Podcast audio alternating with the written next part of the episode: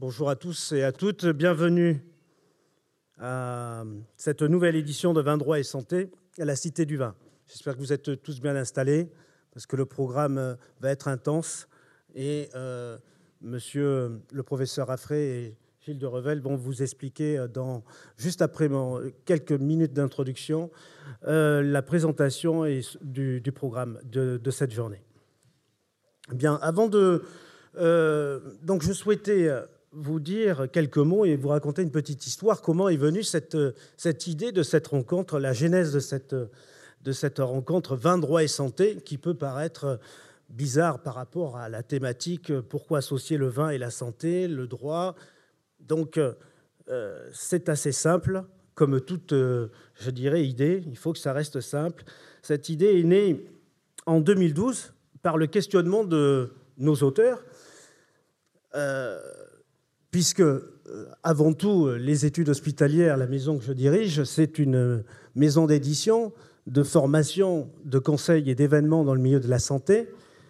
Et la plupart de nos auteurs, comme nous sommes basés à Bordeaux, sur le territoire euh, bien ancré sur notre territoire bordelais depuis 25 ans, la plupart des, des auteurs, nous rayonnons dans les dom-toms sur toute la France, la plupart des auteurs nous disaient euh, ça serait bien, nos formateurs également, ça serait bien que vous mettiez un petit peu de vin dans votre, dans votre euh, droit de la santé. Et donc l'idée est venue comme ça. Et euh, force est de constater que huit ans après, l'idée a bien germé, elle se développe bien, et elle est surtout un lien fédérateur que nous n'avions pas mesuré, parce que le vin, c'est un, un lien. C'est un lien qui fédère au-delà de, son, euh, de, son, de sa transmission euh, culturelle, de son. Euh, c'est quelque chose de, fort qui nous permet d'être ici tous présents. Et, donc, cet élément est assez, assez remarquable, qui n'en déplaise à, à tous ceux qui ont prévu de dire des choses désagréables sur le vin. Euh, le, pour faire un, grand vin, un bon vin, bah, il y a plusieurs éléments. Et donc, euh, cet élément donné, c'était euh, la première chose, l'idée. Donc, cette idée de lancer, de parler du, vin en bien, avec une approche multidisciplinaire, de le valoriser c'est un vecteur culturel, à ce lien social qui nous rassemble et qui permet de rassembler aujourd'hui les personnes du monde du droit, du vin et de la vigne et de la santé. Le deuxième élément important, ce sont les partenaires pour pouvoir faire cette rencontre. Dès le départ, je me souviens, euh, et je remercie la présence du professeur Agostini qui, m'a fait confiance dès le départ et qui s'est associé à ce projet. Euh, ainsi que le professeur Bloch, et puis ensuite le professeur, le professeur Raffray, qui nous fait euh, le plaisir et la confiance de, continuer euh, cette, ces rencontres.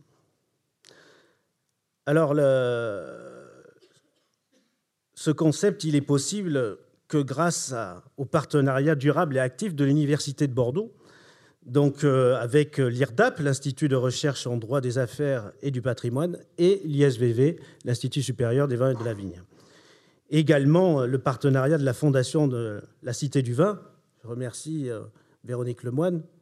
Je remercie également Mélanie Paris et Caroline Volberg pour leur, pour leur aide au niveau de l'organisation. Et également quelques partenaires, le soutien du CIVB, qui nous permet de publier euh, ces journées, de valoriser ces journées en les publiant. Donc vous retrouverez au moment de la pause euh, les éditions de les dernières éditions 2012, 2013, 2014, 2015, 2016, 2017 et 2018. Euh, ça, ça, vous sera proposé au tarif unique de 20 euros et ça sera au moment de la pause. Et je remercie également cette année le soutien de la Chambre de commerce et d'industrie de Bordeaux. Pour cette L'autre élément indispensable pour euh, que ces rencontres puissent euh, se, produire, c'est les intervenants et la qualité des intervenants. Donc je remercie l'ensemble de nos intervenants pour leur confiance et leur présence. Je sais que certains viennent de loin. Et le dernier, le dernier point, évidemment, c'est vous. Merci de, de, vous être déplacés en nombre pour cette huitième édition, huitième millésime de Vin droit et santé. Donc à présent, euh, je vais donner la parole à, au professeur Affré et Gilles de Revel et je déclare sans tarder les vendanges Vin droit et santé 2019 ouvertes. Je vous remercie.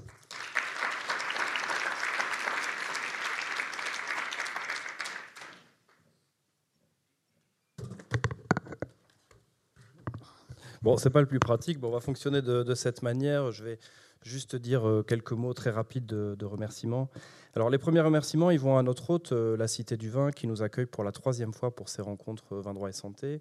La première journée avait été consacrée au thème la présentation du vin entre tradition et, modernité. La deuxième à cette question politique et juridique, le, vin est-il un alcool comme les autres? Et puis pour cette troisième, nous avons choisi de nous intéresser au goût du vin euh, tel qu'il est reçu ou appréhendé par, euh, par le droit, mais c'est quelque chose qu'on ne pouvait pas faire tout seul et j'y reviendrai tout à l'heure. Quand je dis tout seul, c'est-à-dire en qualité de juriste. Je remercie aussi, bien sûr, le très nombreux public. Bon, parce que ça fait toujours très plaisir aux organisateurs. C'est assez important aussi pour, pour notre hôte, la Cité du Vin. C'est peut-être le signe que la programmation a été bien faite, que on a bien travaillé euh, en amont. Alors, il faudra bien sûr que ça soit confirmé par les interventions et la réception du public, mais je vous remercie à tous euh, très chaleureusement d'être venus. Il y a pas mal de fidèles parmi vous, et c'est quelque chose qui nous satisfait bien sûr euh, énormément et qui nous touche beaucoup. pour cette organisation, je remercie bien sûr Sébastien Clément des études hospitalières, qui a eu cette idée que je trouve très pertinente d'organiser ce cycle annuel de, conférences. Et quand je l'ai rencontré il y, a, trois ans, il m'a proposé ce, beau challenge. Euh, on travaille vraiment de, concert avec beaucoup d'amitié euh, tous les deux, beaucoup de confiance réciproque. Et euh, il nous aide, hein, nous les juristes, à participer à cette, je dirais, à déployer une meilleure connaissance et une bonne diffusion du droit vitivinicole, ce qui est absolument fondamental, ce qui est une mission qui nous incombe aussi, je parle au moins pour les universitaires, en cette qualité. Alors vont participer aujourd'hui un nombre assez conséquent euh, d'intervenants qui viennent d'horizons assez divers, euh, spécialistes d'œnologie ou, juristes, euh, universitaires ou professionnels de la filière, et pourquoi pas, comme vous le verrez avec Fabrizio, professeur de mathématiques. Et je remercie tous les intervenants très chaleureusement d'avoir accepté de, participer à cette journée et de nous donner de leur temps et de leur matière grise pour en faire un succès plus précisément, l'idée de cette journée, le goût du vin et le droit, vient d'une question juridique euh, toute bête hein. comment appréhender en droit, par les moyens du droit et pour les finalités du droit, euh, le goût du vin, qui est paradoxalement aussi fondamental qu'insaisissable, euh, ce qu'accréditera peut-être l'éclairage apporté par nos amis du monde de l'œnologie, que j'ai pu réunir grâce à l'aide de Gilles de Revel, professeur à l'ISVV, responsable des formations, directeur adjoint de celui-ci, et je le remercie très profondément parce qu'il a euh, sans aucune difficulté accepté de m'accompagner dans ce, projet. Euh, il m'a beaucoup aidé à constituer le panel d'intervenants. Il m'a suggéré aussi des réorientations pour certains thèmes qui vont être abordés euh, aujourd'hui. Et en le remerciant, je, je remercie aussi l'ISVV d'accueillir en son sein les initiatives juridiques qu'un certain nombre d'entre nous euh, portent et de se montrer ainsi euh, très réceptive à la, à la pluridisciplinarité. Donc merci beaucoup, euh, Gilles. Alors pour vous donner une petite idée, dans une affaire très récente et très importante, dite du sorbet au champagne, la Cour de justice de l'Union européenne a permis l'utilisation de la dénomination de cette appellation prestigieuse qu'est la Champagne pour désigner, au moyen des termes champagneur sorbet, une denrée alimentaire ne répondant pas au cahier des charges de l'AOP Champagne, mais l'a admis si cette denrée alimentaire a comme caractéristique essentielle un goût généré principalement par la présence de cet ingrédient dans sa composition. Bon, ce type de décision laisse bien sûr euh, le juriste assez interrogatif sur euh, sa pertinence, mais aussi sur sa mise en œuvre et les discussions d'aujourd'hui entre objectivité et subjectivité, entre description et sensation, entre homme et machine, pourront peut-être nous permettre d'y voir plus clair et je nous souhaite à ce titre de très bons travaux en vous remerciant encore une fois d'être présent avec nous.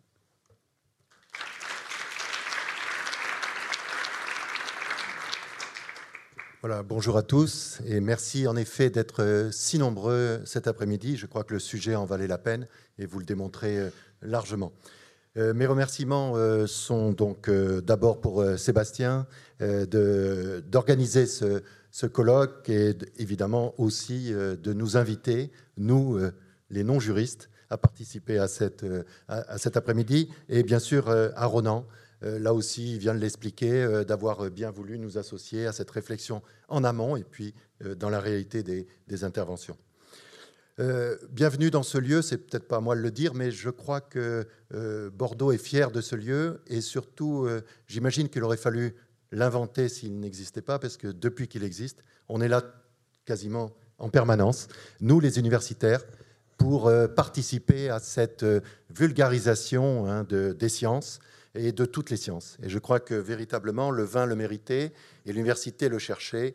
Et euh, merci encore euh, à travers euh, Véronique, Mélanie et, beaucoup d'autres, et bien sûr Philippe Massol, d'avoir pu nous offrir cet écrin.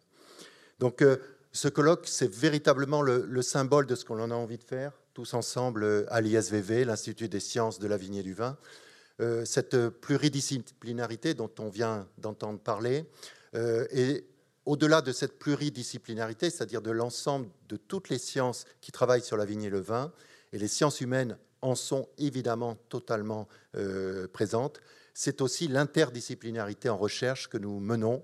C'est peut-être un peu plus difficile, mais c'est euh, évidemment l'avenir le prouvera, euh, l'intérêt de cette ISVV et les défis que nous avons à l'heure actuelle sur le vin et sur le monde du vin sont véritablement au niveau de euh, ce challenge que nous avons, nous, les universitaires, sans doute avec les professionnels, mais déjà entre nous, euh, pour, le, pour le faire.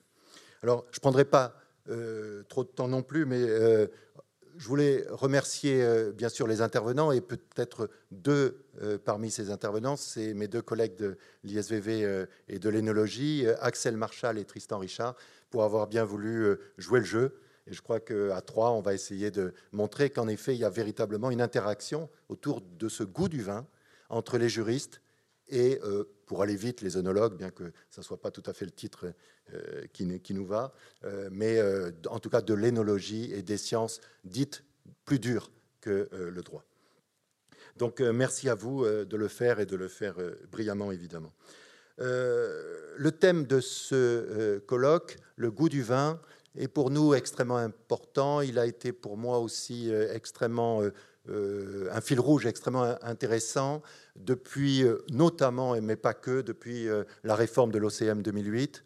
Nous avons participé, j'ai participé à beaucoup d'interventions, beaucoup de réflexions autour de ce qu'il fallait mettre en place dans les contrôles en énologie, dans l'apprentissage des dégustateurs d'agréments, en tout cas de contrôle, mais également, je crois que ça touche aussi tout ce qui est euh, euh, lieu de classement, lieu de, euh, de l'ensemble des concours de, de, vin. Je crois que tout, cela nous touche et je pense que ce colloque nous permettra certainement d'en parler et d'affronter ou de, de, regarder un petit peu ce que nous avons à partager ensemble.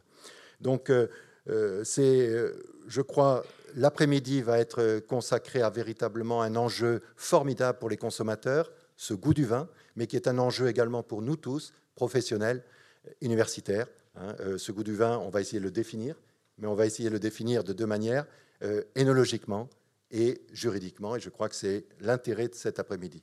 Encore euh, merci d'être venus si nombreux et merci Ronan, encore une fois, de nous avoir associés à cet après-midi. Voilà, très bel après-midi et je crois qu'on peut lancer et je vais présenter Axel et donc avec Axel, on va donc euh, lancer l'après-midi. Euh, merci Axel euh, de venir. Je crois que tu vas profiter de ce micro. Vais juste donc dire un mot. Axel Marchal est donc maître de conférence à l'ISVV, l'Institut des sciences de la vigne et du vin. Il a en particulier, étant chimiste, hein, normalien, il a la, la, charge en recherche d'avancer sur le goût du vin. Je pense que évidemment on en parlera tout de suite, et d'avancer sur plusieurs thématiques, mais dont deux thématiques sont importantes pour nous et donc pour lui aussi. Euh, c'est la sucrosité des vins notamment et euh, également l'amertume dans les vins.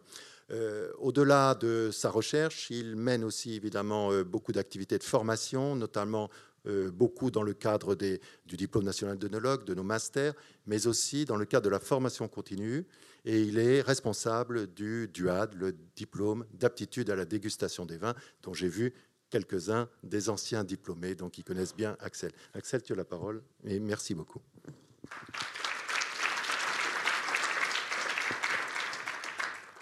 Merci, euh, merci beaucoup Gilles. Merci aux organisateurs de me donner euh, l'opportunité de m'exprimer devant vous aujourd'hui. Euh, je suis très honoré de commencer cet après-midi avec une conférence qui va porter sur l'identité, la typicité des vins. Ne vous inquiétez pas, je ne vais pas rentrer dans le détail chimique de nos recherches au laboratoire. Je vais essayer de vous donner quelques éléments de réflexion généraux sur ce qu'est la typicité, quelle est finalement l'origine du goût et euh, la particularité de celui-ci. Alors, pour euh, commencer, euh, je voudrais vous citer les seuls mots consacrés au vin dans l'ouvrage pourtant de référence portant sur la physiologie du goût de Bria Savarin. Il y est dit que le vin est une liqueur qui se fait avec le fruit de la vigne. Le caractère, pour le moins sommaire de cette définition, valut en son temps à son auteur euh, d'être la cible d'une violente diatribe de la part de Charles Baudelaire euh, en préambule euh, des paradis artificiels. Effectivement, cette, cette définition ne rend absolument pas compte de la diversité du vin, de la complexité de ses arômes et de ses goûts, et encore moins de la passion que les hommes lui vouent. Le vin est effectivement une production humaine, et l'homme produit du vin depuis l'Antiquité, euh, à différentes époques. Il a cherché à en améliorer le goût euh, en affinant ses techniques sur la base d'observation, d'innovation, d'expérimentation, afin, de façon permanente, de le rendre plus adapté, euh, plus appréciable au goût de leurs contemporains.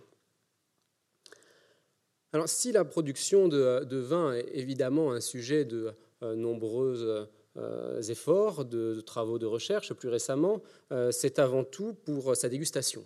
Euh, l'homme produit du vin pour le déguster, pour le consommer, et cette dégustation a une place singulière dans notre mode de vie, dans le mode de vie de nombreux peuples, et ce qui en a fait un objet inspirant, peintre, musicien et également écrivain. Alors cette, finalement, le, vin, pourquoi est-ce que le vin nous fascine tant? Euh, Parce que le vin est susceptible de provoquer des émotions. Euh, la dégustation du vin est quelque chose qui est, un acte euh, futile au sens de, du besoin physiologique. On peut survivre sans boire de vin, aussi grand soit-il, mais si on le fait, c'est pour répondre à une notion de plaisir, voire d'émotion. Donc le vin occupe une place esthétique au milieu d'autres disciplines artistiques. Alors, pour autant, euh, la production de vin a beaucoup euh, évolué euh, avec les années, avec l'acquisition des techniques, avec l'évolution des marchés. et on peut noter deux phénomènes majeurs avec une conséquence forte. Le premier de ces phénomènes, c'est que les pays producteurs de vin se sont largement multipliés. Aujourd'hui, on produit du vin sur quasiment tous les continents. Euh, on produit du vin dans des pays qui, euh, jadis, n'en produisaient pas. Euh, vous voyez ici, ces, étendues de vignes étaient avant occupées par des moutons, c'est en Marlborough Valley, en Nouvelle-Zélande, et aujourd'hui, des milliers d'hectares de vignes y sont cultivés. Donc on a une grande diversification de l'offre de vin produite à l'échelle de la planète. Dans le même temps, on doit noter une évolution de la consommation avec une baisse régulière de la consommation dans, les pays traditionnellement consommateurs. Euh, les pays européens en particulier, euh, pour plusieurs raisons, de santé publique notamment, euh, on a une diminution de la consommation de vin dans ces pays. À l'inverse, d'autres pays qui n'étaient pas habitués à consommer du vin se sont révélés comme étant, comme s'ouvrant à la, dégustation de vin, à sa consommation, à différentes époques. Je pense notamment à la Russie, à, l'Amérique du Sud, à l'Asie plus récemment. Mais enfin, cette, émergence de nouveaux marchés peine à combler la baisse de consommation dans les pays euh, traditionnellement consommateurs. Ce qui fait qu'aujourd'hui, euh, la production de vin à l'échelle de la planète est excédentaire. on produit plus qu'on ne consomme. Alors cela pose toujours un, problème, et nos collègues économistes euh, qui travaillent à l'ISVV pourraient vous l'expliquer mieux que moi. Euh, mais euh, des, une, des, conséquences de cette production excédentaire, c'est un risque d'uniformisation des goûts et des types. Ce risque peut se manifester par plusieurs caractéristiques, et notamment l'utilisation d'un nombre limité de cépages internationaux sur la base du succès de vins euh, mythiques.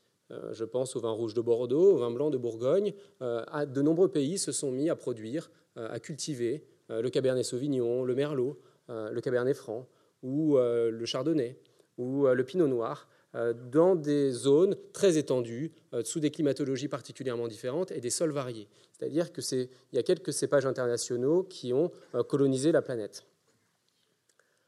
Un autre euh, phénomène tient à l'évolution de la production, avec euh, une industrialisation de la, production de vin et euh, notamment différents phénomènes comme l'utilisation d'alternatives du bois, donnant lieu à une aromatisation des vins pour, donner, pour l'illusion, en tout cas la ressemblance, avec les vins élevés sous bois de chêne.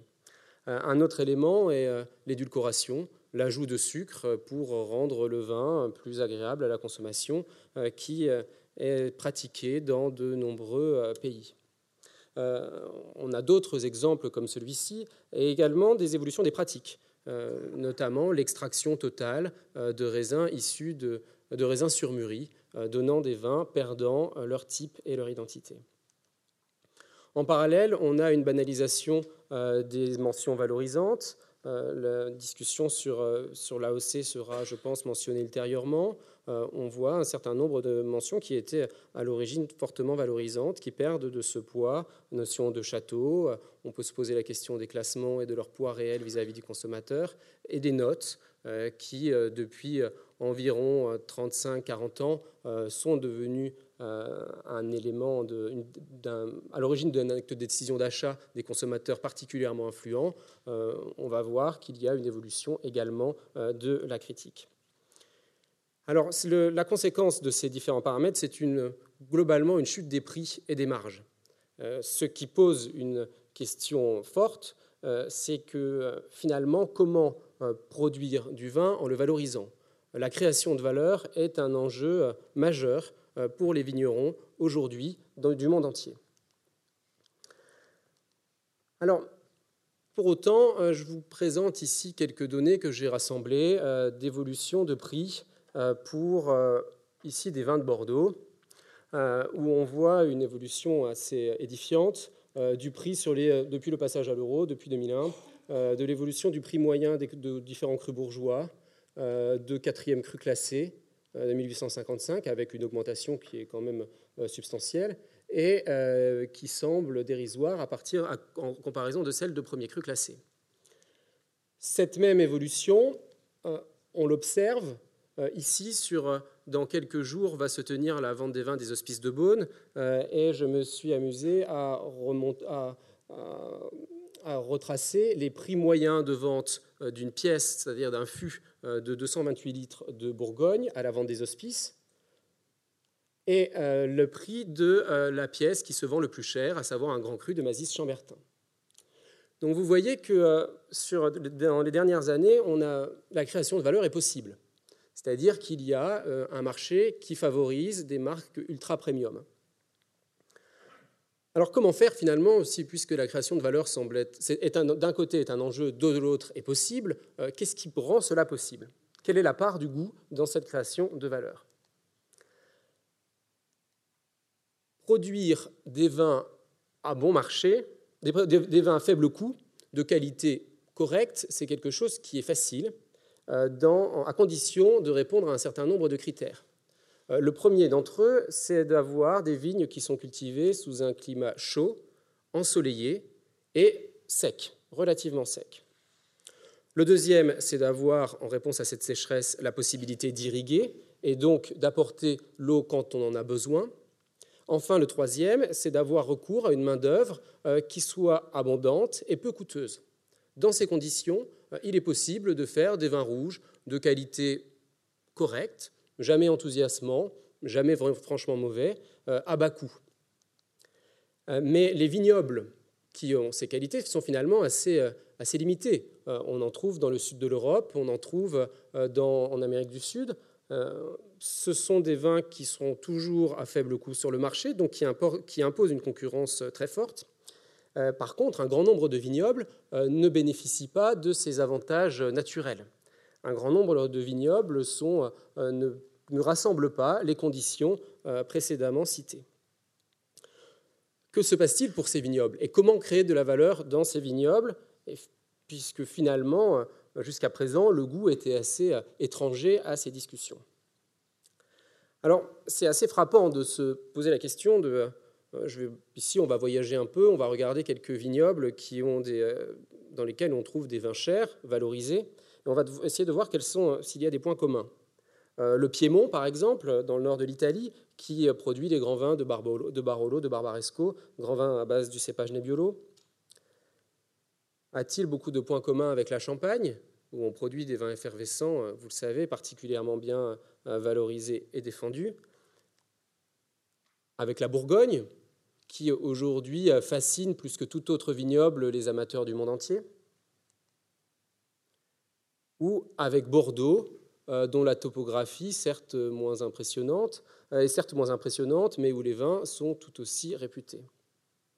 En réalité, il n'y a pas d'éléments euh, climatologiques, il n'y a pas d'éléments pédologiques, il n'y a pas d'éléments topographiques qui soient un point commun indiscutable à l'ensemble de ces vignobles. Si on doit en ressortir une caractéristique commune, c'est celle de présenter un handicap à la culture de la vigne. C'est-à-dire que dans les différentes régions que l'on a évoquées et dans toutes les régions où on produit des grands vins, euh, la culture de la vigne n'est pas facile. Ce qui permet de voir en quelque sorte le terroir euh, comme un handicap surmonté. Et j'aime beaucoup cette phrase du euh, journaliste romancier Pierre Veilleté qui écrivait qu'il n'existe pas de grands vignobles prédestinés, il n'y a que des entêtements de civilisation. je pense que ces deux photographies montrent bien l'entêtement. Euh, dans euh, ces vignobles de la vallée du Douro ou de l'Ermitage, où on doit faire euh, parfois des, vendanges en rappel, où on doit cultiver la vigne avec un treuil, on comprend qu'il fallait une raison pour que l'homme s'entête à cultiver la vigne dans des conditions aussi extrêmes. Qu'il y ait une motivation particulière pour continuer à cultiver la syrah sur ces coteaux particulièrement difficiles, alors que euh, très, très proches, nous avons des plateaux euh, où d'ailleurs on produit du vin, le Gros Hermitage, beaucoup plus facile à cultiver, euh, mais pour autant beaucoup moins valorisé. Ben, la raison à cela, c'est le goût. C'est que le goût que l'on obtient dans ces conditions, certes extrêmes, sur ces sols particulièrement difficiles à travailler, on ne le rencontre pas ailleurs. Ce n'est pas exactement le même goût. Quand on a le, même cépage sur de façon très proche en Gros Hermitage, on n'obtient pas le même goût que celui qu'on obtient à l'Ermitage. On peut ainsi euh, apporter comme euh, corollaire que euh, bien souvent, quand la vigne est facile à cultiver, le vin est un petit peu ennuyant à déguster. Et on le rencontre dans beaucoup d'endroits. Alors vous me direz, Bordeaux, on ne peut pas être franchement impressionné par la difficulté de, des pentes bordelaises, mais l'ennemi, le handicap est tout autre. À Bordeaux, c'est euh, le temps de ces derniers jours en témoigne. Euh, le handicap, c'est la pluie. Euh, c'est le fait d'obtenir des vins rouges colorés, structurés dans un endroit où il pleut très souvent, nécessite un certain nombre d'aménagements. Et par contre, quand on y arrive, le goût que l'on obtient est, à nul égal. Alors cela nous amène vers la notion de terroir, puisque les endroits que je viens de nommer où on, fait, où on produit de grands vins, on a coutume de dire qu'il s'agit de grands terroirs. Euh, le terroir, on peut le définir, il y a différentes, en fonction de sa spécialité, en fonction de son approche, il y a différentes façons de voir le terroir, de le définir. Euh, le professeur Denis Dubourdieu euh, le, définissait ainsi. Il disait que le terroir, c'est la capacité avérée d'un territoire à produire, entre guillemets, puisque l'homme est évidemment primordial dans cette production, grâce au savoir-faire humain, un vin possédant un goût typique, apprécié d'un marché qui en reconnaît durablement la singularité et la valeur. Vous voyez, il définissait le terroir par le prisme du goût. Euh, finalement, euh, un terroir, c'est un goût singulier, obtenu durablement euh, dans un lieu donné. ce lien entre terroir et goût doit être absolument démontré. C'est-à-dire que si la typicité d'un vin n'est pas démontrée, le terroir n'est au mieux que virtuel, hypothétique, au pire un refuge de langage et d'habitude. Alors, dans ce, dans ce contexte, on peut relever quelques éléments clés de la typicité, euh, quelques éléments qui sont euh, reconnus, qui sont euh, applicables dans de nombreuses situations. Et notamment une caractéristique, c'est que les cépages s'expriment avec le plus de personnalité lorsqu'ils arrivent à une maturité complète après un cycle végétatif long.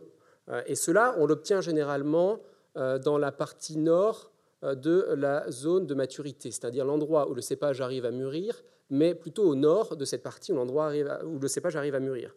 Le merlot a plus de personnalité à Bordeaux qu'il n'en a en Sicile. En revanche, en Sicile, il y a d'autres cépages locaux euh, qui sont au nord de leur zone de maturité et qui euh, permettent de révéler avec subtilité les nuances du terroir.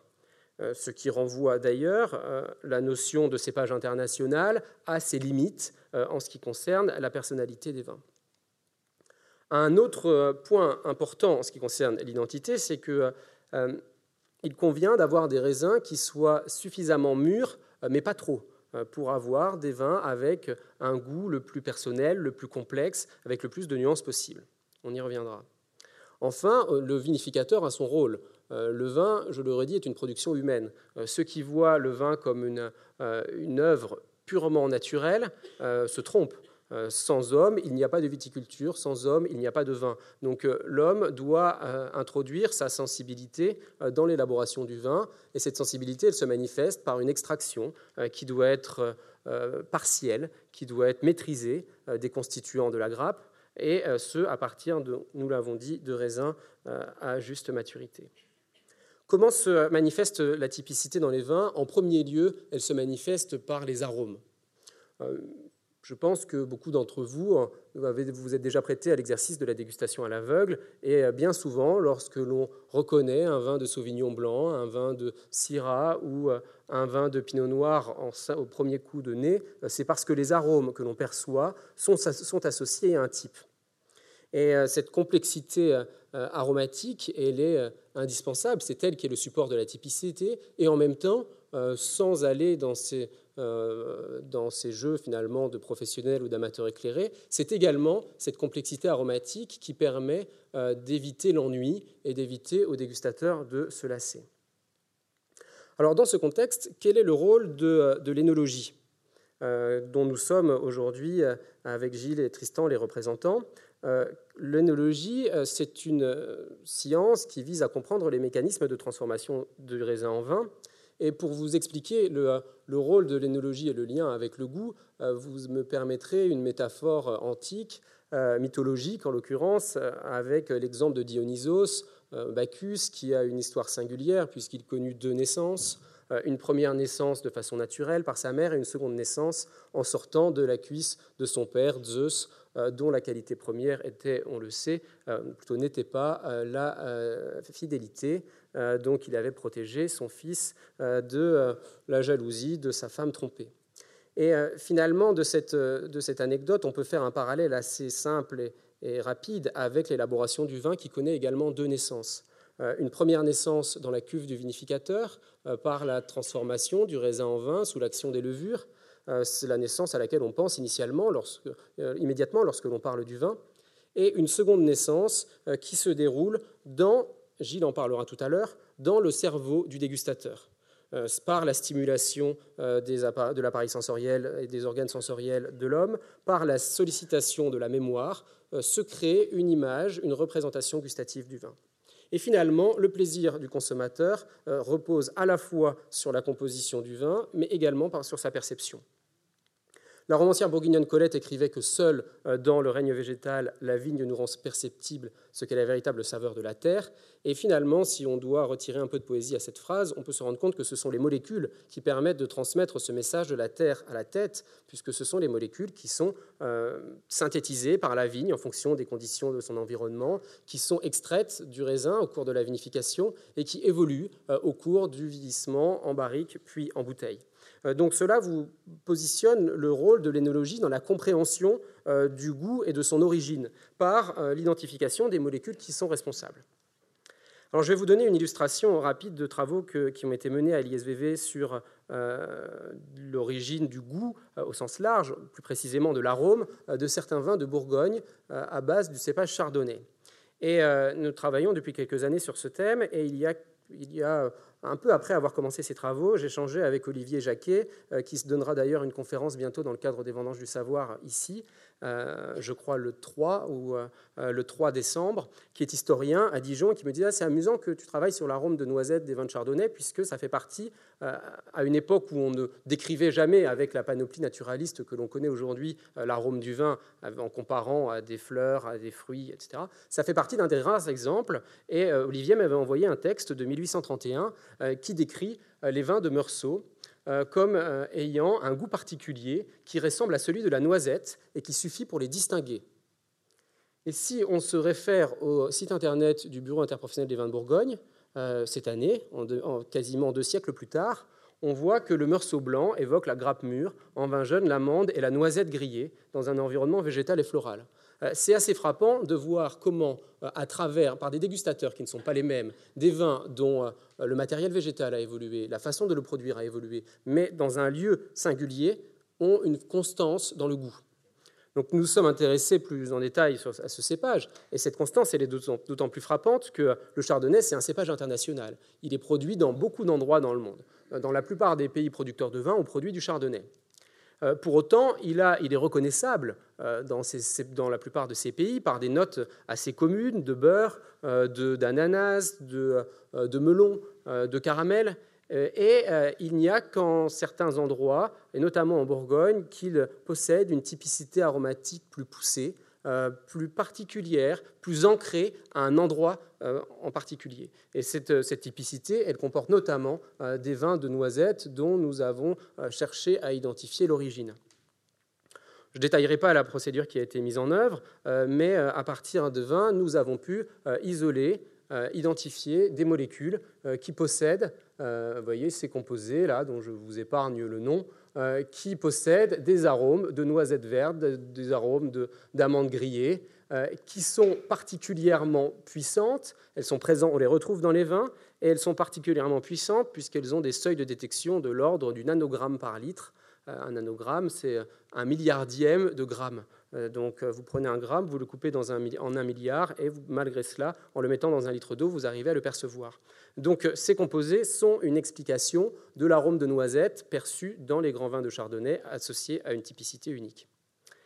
On a dosé ces composés dans différents vins, on les détecte dans, des teneurs de l'ordre ou supérieur au seuil de détection dans un certain nombre de vins de Bourgogne avec des quantités variables en fonction des lieux. Mais à l'exception ici, vous voyez, de deux vins euh, qui ne, possédaient pas cet arôme-là. Il se trouve que ces deux vins étaient victimes d'un phénomène de vieillissement prématuré, c'est-à-dire qu'ils avaient perdu leur identité, et en parallèle de cela, ils avaient perdu les molécules responsables, en tout cas pas, les seuls responsables, mais contribuant euh, à cette identité. Euh, cela permet d'illustrer le lien, qui, finalement l'objectivité sur certains points du goût. C'est-à-dire que le lien entre un lieu et euh, entre le goût du vin et son origine peut être, alors je suis très prudent puisque dans la plupart du temps, je pense qu'elle peut être toujours, il peut toujours être objectivé. Par contre, notre connaissance euh, n'est aujourd'hui que très partielle de ce lien entre le goût et l'origine. Alors justement, euh, je vais, pour terminer cette, cette, conférence, en tout cas pour me diriger vers la fin, on pourrait parler de... on peut, on peut s'interroger sur ce goût on, voit quelques contours de ce qui fait, euh, de ce qui a un goût unique du vin, de ce qui est le goût permettant de le valoriser. Euh, c'est un goût qui doit avant tout être apprécié, euh, puisque si le vin a un goût qui ne plaît à personne, alors son avenir commercial est plus qu'incertain. c'est un goût qui doit être suffisamment complexe pour ne pas lasser, qui doit être localisable, associé à un lieu, à un endroit défini, qui doit être inimitable, on ne doit pas pouvoir le reproduire facilement, sinon, sur cette base, il perd euh, son caractère localisable, et il doit être contemporain. Euh, ça, c'est un élément clé auquel je crois beaucoup, c'est que le vin, comme toute œuvre esthétique, est une œuvre contemporaine. Ce qui ne nous empêche pas de porter un regard admiratifs, amoureux parfois sur des vins produits il y a 50, 60, 80 ou plus 80 ans ou un siècle. mais aujourd'hui, on ne produit pas le vin comme on le produisait à l'époque. Et vouloir reproduire les méthodes du passé, finalement, c'est une forme d'anachronisme, à mon sens, mal choisi. Il y a un nouvel élément, au-delà de, ces éléments du goût, euh, qui est un élément clé dans la perception du vin, c'est euh, le respect de l'environnement. Et ça, euh, je pense que c'est quelque chose qui est au cœur des préoccupations de tous les professionnels. Claude Fischer avait, a largement théorisé la notion de pensée magique et le lien qui existe entre ce que l'on absorbe et ce que l'on est. Aujourd'hui, il faut que euh, les vins respectent l'environnement, ce qui ne veut pas dire euh, obéissent à une chapelle donnée qui va être euh, le bio ou la biodynamie ou je ne sais quel critère. Par contre, il faut que les vins respectent l'environnement le plus possible et qu'il y ait, parce que le consommateur a ce souci-là, des collègues économistes, avec des travaux dirigés par Eric Giraud-Hérault, ont montré qu'il y avait une vraie attente des consommateurs vis à -vis du respect de l'environnement. Maintenant, il faut se poser la question du goût, puisque le goût est euh, virtuel tant que le vin n'est pas goûté. Donc, pour qu'il arrive au consommateur, euh, il faut une chaîne à la fois de producteurs qui soit vertueux au niveau de la pratique en respectant euh, les règles que j'ai énoncées, en tout cas les principes que j'ai énoncés, mais il faut également que les consommateurs soient tentés de le goûter. Et en ce sens, il y a un rôle de transmission de ce que l'on appelle les prescripteurs, avec une modification forte de la prescription. Euh, on est passé d'un milieu où euh, la critique était dominée en règne, était dominée avec un règne sans conteste d'une personne, Robert Parker, qui était omnipotent et qui était capable de recommander les vins avec un pouvoir de prescription très fort, à aujourd'hui un faisceau euh, de journalistes dont l'influence individuelle est bien moindre, euh, et je tendance à le croire, même l'influence collective euh, les moindres qu'elle ne l'était euh, à l'époque de Robert Parker. Donc dans ce contexte, il y a eu une redistribution des cartes de l'influence et du pouvoir de prescription et notamment en faveur des sommeliers qui pendant longtemps étaient cantonnés dans leur restaurant à recommander des accords mets et vins en, évoquant le goût qui pouvait le mieux correspondre, le goût du vin qui pouvait le mieux s'accorder à celui d'un plat. Euh, aujourd'hui, notamment par le biais des réseaux sociaux, l'influence des sommeliers dépasse largement le cadre des restaurants. Euh, les sommeliers deviennent des prescripteurs. Euh, en recommandant, euh, en donnant leurs préférences, euh, leurs recommandations, en prenant des positions. On voit certains sommeliers qui disent ah bah, Je ne présente pas de vin de Bordeaux à ma carte, ce qui renseigne beaucoup sur leur ouverture d'esprit. Et en tout cas, leur rôle, et dans une certaine mesure, le rôle des marchands, est également un rôle clé. Mais ce rôle, il ne faut pas se. Je pense que quand on a plus de pouvoir, on a également plus de responsabilités. Il ne faut pas se tromper de discours. Euh, notamment dans un contexte où les consommateurs ont une soif de naturalité, euh, avec euh, parfois une tendance à vouloir boire davantage l'idée que le goût. et une anecdote en ce sens m'a assez frappé. Il y a quelques mois, j'ai eu la chance d'aller dîner dans un grand restaurant étoilé et la sommelière, en apportant deux verres de vin qui étaient goûtés à l'aveugle, euh, le premier enseignement qu'elle nous a donné sur les vins, quand on, après, les avoir goûtés, ces vins, il s'agissait de deux vins nature dont le goût était déviant et n'était pas localisable, ce qui n'est pas le cas de tous les vins nature, mais en l'occurrence c'était le cas de ceux-ci, euh, nous a euh, décrit en disant, la première, ce qu'elle nous a dit sur le vin, c'est nous donner le prénom des juments utilisés pour travailler le sol des parcelles en l'occurrence. À aucun moment, elle ne nous a parlé du sol, de la nature du sol, de euh, du, cépage et euh, euh, du lien entre le goût et l'origine. Et ça, je pense que c'est un travers dans lequel il ne faut pas tomber. il faut revenir à parler du goût réellement et pas de l'anecdote qui est certes plus vendeuse, qui est certes plus facile à évoquer, mais qui se éloigne complètement le lien qui doit exister entre un vin et le lieu où il a été produit. Je vous remercie de votre attention.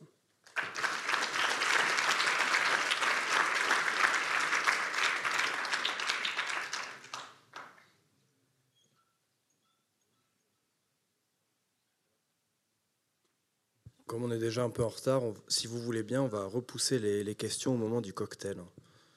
Ce qui permettra de, partager dans un moment de, grande convivialité.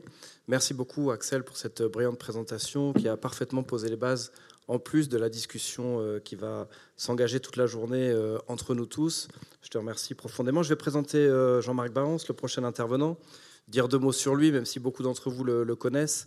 Jean-Marc, alors j'ai beaucoup de choses à dire sur lui, mais le principal, c'est qu'il est, docteur en droit, qu'il a été professeur associé à l'université de Bordeaux, qu'il a dirigé pendant dix ans le master 2 droit de la vigne et du vin, puisque j'ai donc eu l'honneur de, lui succéder, la charge peut-être aussi de, lui succéder. Jean-Marc est en plus un auteur très important euh, en droit de la vigne et du vin. Il est l'auteur du manuel de référence euh, en la matière avec Michel Minjuc, euh, droit de la vigne et du vin, aspect juridique du marché vitivinicole, publié sur John Venture LexisNexis Ferré, et dont tout le monde attend la, prochaine réédition. On a coutume de l'appeler la Bible hein, dans le milieu des juristes de droit de la vigne et du vin, pas Jean-Marc, hein, vous avez bien compris le bouquin. Et euh, Jean-Marc est un euh, des meilleurs spécialistes, alors à mon sens mondiaux, du droit des indications géographiques en, matière viticole. Et c'est en plus un type adorable. Donc merci beaucoup, Jean-Marc, d'avoir accepté de te joindre à nous pour cette, euh, pour cette journée. Et il va nous présenter l'approche réglementaire du goût du vin, plus précisément le goût des vins AOC et la description réglementaire des caractéristiques organoleptiques. Merci Jean-Marc. Merci, merci beaucoup Ronan. Même si tu ce que tu as dit est, excessif, bien entendu, en ce qui me concerne. Alors, j'ai un peu élargi le, Vous me pardonnerez, j'ai un tout petit peu élargi, je vais élargir le, sujet. Euh, je ne me suis pas cantonné euh, à la question des, appellations d'origine contrôlée, mais j'ai élargi la question à l'ensemble des indications géographiques. Alors, est-ce que ça marche?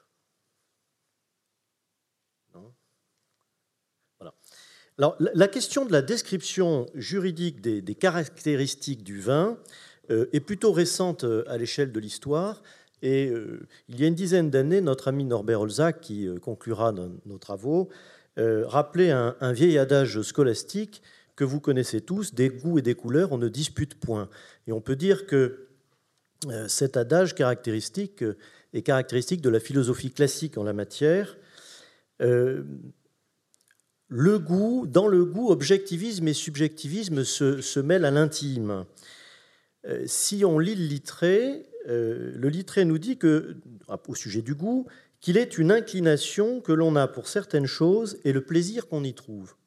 Alors cette inclination euh, est indéniablement subjective. Mais le même dictionnaire nous dit encore qu'il est celui des cinq sens par lequel l'homme et les animaux perçoivent les saveurs et la manière dont une chose est faite, le caractère particulier de quelque ouvrage. Et en ce sens, euh, il est certainement possible, comme on vient de le voir d'ailleurs avec l'intervention d'Axel Marshall, euh, de tendre à une description plus objective, même si c'est difficile, et notamment de mettre des mots pour le faire, euh, une description plus objective des caractéristiques du produit, que l'on ait une inclination, que l'on ait un plaisir à le déguster ou non. Alors, en droit, l'apparition de cette problématique euh, est certainement contenue en germe dans la notion d'appellation d'origine. Pourquoi? Parce qu'à l'intérieur de la famille de la propriété intellectuelle, les appellations d'origine sont des signes distinctifs très particuliers, aux côtés notamment des marques. Ce sont les signes distinctifs de produits dont la typicité est due à un terroir, ce que l'on vient de voir d'ailleurs euh, de façon tout à fait remarquable avec l'intervention précédente d'Axel Marshall. Alors ça implique donc euh, substantiellement, essentiellement, que l'on puisse justifier, décrire avec des mots cette typicité qui est due à terroir. Euh, si on n'est pas capable de le faire, on peut dire qu'il y aurait une certaine vacuité euh, du particularisme de cette catégorie de signes distinctifs dans la propriété intellectuelle.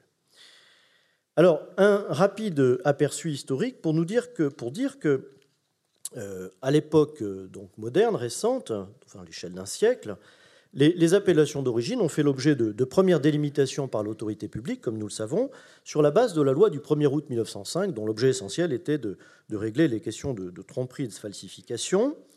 Mais euh, dans cette loi, on n'est pas allé jusqu'à une description juridique des caractéristiques du vin.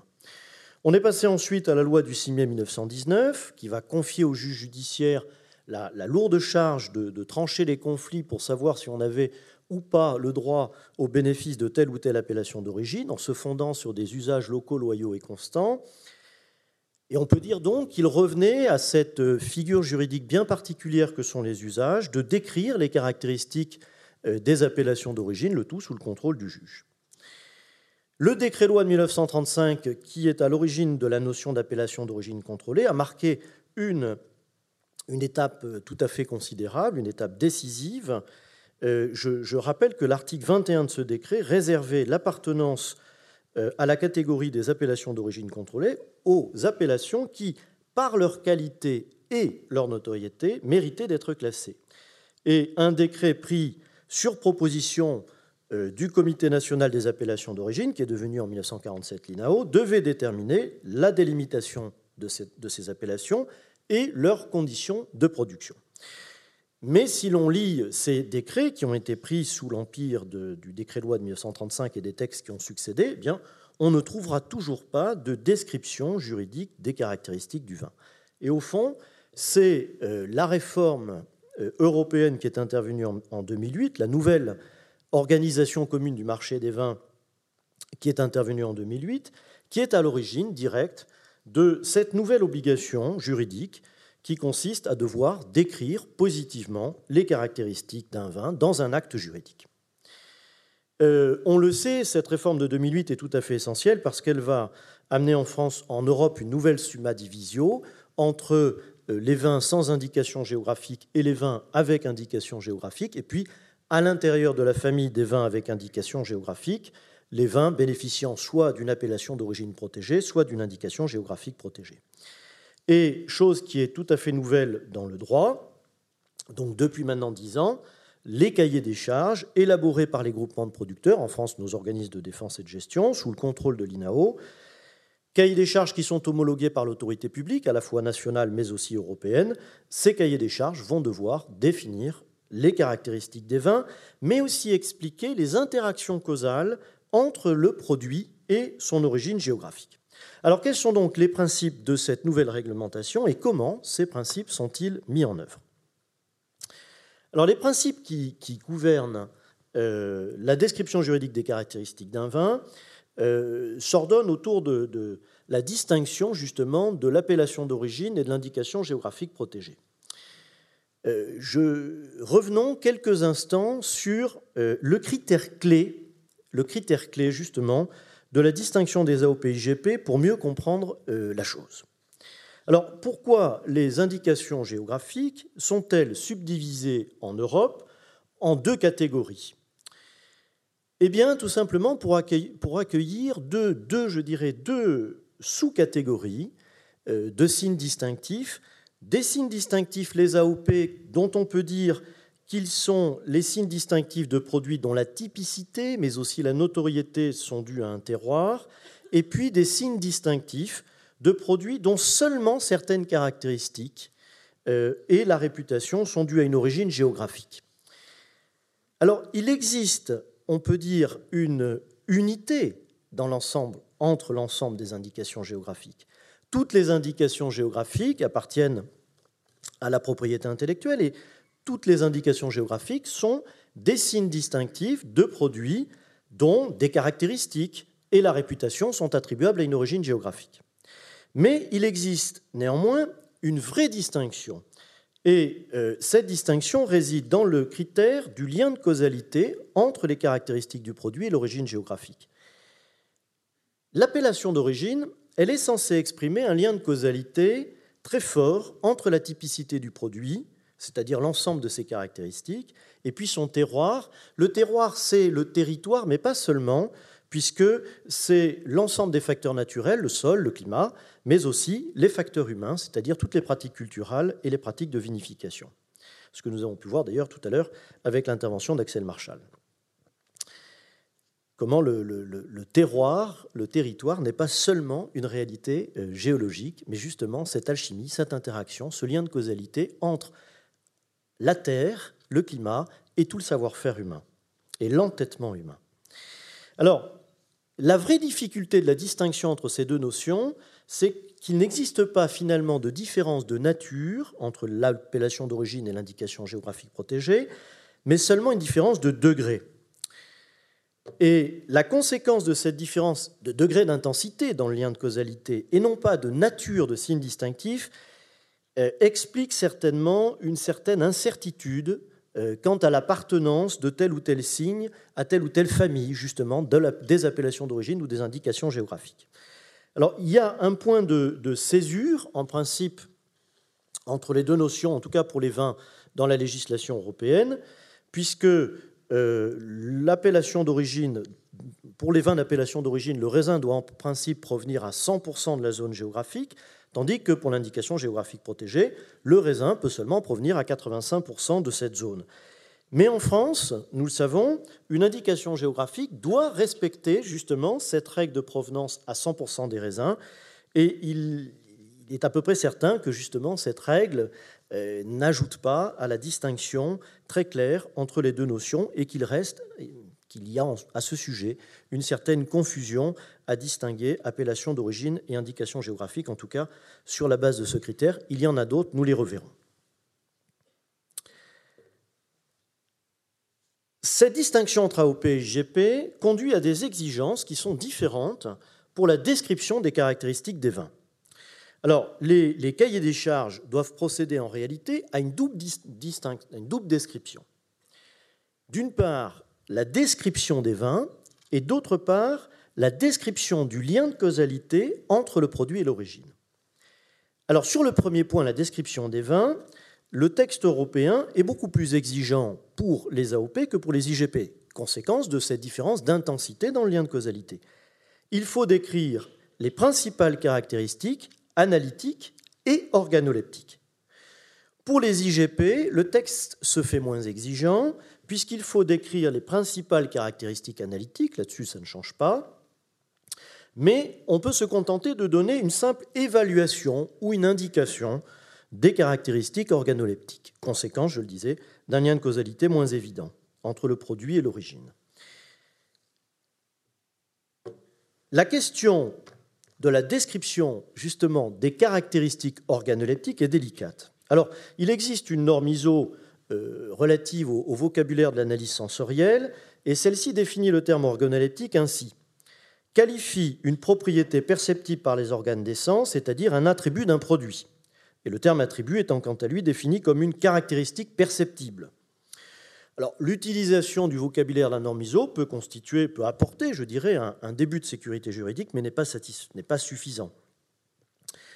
Nous le savons, la, description des caractéristiques organoleptiques concerne en réalité trois domaines de l'analyse sensorielle, l'analyse visuelle, l'analyse olfactive et l'analyse gustative, et c'est cela qui doit être réalisé euh, justement comme description par les cahiers des charges.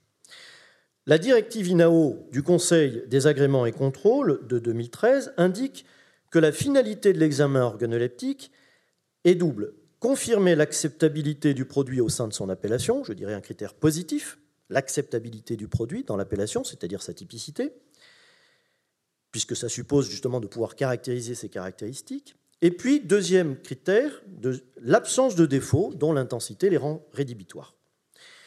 Alors, comment euh, va-t-on faire? Eh bien, précisément, à partir de la description qui est faite par le cahier des charges. Et c'est en ce sens-là que cette description est très importante, puisque euh, c'est cette description qui va constituer la norme objective au soutien des contrôles ultérieurs du produit qui peuvent conduire à déclasser les vins. Alors, les, IG, euh, les indications géographiques, je le disais tout à l'heure, appartiennent à la famille des signes distinctifs au sein de la propriété industrielle et il est donc intéressant de faire une brève comparaison avec le, droit des marques.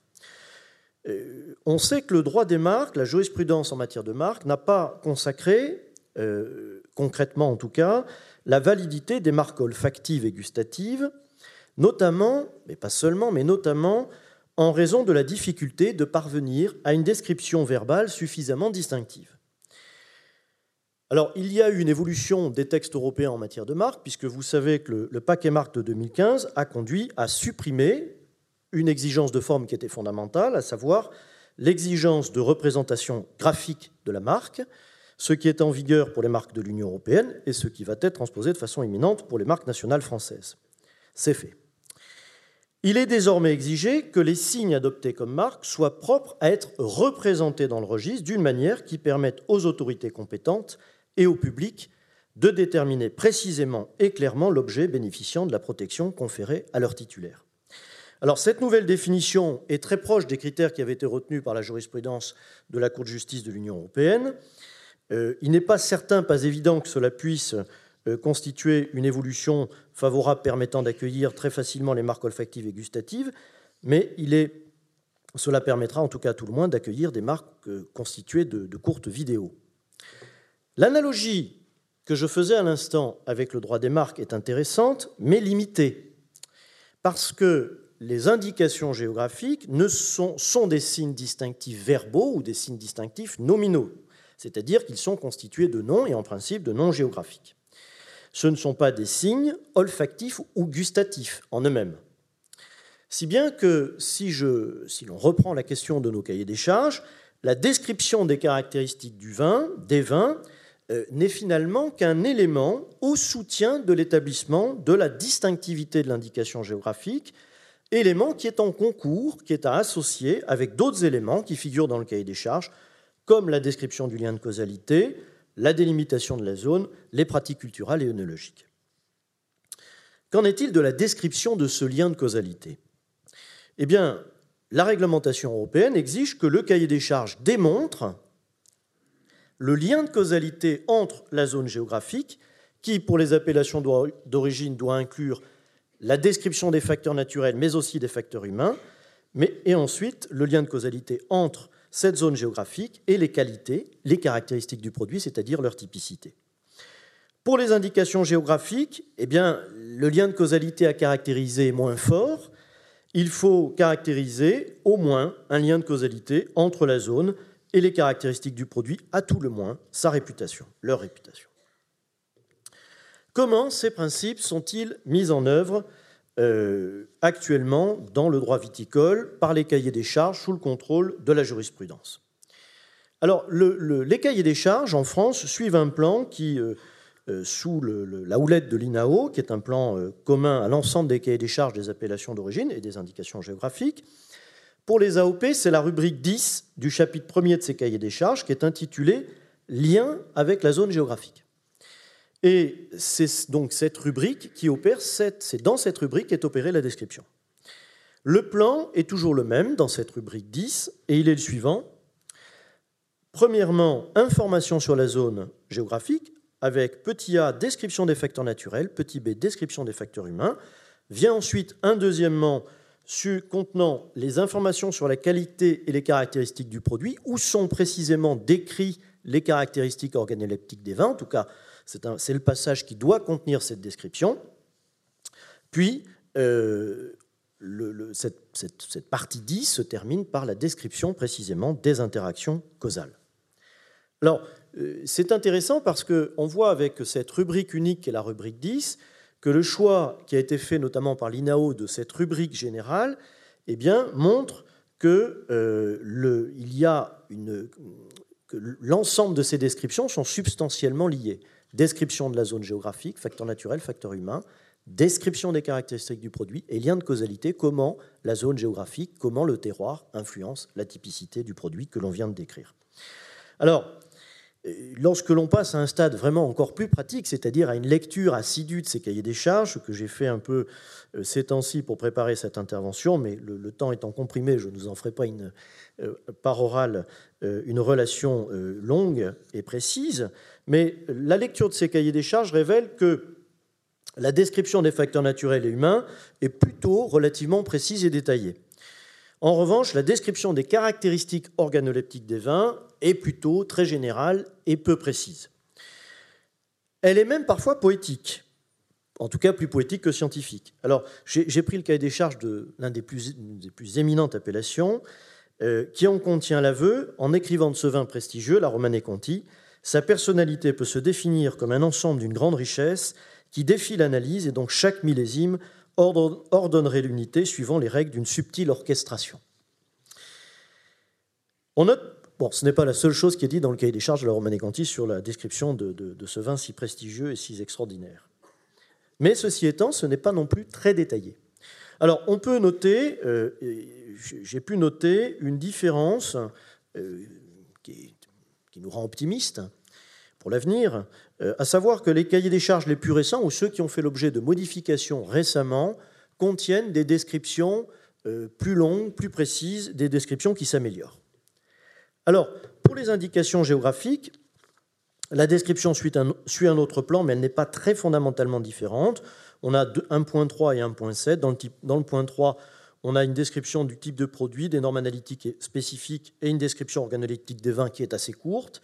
Et puis dans 1.7, on retrouve une logique qui est celle qui est faite dans les cahiers des charges des AOP entre la description de la spécificité de la zone, du produit, puis du lien causal, ce qui est un plan tout à fait semblable à celui de la rubrique 10 des cahiers des charges des AOP.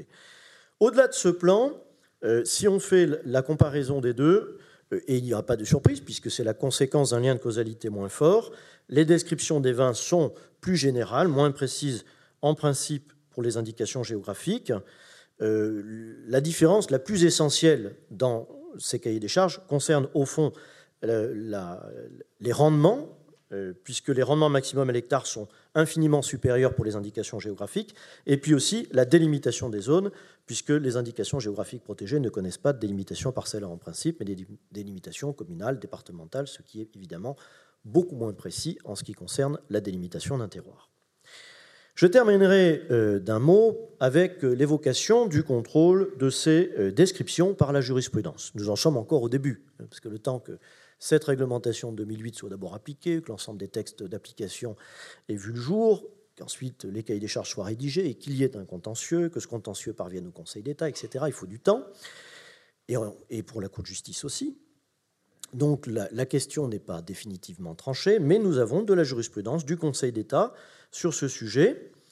Alors, plusieurs décisions du Conseil d'État ont accueilli euh, des demandes d'annulation de cahiers des charges, ou plus exactement d'annulation des arrêtés ayant homologué des dispositions de cahier des charges. On doit cette jurisprudence essentiellement à la Fédération nationale des producteurs de créments, qui a attaqué nombre d'arrêtés ayant homologué des cahiers des charges d'IGP, qui avaient accordé le bénéfice de l'indication géographique à des vins mousseux, alors qu'auparavant, l'indication géographique en cause ne concernait que des vins tranquilles. Et euh, justement, ce qui est très intéressant dans cette jurisprudence, c'est que l'on voit que les motifs d'annulation tiennent essentiellement soit un défaut euh, d'usage antérieur, qui est estimé comme étant rédhibitoire, ne pouvant pas permettre de caractériser un lien de causalité, ou alors un défaut de description suffisante des caractéristiques du produit en lien avec son origine. Par exemple, euh, nous avons un arrêt du, 3 décembre 2014, euh, l'arrêt IGP Côte du Lot, qui précisément annule l'arrêté ayant homologué le cahier des charges, du moins en ce qu'il est en ce qu'il a homologué des dispositions euh, ayant accordé le bénéfice de l'indication à des vins mousseux de qualité blanc et rosé. Ici, nous avons une absence Il y avait bien une antériorité établie depuis 1970, mais le Conseil d'État a estimé que le cahier des charges ne comportait pas d'éléments attestant l'existence de l'interaction causale entre la zone géographique concernée, la qualité, la réputation et les caractéristiques qui étaient décrites des vins mousseux en cause. Alors à l'inverse, par exemple, je vous fais grâce de l'ensemble de jurisprudence, il y a, a plus, de, de 30 arrêts.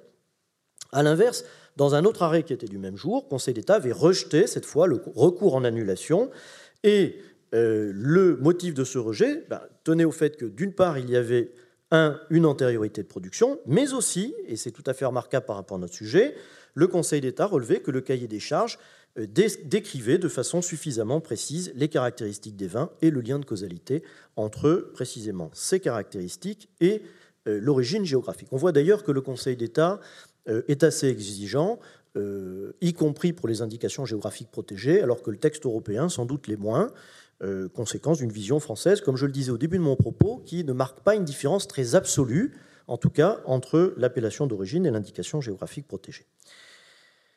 Cette jurisprudence a été euh, confirmée par de nombreux arrêts du Conseil d'État. On a eu notamment une décision tout à fait euh, récente, fin de l'année dernière, au sujet de l'appellation d'origine Clairette de Die, euh, qui avait homologué les dispositions du cahier des charges étendant le bénéfice de l'appellation à des vins mousseux rosés, alors que jusque-là, l'était réservé aux seuls vins mousseux blancs.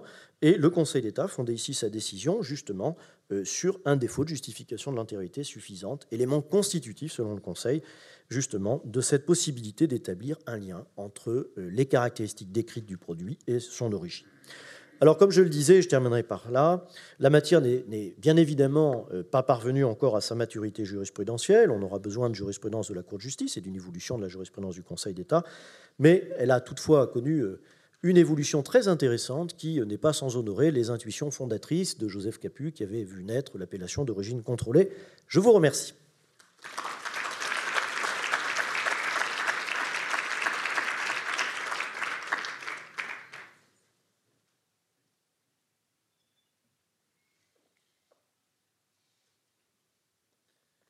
je vais introduire le, et présenter l'orateur suivant, euh, Monsieur Langlade, inspecteur territorial euh, INAO, que je remercie vraiment très profondément d'être venu, puisqu'il se substitue à l'une de ses collègues euh, empêchée. Je pense que vous avez été prévenu assez tardivement, mais j'imagine que vous avez le bagage et les épaules pour porter ce genre d'intervention. Plus sérieusement, merci beaucoup, monsieur, d'avoir accepté d'intervenir et je vous avais tout de suite la parole. Merci beaucoup, merci beaucoup monsieur Raffray. Donc, alors, euh, il va falloir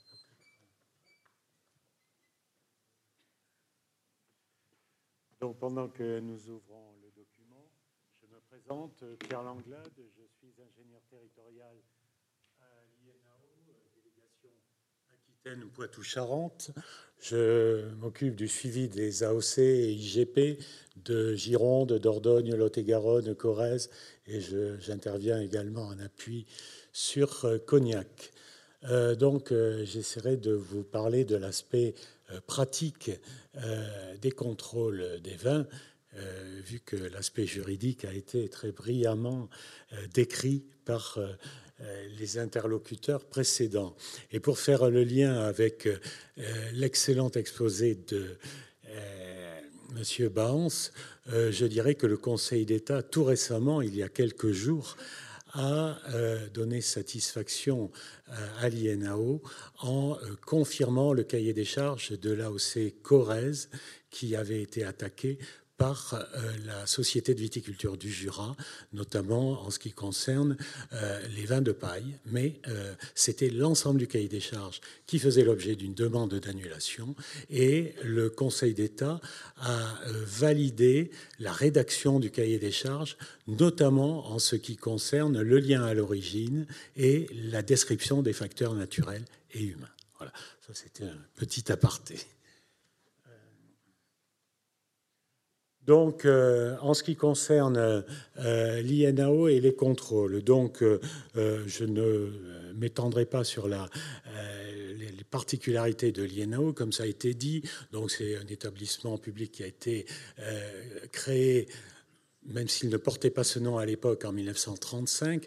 Euh, en 1935, c'était uniquement le comité national, c'est-à-dire celui qui fixait les règles du jeu, si j'ose dire, et il n'y avait à l'époque aucun service personnel de l'INAO. C'était notamment le service des fraudes qui était euh, chargé euh, du contrôle. Ensuite, ce n'est que dans les années 40 que l'INAO en tant qu'institut a été reconnu avec du personnel permanent chargé du contrôle euh, des euh, différents, à l'époque du seul signe de qualité AOC, puis ensuite de différents euh, signes de qualité. En ce qui concerne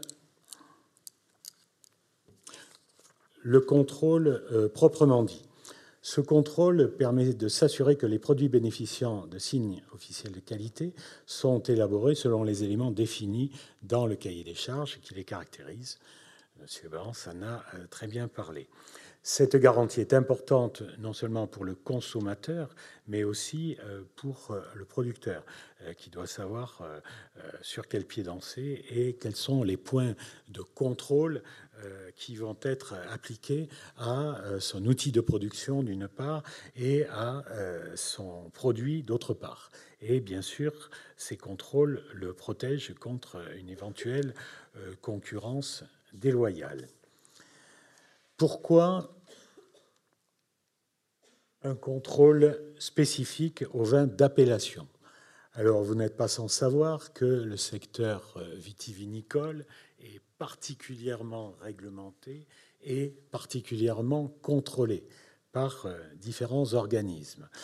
Euh, toutefois, si on s'en tient au strict contrôle de la réglementation générale, on s'assurera certes de respecter certaines garanties euh, vis-à-vis euh, de la santé du consommateur, vis-à-vis de la réglementation du travail, etc., etc.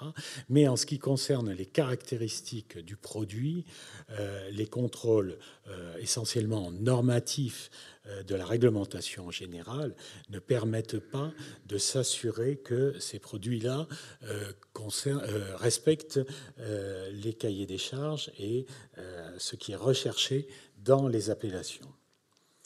Donc, euh, je ne détaillerai pas euh, les différents organismes chargés en lien avec l'INAO au contrôle, que ce soit les douanes, les fraudes, France Agrimaire, Direction régionale de l'agriculture et, et d'autres. Donc, en ce qui concerne les étapes historiques, petit rappel, même si ça a été euh, très bien décrit pour la, mise en place du système des AOC. Donc je rappelle qu'avant 1935, il existait des appellations d'origine, mais qui n'étaient pas des appellations d'origine contrôlée. Donc jusqu'à aujourd'hui, et depuis 1935, nous avons entre autres des appellations d'origine contrôlée, même si le terme européen, qui s'applique à la catégorie française des appellations d'origine contrôlée, est, vous le savez, appellation d'origine protégée. Donc peut-être que la subtilité linguistique n'est pas innocente, donc, et euh, on met aujourd'hui beaucoup plus l'accent sur la protection des signes de qualité que sur le contrôle. Euh, Petit, très rapidement, dans l'histoire, le, contrôle des vins d'AOC s'est mis en place très progressivement. Au départ, il n'y avait pas de contrôle systématique, même si, comme je l'ai dit, le service des fraudes pouvait faire des contrôles ponctuels. Ce n'est que dans les années 60 qu'un certain nombre de syndicats viticoles, dont le syndicat Bordeaux, a souhaité la mise en place de contrôles analytiques et organoleptiques, donc de contrôles par analyse et par dégustation, tels que nous les connaissons aujourd'hui.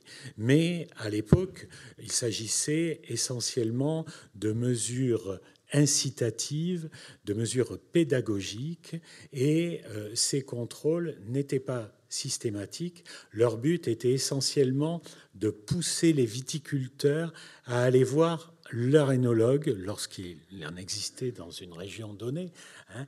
et Dieu sait si à l'époque, le métier d'énologue n'avait pas grand-chose à voir avec ce que nous connaissons aujourd'hui. Et euh, les énologues étaient souvent qualifiés de chimistes. Hein. et euh, si c'était des femmes, elles n'avaient même pas le droit de rentrer dans les chais. Je ne rentrerai pas dans les détails. Donc, euh, pour essayer de faire un peu évoluer, un système de contrôle a été euh, mis en place et il servait notamment à l'époque, avant 1974, donc, à autoriser des producteurs de dépasser le rendement de base qui était fixé dans le cahier des charges de leur appellation. Et euh, il y avait donc possibilité de dérogation individuelle sous réserve de contrôle. Le premier texte qui a vraiment établi les contrôles analytiques et organoleptiques euh, des vins euh, date de 1974, donc le décret 871-74 et son arrêté d'application. Là, on imposer de façon systématique la mise en place de prélèvements d'échantillons et de contrôles analytiques et organoleptiques. Et c'est l'INAO qui, qui a été chargé de mettre en place ce contrôle qui aboutissait à la délivrance du certificat d'agrément. Donc ce certificat d'agrément, c'était un papier un peu magique parce que tous les viticulteurs, tous les producteurs devaient l'obtenir et sans ce certificat, aucune possibilité de commercialiser les vins.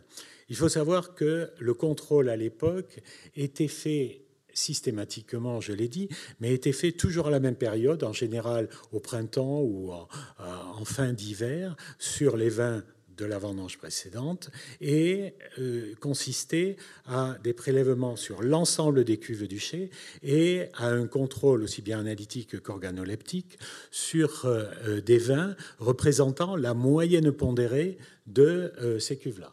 Donc on peut dire que tous les vins étaient contrôlés, mais l'échantillon qui était contrôlé parfois n'était jamais commercialisé en tant que tel vu que, selon des usages bien connus, euh, des producteurs pouvaient, euh, en toute légalité, fragmenter euh, leur offre en ayant un premier vin, un deuxième vin, un troisième, etc. Et donc, finalement, le vin qui était contrôlé n'était pas exactement celui qui était commercialisé réellement par l'opérateur. Je ne rentrerai pas dans, plus de détails. L'analyse était effectuée par des laboratoires énologiques agréés par l'INAO. Et j'ai parlé tout à l'heure de, de l'importance des laboratoires dans la mise en place du contrôle.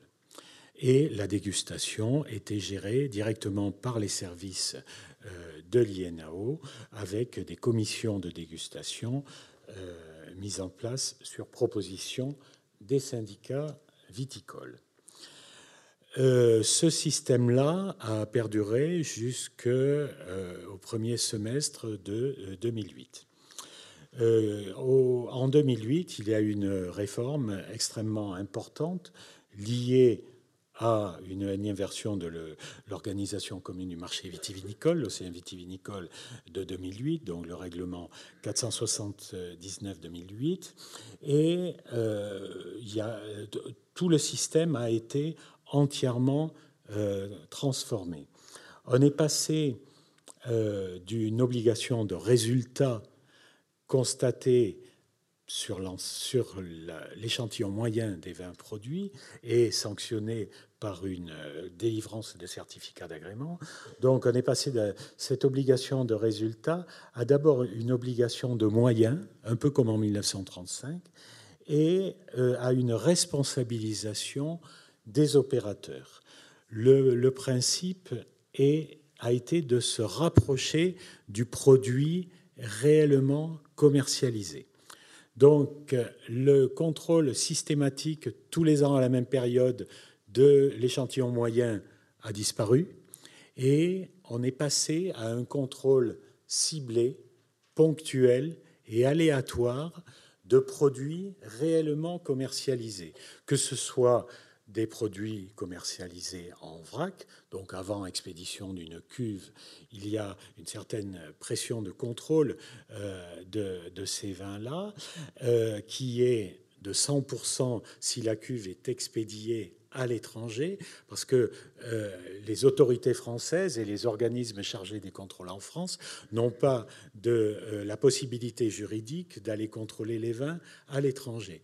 Donc, lorsqu'un vin est expédié à l'export en bouteille, ben, celui-ci a fait l'objet des contrôles en France avant son expédition, et lorsqu'il est expédié en vrac, chaque cuve expédiée en vrac à l'export est euh, contrôlée en France, c'est l'objet d'un contrôle analytique et organoleptique, alors que lorsqu'une cuve est expédiée en vrac chez un négociant français, vu que le vin va être conditionné par ce négociant et faire l'objet de contrôles euh, liés au conditionnement, euh, la pression de contrôle est beaucoup, beaucoup plus faible. Hein. Cette pression de fréquence de contrôle est de 1 pour 50, hein, donc 2% de fréquence de contrôle dans le cas d'une expédition de cuve en vrac sur le territoire national.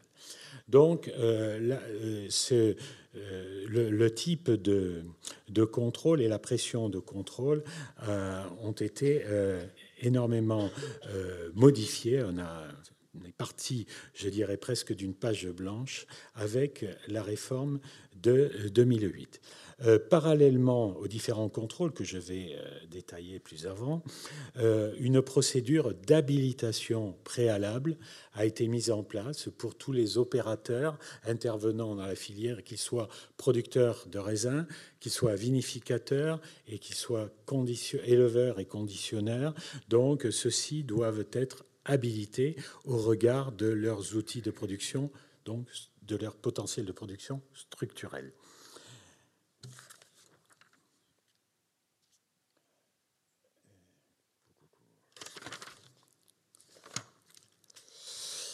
Euh, ah je vous demande pardon. Schématiquement, l'agrément se voulait une attestation de conformité, là où l'habilitation donne naissance à une présomption de conformité. Donc, les vins qui sont produits aujourd'hui sont présumés conformes, sont présumés euh, respecter l'ensemble des dispositions des cahiers des charges et de la réglementation générale, et ensuite ils sont parfois contrôlés, parfois pas, selon une pression de contrôle qui, je l'ai expliqué euh, pour les vins en vrac, mais pour les vins conditionnés, chaque opérateur conditionneur doit faire l'objet d'un contrôle par an pour chaque appellation et chaque type de couleur au sein euh, de l'appellation. Donc, en ce qui concerne la légalité du contrôle, il y a à la fois un ancrage national et un ancrage européen. Donc, je ne reviendrai pas en détail sur euh, les différents règlements européens. Celui qui fait fonction aujourd'hui est l'OCM euh, 1308-2013, hein, et puis euh, un certain nombre de euh, règlements d'application qui donc ont induit, tout au moins dans leur version précédente, la réforme de 2008. En ce qui concerne euh, l'ancrage national, il y a essentiellement des règles horizontales pour l'ensemble des euh, signes de qualité qui sont définis par le Code rural et la, de la pêche maritime. Et ensuite, il y a des dispositions particulières dans chaque cahier des charges, comme l'a montré euh, M. Barnes. Et puis, il y a bien sûr différents documents d'application tels que euh, les directives de l'INAO. Alors, pour euh, euh, résumer en deux mots, quand on parle de contrôle des vins, il y a, pour une appellation donnée, il y a deux documents de base. Le premier, c'est le cahier des charges, ce sont les règles du jeu respectées. Et puis, le deuxième, c'est le plan de contrôle, qui est un document qui a été établi par un organisme de contrôle qui a délégation de service public de la part de l'INAO pour effectuer les contrôles sous la tutelle de l'INAO, cet organisme de contrôle pouvant être soit un organisme d'inspection, soit un organisme certificateur. Je ne rentrerai pas trop dans les détails de cette euh, distinction, mais donc euh, cet organisme rédige en lien avec l'organisme de défense et de gestion, c'est-à-dire l'association des producteurs du signe de qualité en question, un plan de contrôle ou d'inspection qui va définir la façon dont les règles du jeu, le respect des règles du jeu doit être effectué et contrôlé. Euh, dont la, façon dont il doit être contrôlé, euh, c'est euh, quelque part une preuve de transparence vis-à-vis des opérateurs. Parce que maintenant, les opérateurs ont tous connaissance du plan de contrôle qui régit leur appellation et donc ils connaissent les différents points qui, seront contrôlés, qui sont contrôlés euh, annuellement ou ponctuellement, et euh, la façon dont ces points sont contrôlés. Donc les plans de contrôle sont euh, validés par la direction de l'INAO et après donc rédaction, je le répète, par l'organisme de contrôle en lien avec l'ODG.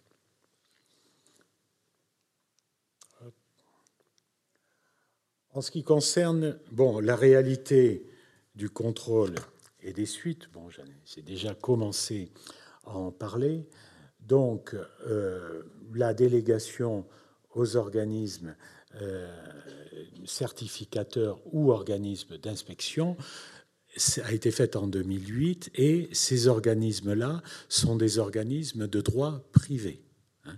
Euh, alors que de, avant 2008, les contrôles étaient réalisés directement par les agents de l'établissement public INAO ou d'autres structures euh, publiques officielles. Donc on peut dire qu'il y a eu quelque part une certaine privatisation des contrôles, même si ceux-ci sont faits sous la tutelle et sous le contrôle de l'INAO, qui évalue les euh, organismes. Chaque organisme euh, chargé des contrôles est évalué par les services de l'INAO, en général deux fois par an. En ce qui concerne les types de contrôles, la réglementation prévoit trois niveaux distincts de, contrôle et euh, cet élément-là aussi a été mis en place en 2008. Euh, Le premier niveau, ce sont les autocontrôles qui sont faits par les opérateurs eux-mêmes ou par des groupements d'opérateurs tels que les CAF coopératives, par exemple. Donc, qui sont euh, euh, qui n'ont pas de valeur réglementaire, mais qui sont néanmoins obligatoires euh, pour certains points définis par la réglementation. Ensuite, il y a ce que nous appelons les contrôles internes qui sont réalisés par les ODG, donc les organismes de défense et de gestion qu'on appelait autrefois syndicats viticoles. Donc ces contrôles internes, qui sont faits conformément au plan de contrôle validé par l'INAO, ont essentiellement un but pédagogique, c'est-à-dire le, pour parler couramment, euh, le but c'est de, de, mettre le doigt là où ça fait mal chez les opérateurs et de leur dire, bon voilà, après un audit euh, de, de l'outil de production, du chai, des vignes, et voire dans quelques cas plus rares des dégustations, eh bien on leur dit, attention, vous avez tel point de non-conformité et euh, on vous demande de vous mettre en conformité sur euh, ce point-là. Donc c'est un, contrôle fait par la profession elle-même, donc par les ODG. Et puis enfin, les contrôles externes qui sont les contrôles officiels qui sont effectués, donc en ce qui concerne les AOC, par euh, des organismes d'inspection ou des organismes certificateurs. Et ces contrôles-là font l'objet, en cas d'absence de mise en conformité, de persistance des non-conformités, de sanctions qui, dans le cas de l'inspection, sont notifiées par les services de l'INAO et dans le cas de la certification, donc des organismes certificateurs, sont notifiées par l'organisme de contrôle lui-même. L'examen du vin lui-même maintenant. Bon, donc comme euh, c'est le cas depuis au moins 1974, cet examen euh, a deux niveaux. Euh, pour un même échantillon, en plusieurs exemplaires évidemment, il y a d'une part un contrôle analytique qui est effectué par un laboratoire énologique certifié COFRAC. Alors, les euh, organismes d'inspection ou organismes certificateurs dont j'ai parlé n'ont pas généralement de laboratoire dans leur service, mais ils font appel à un ou plusieurs laboratoires certifiés donc par le COFRAC et habilités par l'INAO afin d'effectuer les euh, contrôles analytiques. Parallèlement, il y a un contrôle organoleptique, donc une dégustation, pour parler couramment, qui est effectuée donc, sur les, échantillons prélevés selon euh, des règles définies par le plan euh, de contrôle. Euh, et cet examen est fait par une commission de dégustation, un jury, composé en général de cinq membres appartenant à trois familles de producteurs, euh, trois familles pardon, de dégustateurs euh, différentes. Et le but de, cette, euh, de cet examen organoleptique, comme ça a été cité dans l'exposé précédent, c'est d'une part de confirmer l'acceptabilité du produit au sein de son appellation, on peut dire euh, avec des gros guillemets la typicité du vin, et également la présence, euh, plutôt l'absence pardon, de défauts dont l'intensité les rend rédhibitoires. Et ce bout de phrase qui, figure dans la, directive de l'INAO est très très important parce que c'est pas le fait de détecter un défaut entre guillemets qui est suffisant pour considérer qu'un vin n'est pas conforme. On peut considérer, par exemple, que euh, l'odeur de poivron vert liée à, à des méthoxypyrazines peut être un défaut si cette caractéristique est forte, voire dominante, mais c'est pas parce que un dégustateur décèle cette caractéristique que le vin va être considéré comme défectueux, comme non conforme. Il est indispensable de faire une différence très très importante entre le seuil de détection, connaît bien Axel et, Gilles, euh, et le seuil de rejet. C'est pas donc euh, un des dangers de la dégustation, c'est que euh, des jurés, des membres de la commission de dégustation confondent les deux et qui disent je perçois telle caractéristique, donc j'élimine le vin, je demande à éliminer, à éliminer le vin, ce qui n'a pas de sens au sens des appellations, parce que tout est question d'harmonie entre les différentes caractéristiques du vin. Euh, il est important de préciser également que le goût dans les contrôles de vin d'appellation ne fait pas appel à une supériorité qualitative. Hein. Nous ne sommes pas dans des concours ou dans des classements. Hein. C'est qui est important, c'est la reconnaissance dans euh, la famille. Les contrôles diligentés au titre de la revendication d'une appellation n'ont pour but que celui d'assurer la légitimité d'un opérateur à utiliser un signe d'identification de la qualité et de l'origine pour des produits dont le profil correspond bien à celui attendu. Et il ne s'agit pas de juger si un vin est meilleur que autre. Cela fait l'objet d'autres euh, euh, dégustations.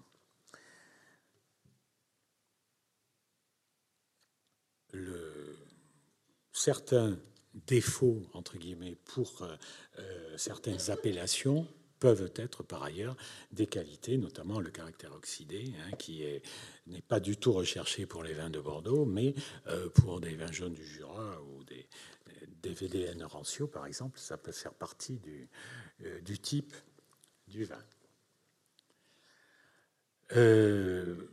En ce qui concerne quelques mots de plus sur les commissions de dégustation.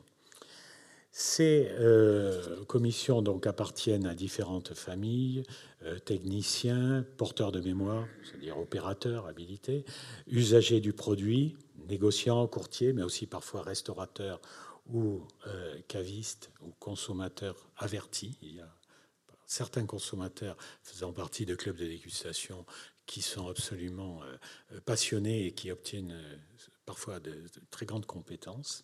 Donc euh, la porte est ouverte, ou tout au moins entrouverte, à ces catégories-là pour les commissions de dégustation.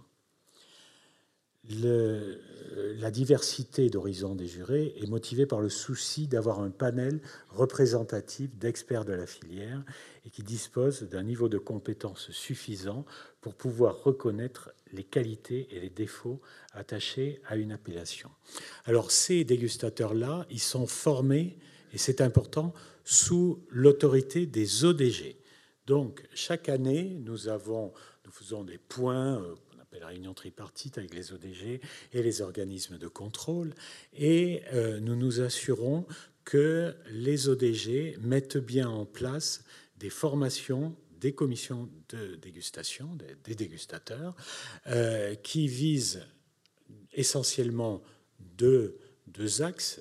D'une part, bien s'assurer qu'ils ont intégré ce qu'est un vin de l'appellation, caractéristiques intrinsèques et l'appartenance à la famille, et puis également quels sont les défauts que l'on doit considérer comme rédhibitoires à partir d'une certaine intensité.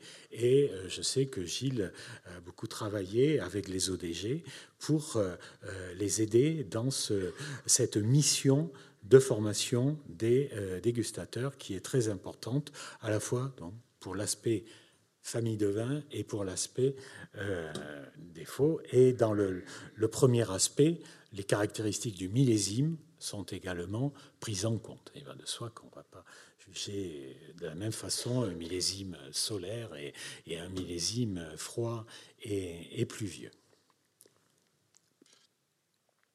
Alors, les issues du contrôle pour l'opérateur.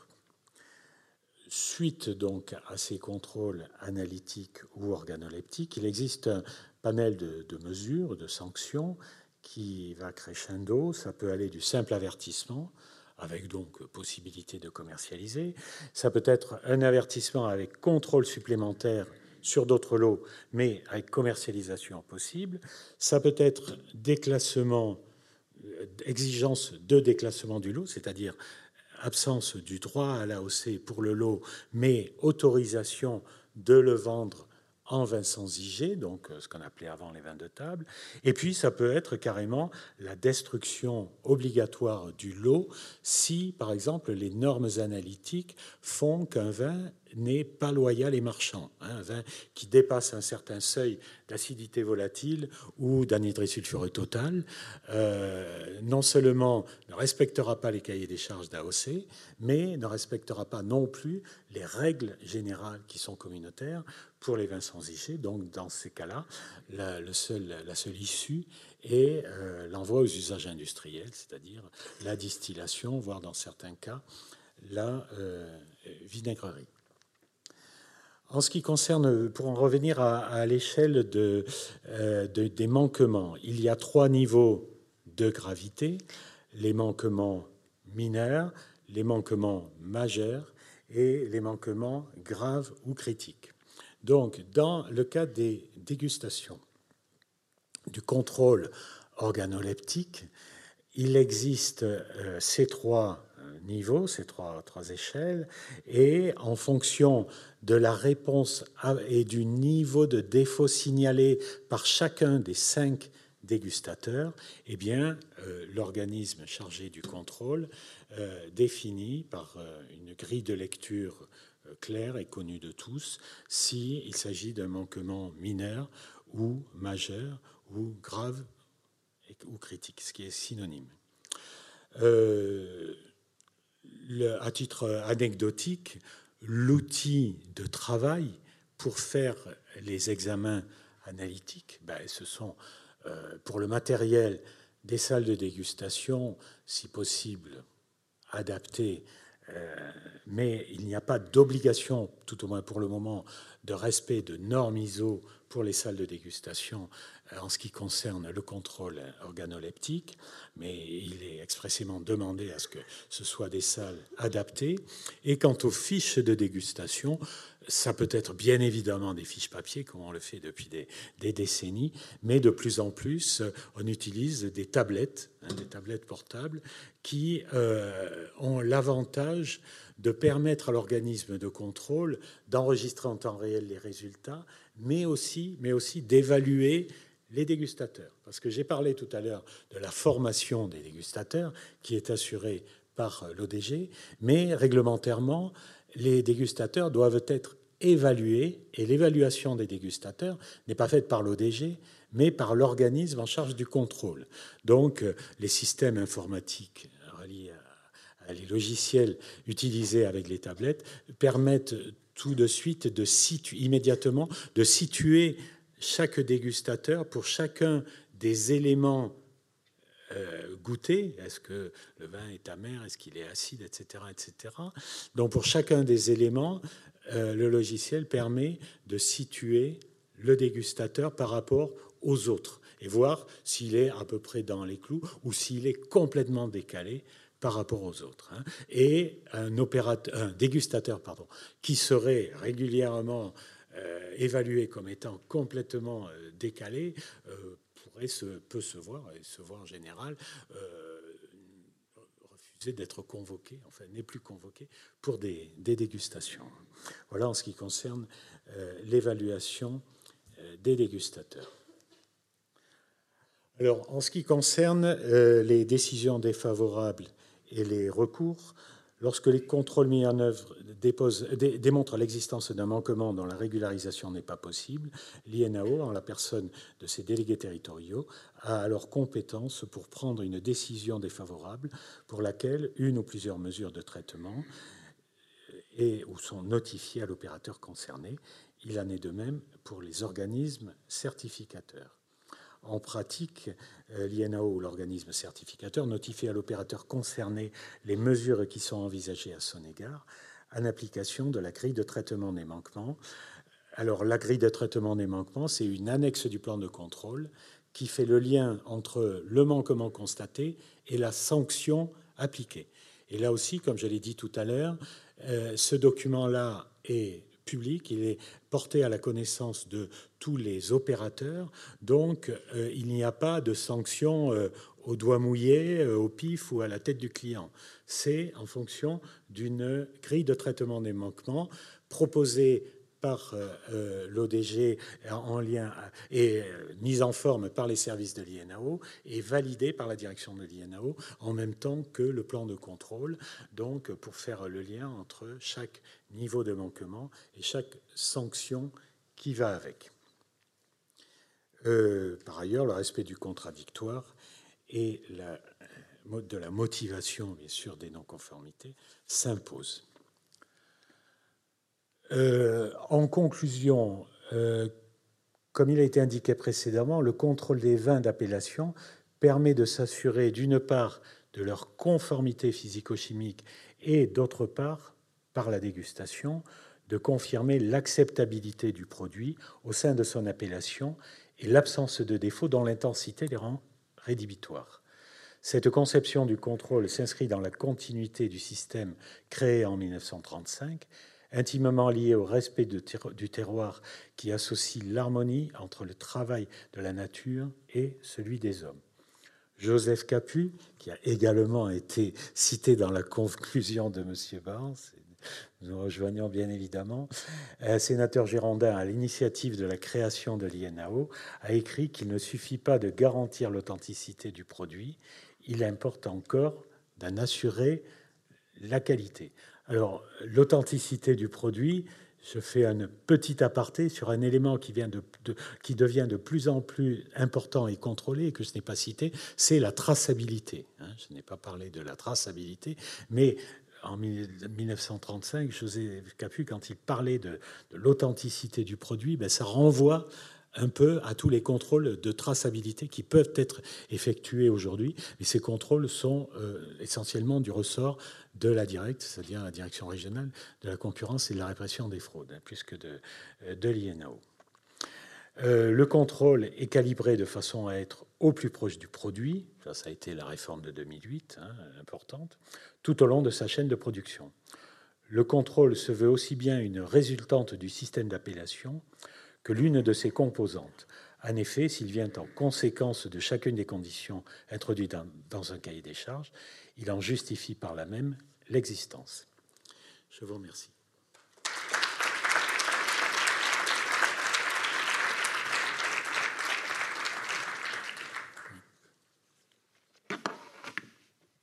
Merci beaucoup, Monsieur Langlade, pour cette euh, présentation très intéressante, très riche et qui, ben, je suis sûr, euh, a appris à beaucoup de monde, euh, comme à moi, un certain nombre de choses sur euh, la mise en œuvre pratique et concrète de, ces contrôles. Merci beaucoup, c'était passionnant. je, dois vous avertir qu'il y a une petite modification du, programme, puisque Madame Le Riche est bloquée dans les transports ferroviaires, au moins qu'elle soit arrivée. Si c'est le cas, elle peut lever la main. Ce n'est pas le cas. Euh, alors c'est d'autant plus dommage que je me faisais ce, reproche finalement en lisant le programme, que si je ne prends pas, c'est la seule femme qui participe aujourd'hui aux, conférences. Je crois qu'il va falloir qu'on progresse véritablement sur, euh, sur ce plan-là, si j'accepte bien sûr les étudiantes dans le panel d'étudiants du Master de droit de la vigne et du vin qui présenteront tout à l'heure. Je tiens quand même à le préciser, mais elles ne sont pas là pour faire le nombre, mais en raison de leur qualité particulière, vous l'avez bien compris. Euh, je vais passer la parole à Gilles de Revel. Alors, je ne suis pas du tout le mieux placé pour le, présenter, mais je vais dire que tu es un grand spécialiste d'analyse sensorielle. Très bien. Voilà. Merci Gilles. Merci beaucoup, Ronan. Donc tout est dit ou presque. On va simplement donc pour gagner du temps et profiter de ce, trou offert par le retard de, de Corinne. Et Tristan Richard me succédera juste après.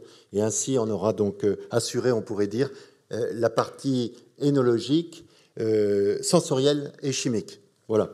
Alors, lorsqu'on avait un petit peu réfléchi sur euh, ce programme, euh, Ronan avait euh, vu qu'en effet, en énologie, on travaille bien sûr sur le produit, mais on travaille également sur le dégustateur.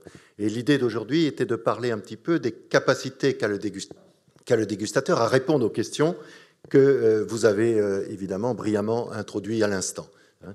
Donc nous sommes bien dans cette idée de dégustation dite d'agrément autrefois et dite de contrôle depuis 2008, et avec, on l'a vu, hein, cette exigence que demande en même temps la loi et que demande en même temps, ou l'exige, euh, le consommateur. Alors, euh, sur, sur, le goût du vin, euh, les, choses ont déjà été introduites et Axel notamment a introduit cette idée Jean-Marc l'a continué sur l'idée d'objectivité Hein, du, vin, du goût du vin, euh, de par euh, la composition du vin, de par euh, sa nature chimique. Hein. et nous avons une bonne connaissance ou une meilleure connaissance. On, l'a vu encore, on, continue à travailler sur la, connaissance évidemment de la typicité du vin. Mais il y a également des éléments subjectifs, hein, et notamment la dégustation. La dégustation fait partie de la subjectivité euh, introduite tout à l'heure par Jean-Marc. En effet, même s'il y a éventuellement, et on essaie de s'y atteler tous les jours, euh, une, tentative d'objectivité, ça reste une, partie éminemment subjective. Et notre maître, euh, qui est Émile Pénaud, le décrivait bien dans son goût du vin, hein, qui, est, bien nommé aujourd'hui. Euh, par euh, l'idée que l'empire de la saveur a aussi ses aveugles et ses sourds, et nous essayons de travailler justement sur la, recherche hein, euh, de cette surdité ou de cet aveuglement, d'y approcher, ce qui nous permet aussi évidemment d'y travailler dans l'apprentissage à la dégustation. Alors, le goût du vin, on l'a dit aussi, ça a été introduit, c'est inné à l'idée, le goût du vin n'est pas simplement dans le verre. Hein. Et je crois qu'on a introduit tout à l'heure l'idée de l'image euh, qu'est le vin. Euh, et donc, euh, on a l'habitude, et notre collègue Frédéric Brochet l'avait, parmi d'autres, l'avait théorisé dans l'idée que le goût du vin est bien dans la tête du dégustateur et que le goût du vin n'est pas simplement dans le verre. On a l'habitude de dire que le, il existe une règle fondamentale dans la dégustation, c'est la règle des trois P. Hein. Euh, le produit, bien sûr, la personne et son environnement. Alors on laissera tomber l'environnement, mais euh, euh, on vient, Pierre vient de l'évoquer hein, dans la constitution d'une salle de dégustation et tout ce qui s'ensuit. la personne nous intéresse prodigieusement et c'est en effet, au-delà du produit qu'est le vin, en effet, une grande partie de nos recherches actuelles ici et ailleurs dans nombreux euh, instituts d'énologie. Alors, sur les critères objectifs, je ne veux pas y revenir. Il a été euh, tout à l'heure euh, nommé certains éléments, mais nous avons de plus en plus de précision dans l'analyse du vin. Tristan parlera tout à l'heure de l'analyse, de l'intérêt de l'analyse dans l'authentification des vins et de l'authenticité. mais cette idée est toujours de mettre en parallèle la qualité chimique, la qualité intrinsèque du vin et la dégustation. Euh, alors, juste un exemple, on en a eu un sur euh, la noisette et le, chardonnay, un autre exemple bien connu euh, chez les dégustateurs et malheureusement chez les consommateurs, c'est l'exemple du goût de bouchon, où nous avons là depuis, je dirais, longtemps maintenant, en chimie et en énologie, défini proprement hein, l'origine de ce fameux goût de bouchon, en nommant, identifiant la molécule que l'on appelle le trichloroanisole hein, et que l'on sait doser et dont on mesure exactement je dirais, euh, euh, le malheur d'être présent, euh, le défaut qu'il engendre, que ce soit un masque ou une véritable identification. Donc, on a des éléments objectifs, bien sûr, dans la dégustation. le, les éléments. alors, Jean-Marc a tenté de les objectiver, mais ils sont en même temps innés à notre physiologie. les sens, en effet, sont utiles pour décrire les vins. Ils ont également des, certaines difficultés. On va essayer de s'approcher de ces difficultés en en prenant peut-être qu'un seul, d'abord parce que c'est notre élément de recherche, mais aussi parce que euh, le temps est court. Et euh, donc s'il faut s'intéresser à un sens en particulier, on l'a dit tout à l'heure, euh, c'est peut-être celui de l'odorat, celui qui va notamment décrire et être important, on l'a dit aussi Axel à l'instant, sur la typicité des vins. Donc en fait, lorsqu'on forme des experts à la dégustation, des experts au contrôle, on va les former euh, mais également on va, les, euh, on va vérifier leur performance. Hein. c'est ce qu'on s'est engagé à faire, c'est de regarder comment, euh, bien sûr, cet apprentissage est utile, comment il peut être amélioré, mais aussi comment peut-on mesurer cet apprentissage chez les dégustateurs et notamment chez les experts. Alors, qu'est-ce que c'est qu'un expert? Il n'y a pas de définition, il y a les définitions légales, euh, certainement, euh, donc, euh, qui nous permet d'approcher une certaine expertise, mais finalement, un expert en énologie, un très bon dégustateur, serait peut-être celui, tout comme les parfumeurs nous le disent, celui qui serait capable de mémoriser un grand nombre d'odeurs, un grand nombre de molécules, un grand nombre d'éléments techniques, mais aussi d'éléments immatériels au vin, Hein. Et euh, c'est peut-être euh, la capacité de mémorisation qui serait peut-être euh, très fortement liée à un très bon dégustateur, mais ce n'est pas là notre propos d'aujourd'hui. Alors, en effet, nous sommes intéressés dans les recherches récentes sur l'expertise. L'expertise est notamment dans le contrôle à la dégustation, et notamment depuis 2008, pour essayer d'aborder en effet l'apprentissage et la vérification dans le contrôle des vins. Euh, cette capacité qu'a l'expert, nous sommes intéressés premièrement à sa sensibilité. Alors je vais parler beaucoup d'experts. Euh, l'expert, dans mon propos, sera essentiellement le professionnel, puisque c'est finalement ce qu'attend hein, un jury de, contrôle, c'est d'avoir des experts en tant que professionnels du produit, et on l'a vu, accompagnés hein, de certaines autres personnalités qui peuvent apporter des éléments complémentaires. Alors, cette sensibilité, elle a été étudiée notamment euh, dans notre laboratoire par Sophie Tempère, hein, qui euh, a largement contribué à l'avancée de, ces recherches et à la définition de cette difficulté autour de la sensibilité chez les dégustateurs, euh, dirigée donc pendant sa thèse par mon collègue donc Gilles Sicard, qui nous a largement questionné, challengé sur l'expertise des experts. Euh, alors, je vais aller assez, vite, mais on pourra évidemment l'écrire de façon plus, importante. Euh, l'idée d'expertiser euh, la sensibilité des personnes, c'est d'utiliser des molécules, des substances du vin, et de voir comment finalement les dégustateurs y sont plus ou moins sensibles, et comment on peut établir une certaine cartographie de leur sensibilité individuelle, voire bien sûr de la sensibilité des groupes.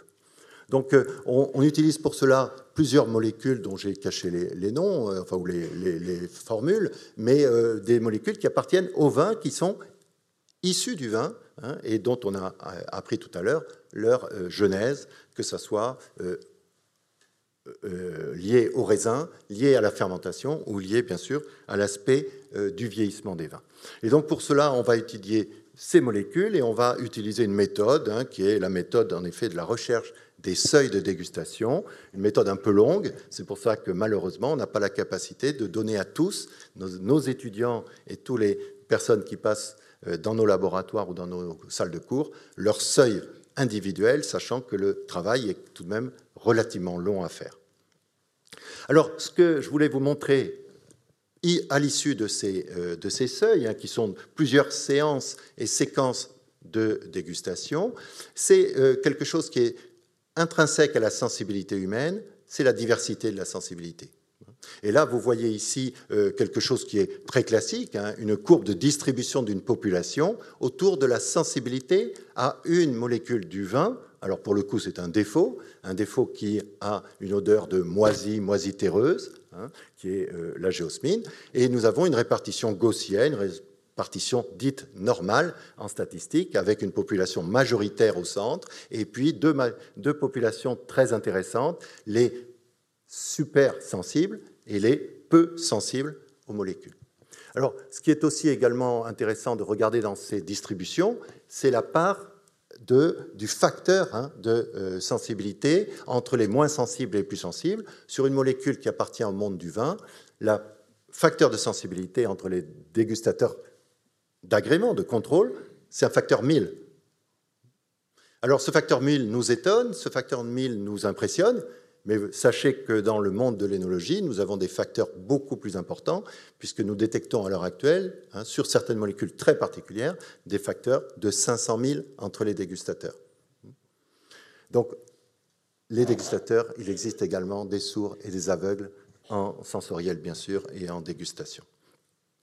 Alors, euh, on a pu organiser toute une cartographie de toutes ces molécules, et vous voyez que toutes se, ressemblent à peu près. Hein. Nous avons des courbes qui sont plus ou moins gaussiennes de distribution autour de toutes ces molécules du vin.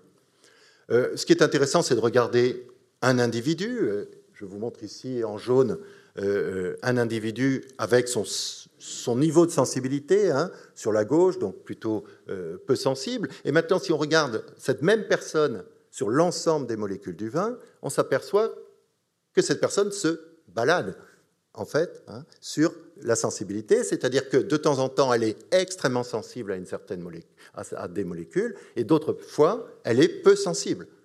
C'est-à-dire que nous avons tous des sensibilités extrêmement variables. Bien sûr, ça, on le savait, mais chacun en possède des variabilités variables selon les molécules du vin. Ça complique un petit peu le paysage. Euh, ça nous permet aussi de faire à chacun une cartographie personnelle de sa sensibilité. Et c'est ce que vous voyez ici. Hein. Vous avez euh, le, trait noir représente les sensibilités d'une personne à gauche et d'une autre personne à droite, avec le poids moyen en gris hein, de la population. Euh, et vous avez ici une véritable cartographie très personnelle, très personnelle de chacun. Euh, alors, ça amène des réflexions, c'est-à-dire ça montre, ça démontre la diversité des dégustateurs, mais surtout, ce qui nous a beaucoup surpris, c'est qu'on n'a jamais été capable de grouper certains dégustateurs. C'est que, et ça, ça nous a à la fin gêné dans l'idée qui était intellectuellement intéressante, c'est-à-dire qu'ayant des groupes de dégustateurs, il suffisait d'en prendre dans chaque groupe un, et nous avions une représentation parfaite de la diversité humaine. Mais malheureusement, la diversité est tellement forte, tellement grande, que nous n'avons pas la possibilité de faire des groupes. Alors, on a également la possibilité de lancer de l'apprentissage spécifique hein, sur certaines molécules. Si jamais on a des trous de sensibilité, des difficultés de sensibilité, on peut améliorer cette sensibilité par l'apprentissage, ce qui permet tout de même hein, d'avancer aussi sur ses capacités à déguster et à faire le travail, je dirais, hein, faire le job. Alors, euh, dans la diversité des euh, experts, la diversité de jugement des experts, euh, il y a d'autres points qui nous ont intéressés, notamment finalement la capacité de détecter euh, la capacité de jugement surtout, euh, la stratégie du jugement des dégustateurs. Alors, euh, le temps, le, temps est, court et donc on ne va pas rentrer dans les détails, mais sachez que nous avons étudié la population de nos dégustateurs. Regardez bien sûr le genre, vous on n'y échappe pas, mais aussi l'âge, ce qui est un facteur extrêmement important, l'expérience, euh, le, également le, métier euh, des, dégustateurs, et nous observons alors des stratégies ou des capacités différentes en fonction justement de euh, l'ensemble de ces diversités de, finalement de, personnes. Et, pour cela, nous avons donc des outils qui sont capables. Ici, c'était un exemple sur un défaut que l'on appelle le défaut phénolé, le défaut animal des vins, sur lequel on était capable de poser de poser une question et de mesurer euh, donc la réponse du dégustateur.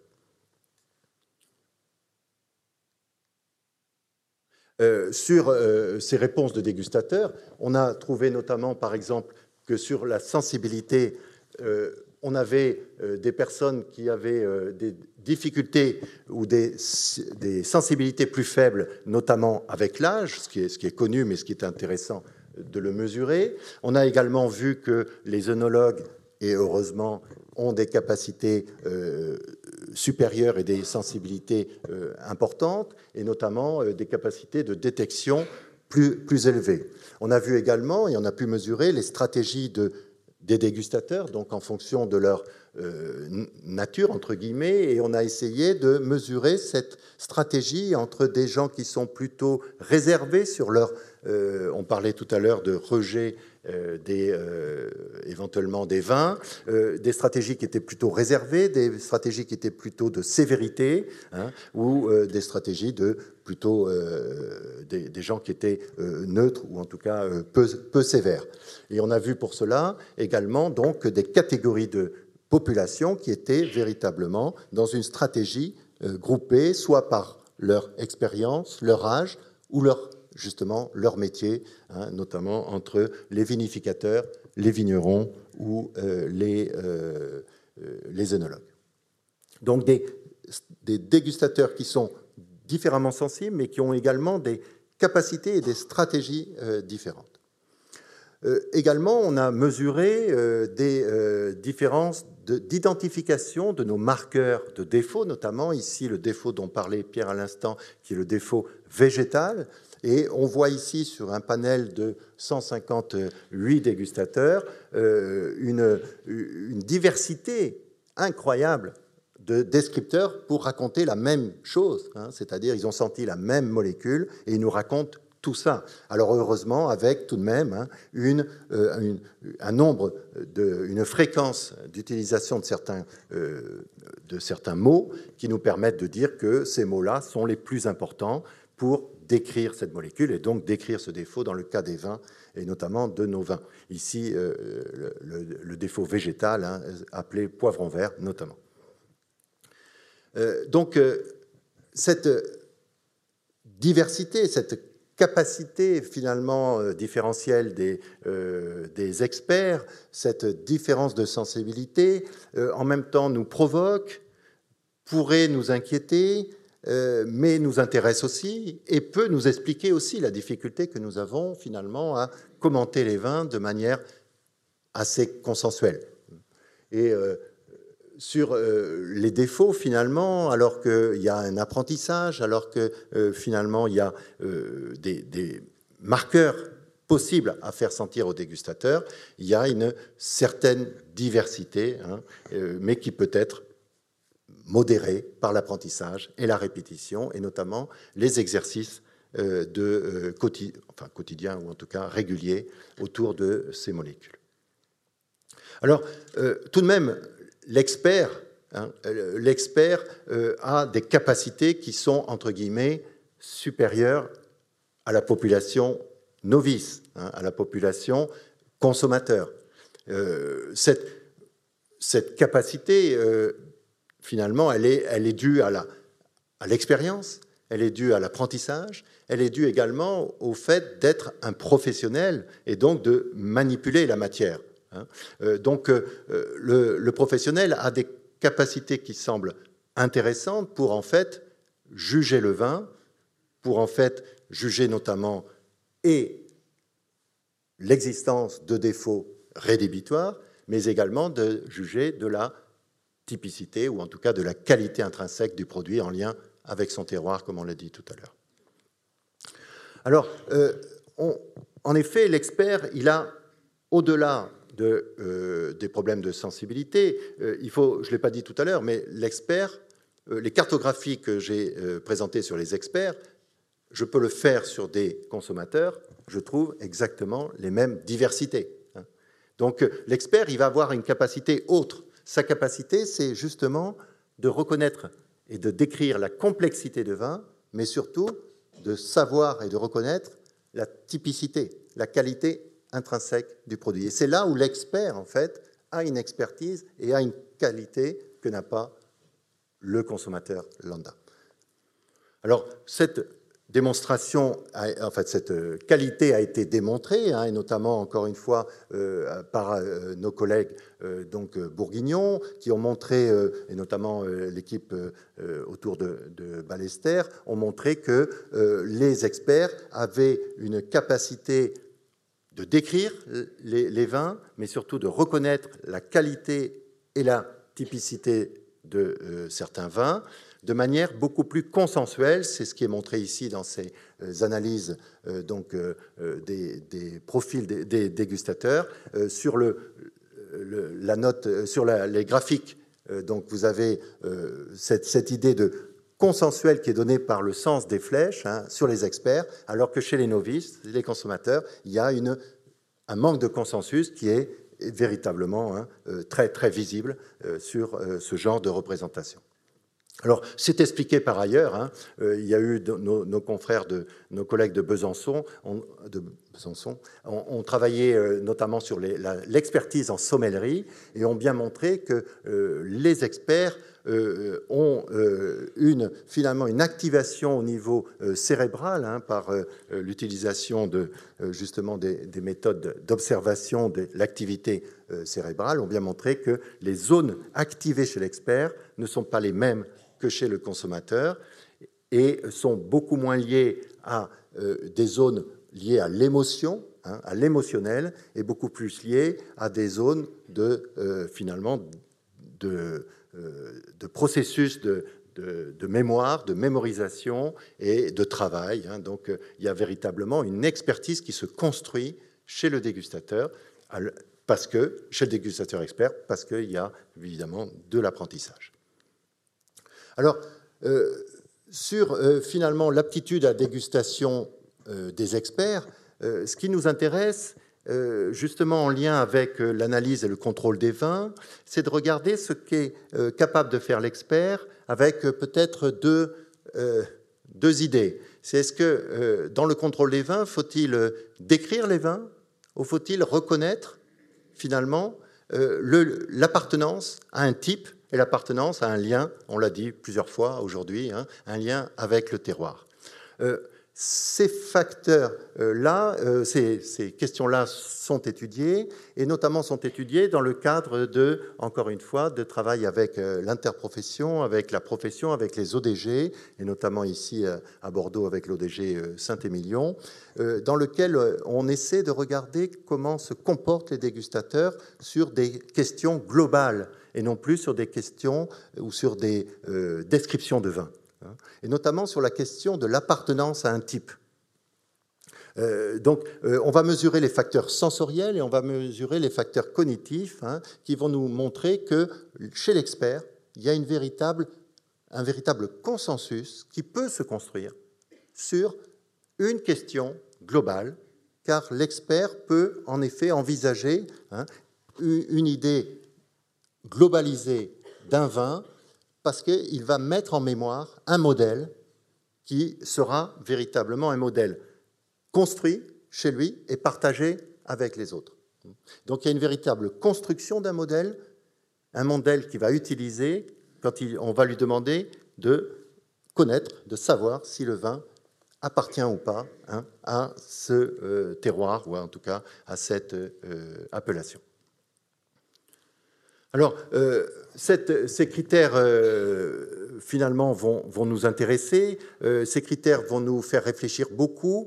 Et je voudrais, peut-être, dans les messages d'aujourd'hui, laisser, non pas un doute, parce que ça devient quelque chose qui, qui a été un doute il y a quelques années, qui est maintenant de plus en plus construit chez nous, qui est peut-être l'idée d'être très attentif à la question qu'on va poser aux dégustateurs de contrôle euh, par rapport justement à la réponse euh, que la réglementation nous oblige. Hein.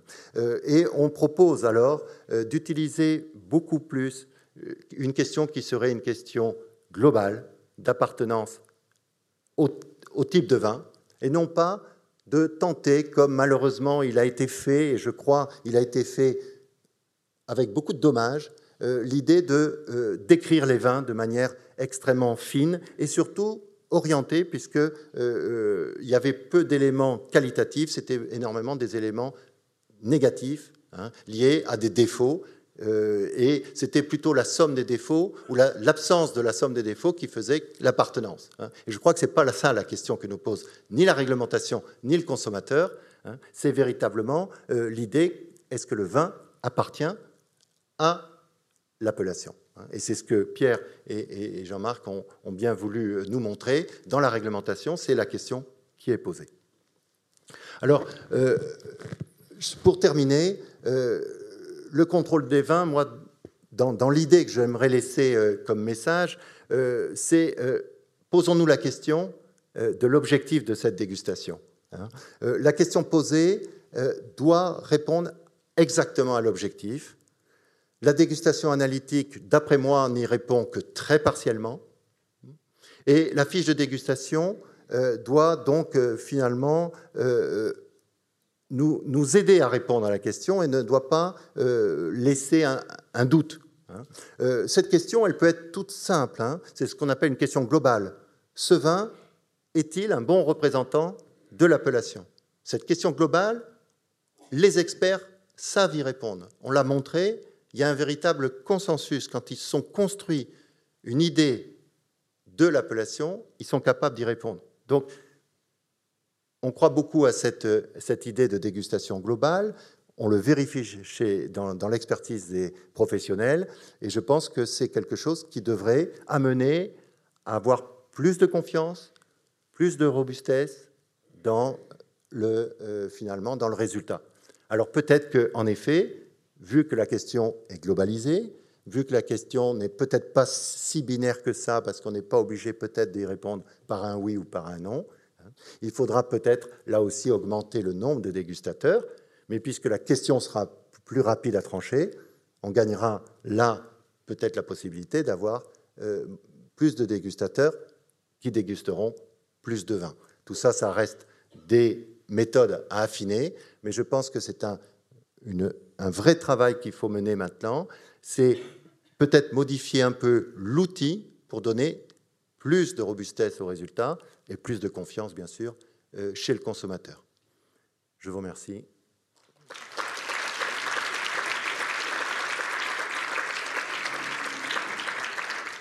Voilà, et j'enchaîne tout de suite. Ronan me dit d'enchaîner tout de suite, et donc euh, j'invite Tristan Richard à euh, mettre son PowerPoint en place. Euh, Tristan Richard est donc euh, notre collègue à l'ISVV. Il est professeur de chimie analytique à la faculté de pharmacie de Bordeaux. il est également chercheur donc dans notre unité, dans notre laboratoire d'énologie.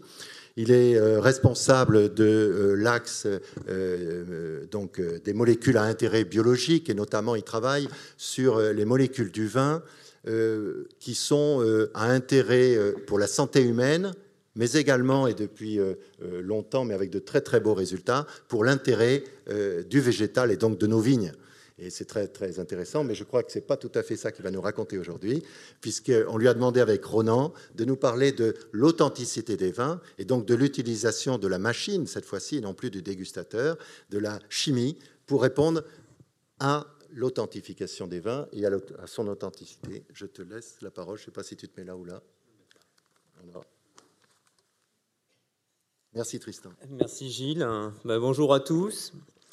Euh, bah, merci pour cette invitation à, vous euh, présenter euh, ce travail qui sort un petit peu de ce que je fais habituellement, puisque, comme je vous l'ai dit Gilles, moi, j'anime une équipe au, sein de l'unité de recherche onologie qui s'intéresse aux composés du vin à valeur santé, ou autrement dit, des composés du vin qui peuvent avoir un effet bénéfique sur la santé et principalement sur les polyphénols.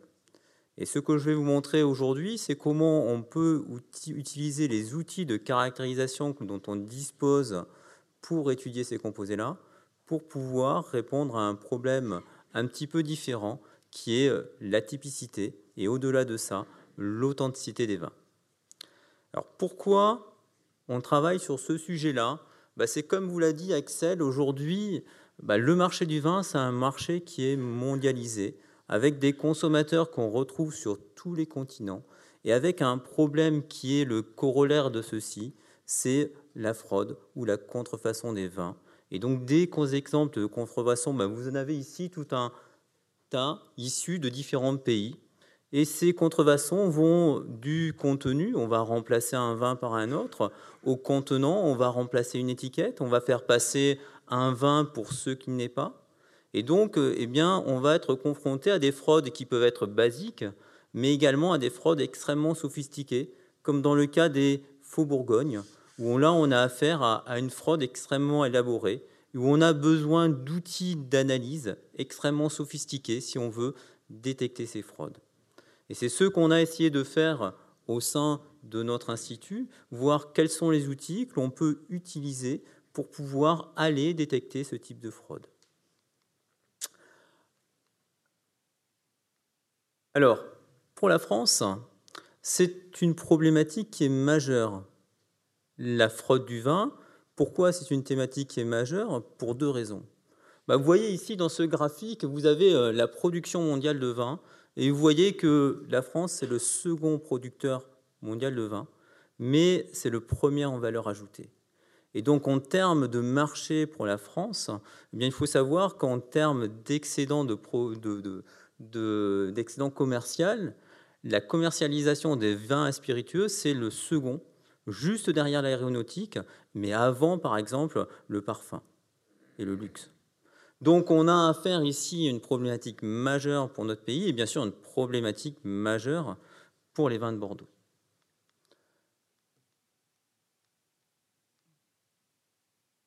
Alors, pour euh, répondre à cette problématique, on a différents outils à notre disposition. Et donc on a créé au sein de notre institut une plateforme qu'on a appelée Vin vrai, comme vin, recherche, authenticité, identité, qui a pour objectif de pouvoir eh bien, garantir l'authenticité d'un vin en utilisant différents outils analytiques à notre disposition. Eh ben, on peut aller bien sûr partir de la simple dégustation et puis aller utiliser des outils de plus en plus sophistiqués, comme par exemple la spectrométrie de masse, la mesure des rapports isotopiques. Donc ça, c'est la chaptalisation, par exemple, qu'on va ici utiliser pour pouvoir répondre aux problèmes d'authenticité. Et puis d'autres outils comme la résonance magnétique nucléaire, la RMN. La RMN, vous la connaissez parce que vous avez tous entendu parler de l'IRM, l'imagerie par résonance magnétique nucléaire. La RMN, c'est quasiment la même chose, sauf que là, au lieu de s'intéresser aux molécules d'eau du corps humain, on va s'intéresser aux atomes d'hydrogène des composés organiques du vin. Et c'est cette technique-là que l'on a développée pour pouvoir aller garantir l'authenticité du vin. Alors bien sûr, on, s'intègre dans un projet plus global. Notre plateforme s'intègre dans une réflexion au niveau de l'Aquitaine qui concerne la garantie du vin, aussi bien du contenant que du contenu. Et donc on a créé un groupement d'intérêts scientifiques qui s'intéresse à cette problématique, intégrant différents laboratoires des universités de l'Aquitaine, différents laboratoires publics et privés, le service commun des laboratoires, les fraudes et les douanes, le CIVB, avec des approches différentes, de façon à pouvoir à la fois travailler sur le contenant, la bouteille, l'étiquette, le bouchon, mais également le contenu, bah, le vin en lui-même. Et donc, ce que je vais vous présenter là, c'est ce qu'on peut faire avec la RMN. Donc la RMN, c'est quoi? On va s'intéresser aux atomes d'hydrogène. Aux atomes d'hydrogène des composés organiques du vin. Un petit peu comme on fait en IRMN lorsqu'on s'intéresse aux molécules d'eau. Dans les molécules d'eau, qu'est-ce qu'on regarde? Les atomes d'hydrogène et molécules d'eau qui vont nous permettre de créer l'image que l'on va observer dans les IRM. Ben là, c'est à peu près la même chose. On va chercher à faire l'image des vins en regardant les atomes d'hydrogène du vin. Et donc, cette RMN, ça nous permet d'avoir la structure des composés, la structure bidimensionnelle ou tridimensionnelle de ces composés-là, et donc, à partir de là, de les identifier et d'étudier leurs propriétés. Et donc, une de leurs propriétés, c'est de déterminer la concentration dans les vins. Et donc, on peut, à partir de ces techniques-là, déterminer la concentration de ces composés-là dans les vins. Et donc, on va s'en servir ensuite pour aller pouvoir garantir l'authenticité des vins et donc avoir une information sur la typicité des vins en général. Alors l'ARMN, on ne l'applique pas qu'au vin. C'est une technique qui s'est développée sur le la RMN, le contrôle analytique, a commencé à se développer dans les années 90. Et l'application réellement au contrôle alimentaire, ça date des années 2000. C'est une technique qui est assez récente et qui est aujourd'hui utilisée pour le contrôle de nombreux aliments. Vous avez euh, bah, les huiles d'olive, par exemple, les jus de fruits, et vous avez le miel. Alors moi, je vous conseille sur le miel, vous voyez, je vous ai mis ici un, un, reportage qui est passé sur France 5 dimanche dernier, qui s'appelle La bataille du miel, qui vous montre le problème de l'authenticité des miels en, de façon concrète. Et vous allez voir, moi je vais vous raconter des choses. Et si vous regardez ce reportage, vous verrez que sur les miels, vous avez un petit peu la même problématique. Et il vous montre un exemple concret d'analyse par RMN d'une dizaine de minutes. Vous allez voir comment on peut utiliser les RMN pour garantir l'authenticité d'un miel. Et vous verrez en regardant ce reportage-là, qui est extrêmement bien fait, euh, que quand on travaille sur les miels, on a un petit peu la même problématique en termes d'origine, en termes de, contrefaçon, en termes de, euh, bah, de, de, goût, d'arôme dans les miels qui vont conditionner euh, la qualité d'un miel et, donc automatiquement son autorisation de commercialisation. Alors si on regarde le vin, le vin, c'est une matrice extrêmement complexe. Vous avez bien sûr de l'eau et de l'éthanol, mais vous avez toute une gamme de composés différents, de familles de composés différents. Vous avez des acides organiques, vous avez des alcools supérieurs, vous avez des arômes, vous avez des composés phénoliques, des sucres, d'autres composés. Et donc notre idée, c'est de se servir de l'ensemble de ces composés de façon à pouvoir faire une carte d'identité du vin, carte d'identité qui va nous permettre ensuite de pouvoir garantir l'authenticité de ce vin. Et c'est donc tout l'objectif de les analyses par RMN. La RMN, c'est une technique qui est généraliste. Elle permet, dans une simple analyse, de pouvoir accéder à tous ces composés différents. Et donc, on va pouvoir donner, à partir d'une analyse, un grand nombre de ces composés-là, avec un tout petit volume de vin. Vous voyez ici, voilà un échantillon qu'on va passer en RMN. Vous le comparez à la bouteille. Hein. on prend un très très petit volume de vin. Alors bien sûr, on est obligé d'ouvrir la bouteille, ou en tout cas de prélever un échantillon de vin. Donc ça, c'est un, petit inconvénient. Mais avec des systèmes, on peut imaginer qu'on prend le vin dans l'espace de tête, donc on ne va pas détériorer la bouteille. Donc on va pouvoir laisser cette bouteille suivre son chemin normal de commercialisation. Et on va pouvoir analyser ici cet échantillon-là sans préparation, directement en RMN, de façon à pouvoir quantifier les composés majoritaires du vin et pouvoir ensuite en tirer une information sur l'authenticité du vin. Et donc là, vous avez ici euh, tous les composés qu'on est capable de doser. Aujourd'hui, on en dose sur une simple analyse une cinquantaine de composés. Et là, on, on va cibler tout un tas de familles différentes. Je vous ai parlé des alcools supérieurs, je vous ai parlé des acides organiques, vous avez des polyphénols, vous avez des acides aminés, vous avez des esters. Tous ces composés-là sont spécifiques du vin et sont caractéristiques du vin. Et donc l'idée, c'est maintenant, est-ce qu'on est capable de les utiliser pour assurer la traçabilité du vin? Et donc là, je vais vous montrer deux exemples. Un exemple simple, simple entre guillemets on compare une bouteille à une autre. Est-ce qu'en comparant une bouteille à une autre par des analyses RMN, on est capable de dire que ces deux bouteilles sont identiques ou non? Alors c'est une problématique qui est simple entre guillemets parce que le vin c'est pas un jus d'orange. Dans un jus d'orange, vous analysez un vin, vous analysez un jus d'orange un jour J et le lendemain vous le buvez. Le vin c'est pas ça. Le vin, vous le mettez en bouteille et puis vous attendez des années pour le boire. Et donc votre vin évolue. Est-ce que par des analyses par RMN, on est capable de voir cette évolution? Est-ce que quand on compare la bouteille du château à la bouteille qui a suivi son cycle normal de commercialisation avec des stockages et puis une vie qui peut être différente, est-ce que quand on va comparer ces deux bouteilles-là, on aura la même information? Est-ce qu'on pourra toujours dire que ces deux vins sont identiques? Donc ça, c'est la première problématique que je vais vous montrer. Et puis la deuxième, c'est quand on n'a pas l'original, est-ce qu'en analysant un vin, on est capable de dire que ce vin-là, c'est un vin de Bordeaux, c'est un vin de Bourgogne, c'est un vin d'ailleurs? Donc ça, c'est la seconde problématique que je vais vous montrer. Comment on est capable de remonter à l'origine du vin? Est-ce qu'on est capable de distinguer des vins de Bordeaux de vins de Bourgogne? Est-ce qu'on est capable de distinguer des médocs de vins du Libournais? Et au sein, par exemple, des vins de Médoc, est-ce qu'on est capable d'avoir une traçabilité d'une propriété donnée? Alors tout d'abord, le premier exemple.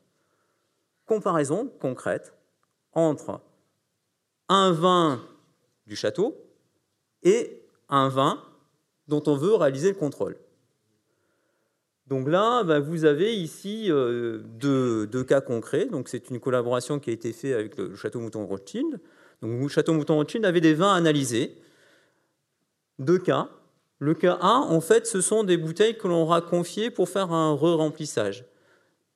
Donc sacrifier une bouteille pour faire une mise à niveau d'une seconde. Et donc ils avaient un doute sur l'origine de ces vins-là. Et puis un deuxième cas, donc c'est les vins B et C, dans lequel où le château avait carrément euh, un problème. On leur a demandé de contrôler ces vins-là parce qu'on avait un doute sur euh, ici l'origine de ces vins. Et donc, ils nous ont confié des bouteilles originales et bien sûr des échantillons ici, des échantillons, des vins qu'ils voulaient contrôler. Et donc, on a comparé quoi? On a comparé ce qui se fait classiquement. Donc ça, c'est quelque chose qui a été fait au niveau du service de répression des fraudes à Bordeaux, ou SCL, où ils ont fait les analyses classiques. Et quand on parle d'analyse classique d'un vin, ce sont des analyses qui sont longues. Vous voyez, on est sur des analyses qui vont durer au minimum deux jours, et puis qui vont consommer beaucoup de vin.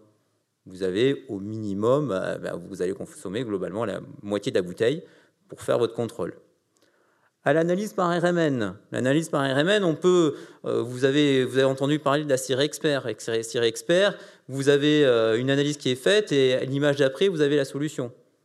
La RMN, c'est un petit peu ça. On va prendre l'échantillon, le mettre dans la RMN et une demi-heure après, on a le résultat. Avec ici un volume de vin, un demi-millilitre de vin pour faire l'analyse. Donc c'est extrêmement rapide. Et donc voilà le résultat. Donc à droite, vous avez les analyses par RMN et à gauche, les analyses du SCL. Qu'est-ce qu'elles vous disent? Donc ce sont des analyses statistiques que je vous présente, où on a comparé les dosages que l'on a réalisés. Et qu'est-ce qu'on voit? Ben Ici, on voit nettement que, par exemple, les vins du lot A, ceux pour lesquels on voulait faire un, un re-remplissage, eh bien, vous voyez, vous avez l'étoile qui représente le vin authentique, le vin du château, et puis les triangles qui correspondent aux vins que l'on a contrôlés. Et on voit que pour les vins du lot A, eh bien, on a quelque chose ici qui est ici homogène. Et donc, ce qu'on a pu conclure, c'est que les vins du lot A étaient authentiques. Et quand on regarde les vins des lots B et C, on voit une nette différence ici entre ces vins-là. Et donc, on a pu conclure que ces vins-là étaient a priori des faux. Et on a obtenu les mêmes résultats qu'avec les analyses réalisées au NSCL, où, bien sûr, avec des informations qui sont complémentaires, puisque nous, on a obtenu certaines informations, et puis le SL en a obtenu d'autres. Mais vous voyez ici que par RMN, on est capable d'avoir ici la capacité de discriminer des vins. Alors pour vous montrer un petit peu la, puissance de ce genre d'analyse, on a pris ici 20 vins au hasard de deux millésimes, 2011 et 2012, et on a comparé ces vins entre eux. Donc ici, vous avez la, carte en couleur qui est là, qui va vous représenter les différences. Donc les vins qui sont en rouge sont pour nous différents, les vins qui sont en vert sont identiques. Donc bien sûr, quand on compare les deux vins ici, par exemple le médocain avec le médocain, vous êtes en vert puisque c'est le même vin. Et quand vous avez ici des carrés verts, ça veut dire qu'on a des vins qui sont pour nous similaires. Alors qu'est-ce qu'on voit ici? C'est que globalement, tous les vins sont différents. C'était l'objectif du travail. Être capable de pouvoir discriminer l'ensemble de ces vins. Alors on a quand même des similarités. Par exemple, ici, entre les deux médocs, le 5 et le 6. Quand on regarde le 5 et le 6, ce sont deux hauts médocs du même millésime. Pour moi, que dans le médoc, deux vins puissent être pour nous identiques, ça me paraît assez logique. Et donc on retrouve la même chose pour deux Libournes donc pour deux vins de Libourne, bah, que les vins de Libourne présentent des caractères similaires dans le même millésime, c'est assez logique. Et donc, de façon plus globale, quand on regarde l'ensemble des vins de Bordeaux, vous voyez que ces vins-là, ils apparaissent plutôt en jaune en comparaison des autres vins des autres régions françaises, ce qui indique une certaine, ici, similarité entre ces vins, une certaine typicité de ces vins, ce qui est assez logique lorsqu'on fait ce genre d'analyse. Alors maintenant, est-ce qu'on peut aller plus loin que cette carte pour montrer qu'on a une certaine typicité des vins qui peut nous permettre de les discriminer ou de remonter à leur origine? Alors pour cela, on a créé une base de données. Et dans cette base de données, euh, on a mis des outils de comparaison. Et puis surtout, on a rentré des vins, on a fait des analyses de vins. Et aujourd'hui, on a analysé environ plus de 1000 références de vins différents. Alors bien sûr, quand on a constitué cette base de données, les vins que l'on a eu à analyser, c'était surtout des vins de Bordeaux, des vins de jeunes, ici millésimes entre guillemets, de Bordeaux. Mais on a aussi introduit des vins d'autres régions. Et ce que je veux montrer, c'est est-ce qu'on est capable de discriminer les vins de Bordeaux des vins des autres régions? Alors on commence. Si on prend par exemple Bordeaux et Bourgogne. Bah là, vous avez une comparaison des vins de Bordeaux, qui sont en bleu, et des vins de Bourgogne, qui sont en jaune. Donc ça, c'est une analyse statistique classique. Et donc on voit ici que bah, quand on compare ces vins, bah, pour nous, tous les vins de Bordeaux sont de Bordeaux, et tous les vins de Bourgogne sont de Bourgogne. Alors vous allez me dire, distinguer un vin de Bordeaux d'un vin de Bourgogne, euh, utiliser une analyse comme ceci, euh, aussi sophistiquée, c'est peut-être pas nécessaire. Bon, moi j'étais content de ça, mais bon. Euh, par contre, ce qu'on voit, c'est qu'on est aussi capable de voir des marqueurs discriminants.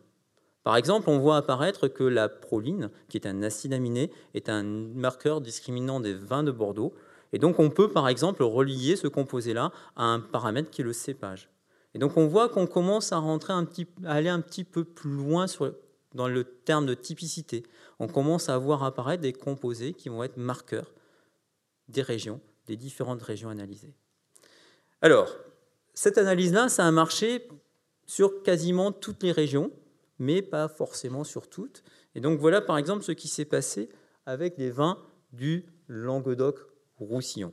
Donc vins du Languedoc-Roussillon, vous avez toujours les vins de Bordeaux qui sont en bleu, et vous voyez que vous avez les vins du Languedoc-Roussillon qui sont en jaune. Et vous voyez, qu'est-ce qu'on voit? On voit que certains vins du Languedoc-Roussillon peuvent apparaître comme des vins de Bordeaux ou que certains vins de Bordeaux peuvent apparaître comme des vins du Languedoc-Roussillon. Alors ne me faites pas dire ce que je n'ai pas dit. Je n'ai pas dit que les vins, euh, que certains vins de Bordeaux viennent du Languedoc-Roussillon. Non, c'est pas ça. Ce que je veux vous montrer là, c'est que, ben, pour moi, c'est quoi le Languedoc-Roussillon? C'est plein d'appellations différentes. Pour moi, le, moi, je viens de cette région-là, donc pour moi, un, un Pic Saint-Loup, c'est pas un Côte du Roussillon village et c'est pas un Minervois. Donc ici, on a plein d'appellations différentes, avec des critères par appellation qui sont différents, avec des cépages différents. Et donc euh, ici, on n'est pas assez discriminant pour pouvoir distinguer ce qui est le Bordeaux, qui est quand même relativement homogène, de ce qui est le Languedoc-Roussillon, qui est pour moi très hétérogène. Et donc on devrait ici analyser beaucoup plus de vins si on veut vraiment comparer les différentes appellations du Languedoc-Roussillon avec les vins de Bordeaux. Mais là aussi, on a quand même une bonne, un bon critère de distinction qui apparaît entre ces vins. Alors, cette étude-là, elle nous a montré quand même quelque chose. Elle nous a montré que quand on étudie les vins de Bordeaux et qu'on les compare aux autres appellations, eh bien, on voit apparaître des composés spécifiques de ces vins-là. Ça veut dire qu'on a un outil qui nous permet de garantir l'authenticité et qui est lié à la typicité de ces vins-là. Et donc, ça nous permet de rentrer dans un autre débat qui est euh, qu'est-ce qui fait un vin de Bordeaux? Quels sont les, paramètres qui vont faire un vin de Bordeaux? Et ensuite, d'où viennent ces paramètres? Parce que, par exemple, si on prend la proline, bah, la proline, c'est un composé qui est caractéristique du cépage, mais c'est un acide aminé. Donc, euh, c'est aussi un paramètre qui peut être lié à, par exemple, les amendements, les apports ici organiques que l'on va réaliser au niveau des vignes. Donc on a ici quelque chose qui nous permet d'aller vers bah, ce qui est réellement un vin et ce qui est un vin de Bordeaux, par exemple.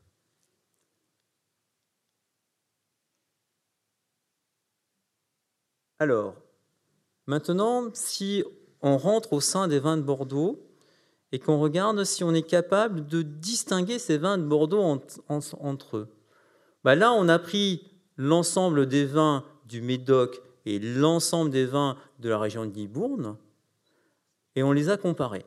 Alors là, il faut imaginer que la comparaison, elle est faite sur une dizaine de millésimes. D'accord? Ce n'est pas à un millésime donné, c'est sur dix millésimes. Qu'est-ce qu'on voit? Bah, Vous avez les vins de Bénoc qui sont en bleu, les vins du Libournais qui sont en rose. Et on voit une nette discrimination entre les vins de la rive droite et les vins de la rive gauche. Donc on voit bien à nouveau que la RMN est capable d'aller discriminer des vins ici au sein de la région de Bordeaux. Alors maintenant, qu'est-ce qui se passe si on regarde le millésime? Donc là, je vous ai dit que c'était sur 10 années. Sur 10 années, on a des, discriminants communs aux vins des deux rives. Mais maintenant, que se passe-t-il lorsqu'on regarde les millésimes de façon spécifique? C'est un petit peu plus compliqué. Donc là, ici, vous avez ici une comparaison entre différents millésimes. Et donc là, c'est le pourcentage de bon classement lorsqu'on compare deux millésimes. Alors, qu'est-ce qu'on peut voir? On peut voir que lorsqu'on regarde deux millésimes successifs, ça dépend du millésime. Vous voyez, si on prend par exemple, bah, si vous prenez 2007 et 2010, vous avez 91% de bon classement. Mais si vous prenez eh bien, juste après 2010-2011, on tombe à 76% de bon classement. Donc là, on a un effet millésime. Ce n'est pas surprenant. Qu'est-ce qui va différencier de millésime Les conditions climatiques. Et on peut imaginer que deux millésimes vont avoir des conditions climatiques extrêmement différentes et que deux millésimes successifs vont avoir des conditions climatiques assez proches. Par contre, Regardez, si on prend une verticale, ici, bah, qu'est-ce qu'on voit? Bah, C'est que plus des millésimes sont éloignés, plus on est capable de discriminer. C'est lié à quoi ça? Bah, C'est sans doute lié à l'évolution des vins dans la bouteille, qui fait que comme les composés du vin évoluent dans la bouteille, on commence à mieux les distinguer. Et pour vous montrer que c'est effectivement un effet de l'évolution des vins en bouteille, on a comparé dans la base de données les vins jeunes des vins vieux. Et donc là, par exemple, vous avez une comparaison, vous avez en bleu les vins qui sont issus des millésimes 2004 en 2007, et en jaune, vous avez les vins qui sont issus des millésimes 2013 à 2016. Et vous voyez, on commence à les séparer. Donc on met en évidence un effet du vieillissement du vin en bouteille, avec des marqueurs, qu'est-ce qu'on voit? Bah, par exemple, l'épicatéchine. L'épicatéchine, c'est un polyphénol. Ce polyphénol, c'est un des polyphénols qui va donner naissance à quelque chose que vous avez déjà entendu, entendu parler. Ce sont les tanins condensés qui se forment à cause du vieillissement des vins en bouteille. Donc voilà ici un deuxième effet de ce qu'on est capable d'observer. On est capable d'observer l'évolution des vins dans la bouteille. Et bien sûr, ça nous permet d'avoir un critère qui va nous permettre de pouvoir garantir l'authenticité d'un vin. Alors maintenant, dernière chose. Je vous ai montré qu'on était capable de discriminer des régions, qu'au sein des régions, on est capable de discriminer des appellations. Mais maintenant, est-ce qu'au sein d'une appellation, on est capable de discriminer des propriétés? Pour faire cela, bah, je vais vous montrer les travaux qui sont là.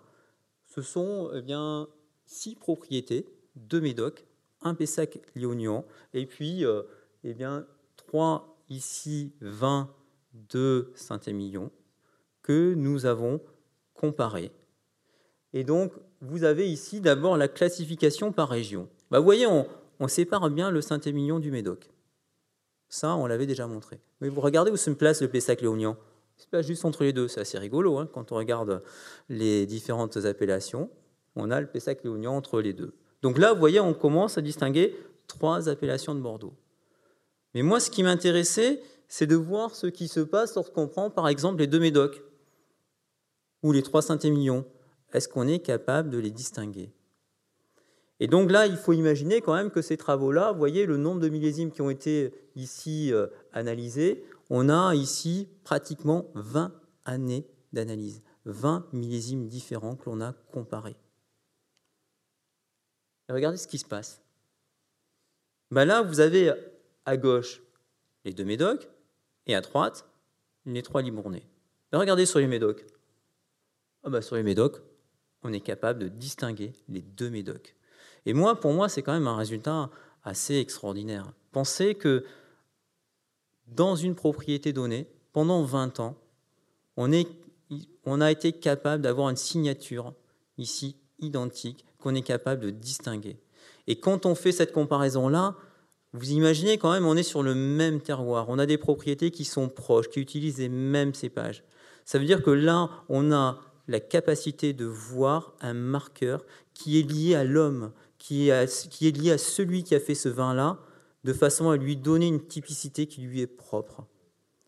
Alors bien sûr, pour le Libournais, c'est un peu plus compliqué. Quand on prend l'ensemble de millésimes, on a des recouvrements. Mais aussi, on prend uniquement les millésimes supérieurs à 2000. Vous voyez, on est capable de distinguer les trois propriétés. Donc ça veut dire que là, on a ici la capacité de voir l'effet de l'opérateur, donc du vigneron au, à l'œnologue qui a fait ce vin et de montrer que ce vin-là, il a une très très forte typicité.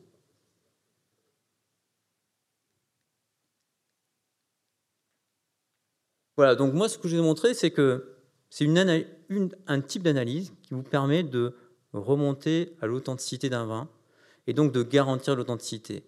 Ce que je voulais vous dire là maintenant pour conclure, c'est que l'authenticité d'un vin, c'est quelque chose de compliqué. Et donc, ce n'est pas avec une seule analyse comme celle que je vous ai montrée qu'on peut y arriver. Et sur des cas très complexes, on a besoin d'analyses complémentaires. On a besoin d'autres laboratoires. Mais on est capable aujourd'hui, par ce type d'analyse et par la constitution de bases de données, de remonter à l'authenticité d'un vin et puis eh bien, de pouvoir ensuite remonter à des problématiques plus complexes qui sont, par exemple, ben, d'où vient cette typicité, d'où vient cette authenticité? Quels sont ici les paramètres qui vont faire qu'un vin de Bordeaux, c'est un vin de Bordeaux? En termes, bien sûr, de climat, de sol, de cépage, mais aussi ici d'action de l'homme, en termes de, par exemple, conduite viticole, mais aussi de façon d'élaborer ces vins. Voilà. Donc, ben, je vous remercie pour votre attention et puis je remercie les gens qui ont permis de réaliser ces travaux-là. Alors bien sûr, euh, les deux étudiants de thèse qui ont travaillé là-dessus, euh, Louis euh, Goujon et Inès Nemao, Grégory Dacosta, mon collègue, et puis bah, ceux qui ont financé ces travaux, et puis les gens au sein de l'unité de recherche onologie qui nous ont permis de réaliser ces travaux, et en particulier ceux qui nous ont permis de collecter les échantillons de vin, Gilles bien sûr, et puis tous ceux qui nous ont apporté des échantillons de vin, et parce qu'on a fait un appel pour constituer la base de données, on a fait un appel pour récupérer des échantillons de vin. Donc ils nous ont rappelé de ramener des petits flacons de vin pour qu'on puisse les analyser le lundi et les mettre dans la base de données. Donc merci.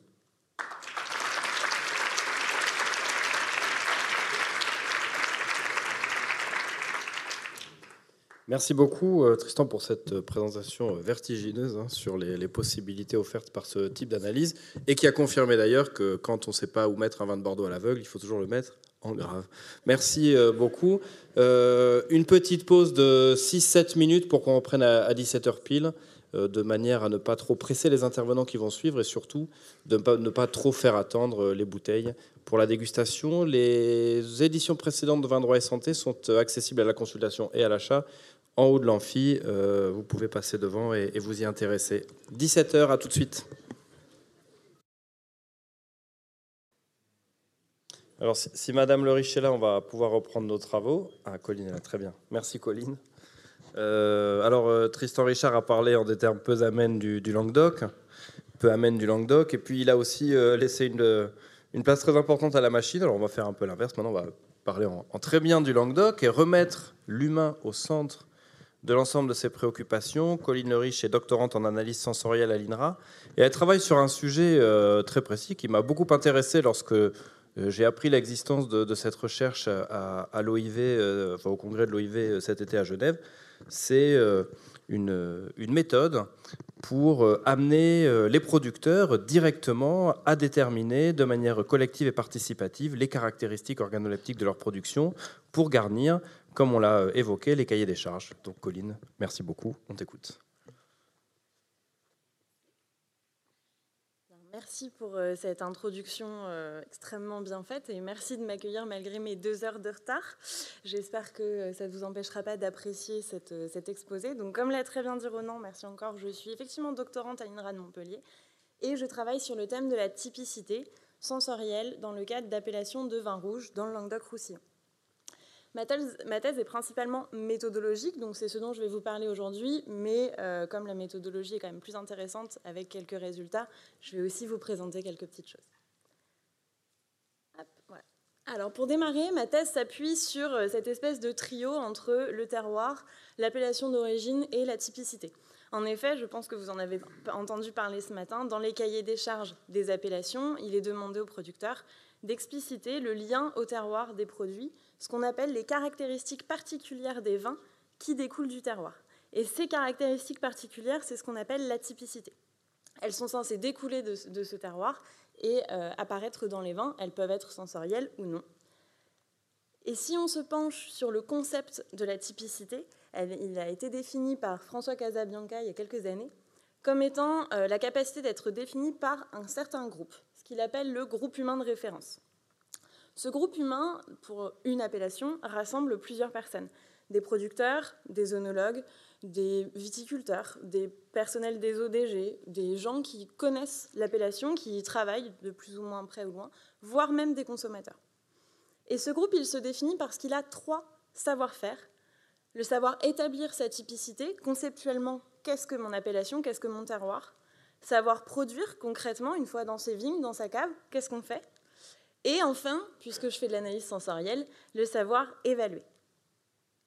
Mais je vous l'ai dit, la typicité n'est pas uniquement dans le verre ou ici dans la bouteille. Elle se situe bien en amont de tout ça.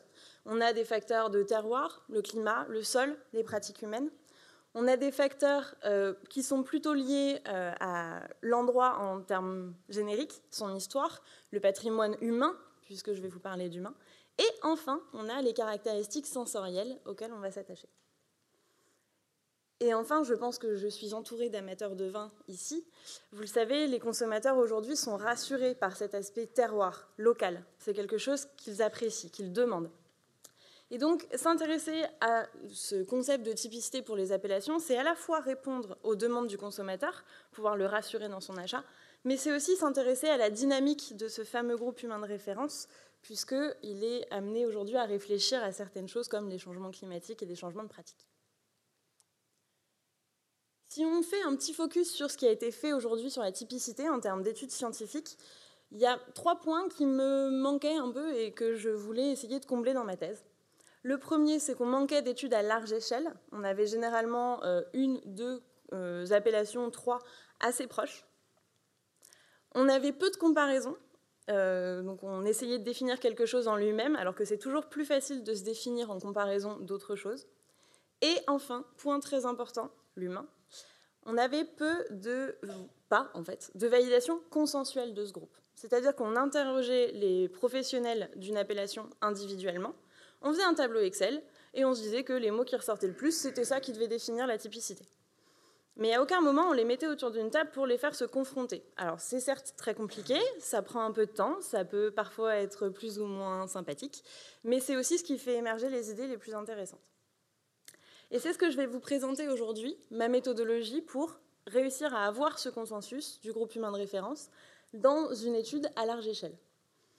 À large échelle, puisque comme vous l'a dit Ronan, je travaille dans le Languedoc, l'un des plus grands vignobles du monde, et j'ai la chance de travailler avec cette appellation euh, dans, cette région, qui se situe pour la plus au nord euh, à Pic-Saint-Loup, on en a parlé tout à l'heure, et pour la plus au sud à Maury. Donc ce sont toutes des appellations de vin rouge sec. Elles ont toutes des caractéristiques un peu différentes, que ce soit en termes de sol, de cépage, d'assemblage, de pratique, mais aussi, vous le voyez, euh, de placement dans le territoire. On a une appellation qui est proche de la mer, les autres sont plutôt proches des terres, etc. Et arrive la diapo principale. Vous allez dire, là, elle est vide, et vous allez voir, ça va se remplir. Ma méthodologie, elle s'est construite avec plusieurs méthodes. En fait, j'ai pris plusieurs briques existantes et j'ai essayé de les agenter le mieux possible pour répondre à mon objectif. Si on considère mon aire de jeu, mon fameux Languedoc avec mes sept appellations, et je vais vous parler particulièrement de l'appellation G. Pas parce qu'elle a plus marché, hein, juste parce que j'avais les graphes euh, sous la main. On va démarrer avec quelque chose d'assez classique, le profil sensoriel. En analyse sensorielle, c'est la base de la base. On prend un panel expert, qui sont des personnes qui ne connaissent rien aux produits, mais qui sont entraînées sensoriellement, pour être en fait un outil calibré de mesures sensorielles. Ce panel, on lui soumet les vins qu'on veut lui faire déguster. Donc, dans mon cas, 10 euh, vins fois cette appellation. Je vous laisse faire le calcul, un sacré travail. Et on leur demande de nous générer du vocabulaire qui soit discriminant, qui permette de différencier les vins qu'on leur propose.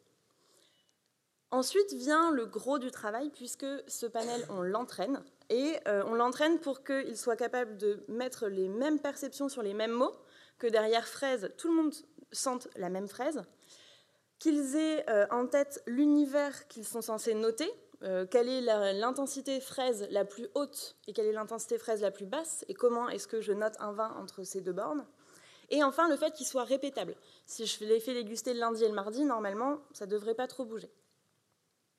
Une fois qu'on les a entraînés, on aboutit à quelque chose de très important, une liste de descripteurs discriminants, qui n'est généralement pas très longue. Pour, pour 70 vins, on a eu 15 descripteurs. C'est pas énorme.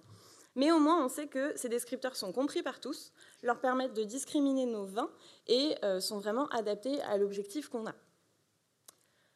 On passe ensuite à la partie notation.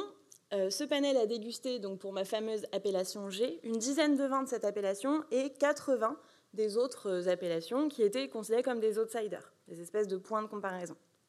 On les a fait déguster en verre noir, puisque en discutant avec les vignerons des appellations, on s'est rendu compte que la couleur n'était pas si importante pour eux et surtout qu'ils avaient encore plus de mal à se mettre d'accord sur la définition de la couleur typique que sur les arômes ou les aspects gustatifs.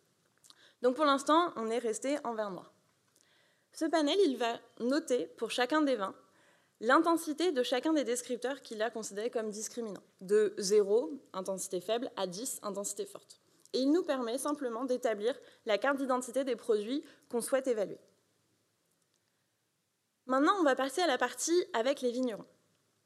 Cette partie-là, elle, commence avec un état d'esprit plus large que le vin, puisqu'on a commencé à s'intéresser au terroir. On les a réunis, je vous l'ai dit, entre, généralement on avait entre 10 et 15 personnes, et on leur a demandé de nous donner les caractéristiques typiques de leur terroir. Ça pouvait être un cépage, ça pouvait être une histoire, n'importe quoi. Déjà, ça, ça prend un petit peu de temps, mais c'est très intéressant. Et ensuite, on a essayé de passer à quelque chose d'un peu particulier, puisque quand on fait déguster des professionnels, on ne les entraîne pas. Ça ne se fait pas. On considère qu'ils sont experts, déjà. Et en fait, nous, on a essayé de s'inspirer un peu de ce qu'on faisait avec mon panel expert pour tenter de les mettre d'accord le plus possible et d'avoir un consensus vraiment très robuste. On leur a fait faire une génération de vocabulaire, sans aucun vin devant eux. On leur a donné des post-it, un crayon, et on leur a demandé de nous donner les descripteurs caractéristiques de leur typicité, chacun un par un. On a récupéré pas mal de post-it, et ensuite on a essayé de les mettre en commun, de comprendre quelles idées allaient avec quelles idées, si les gens étaient d'accord ou non. Et ça nous a aussi permis d'expliquer des termes comme équilibre, complexe, et j'en passe, derrière, tout le monde met une derrière lesquels tout le monde met une définition différente, ce qui du coup pose problème quand on essaye d'interpréter des résultats.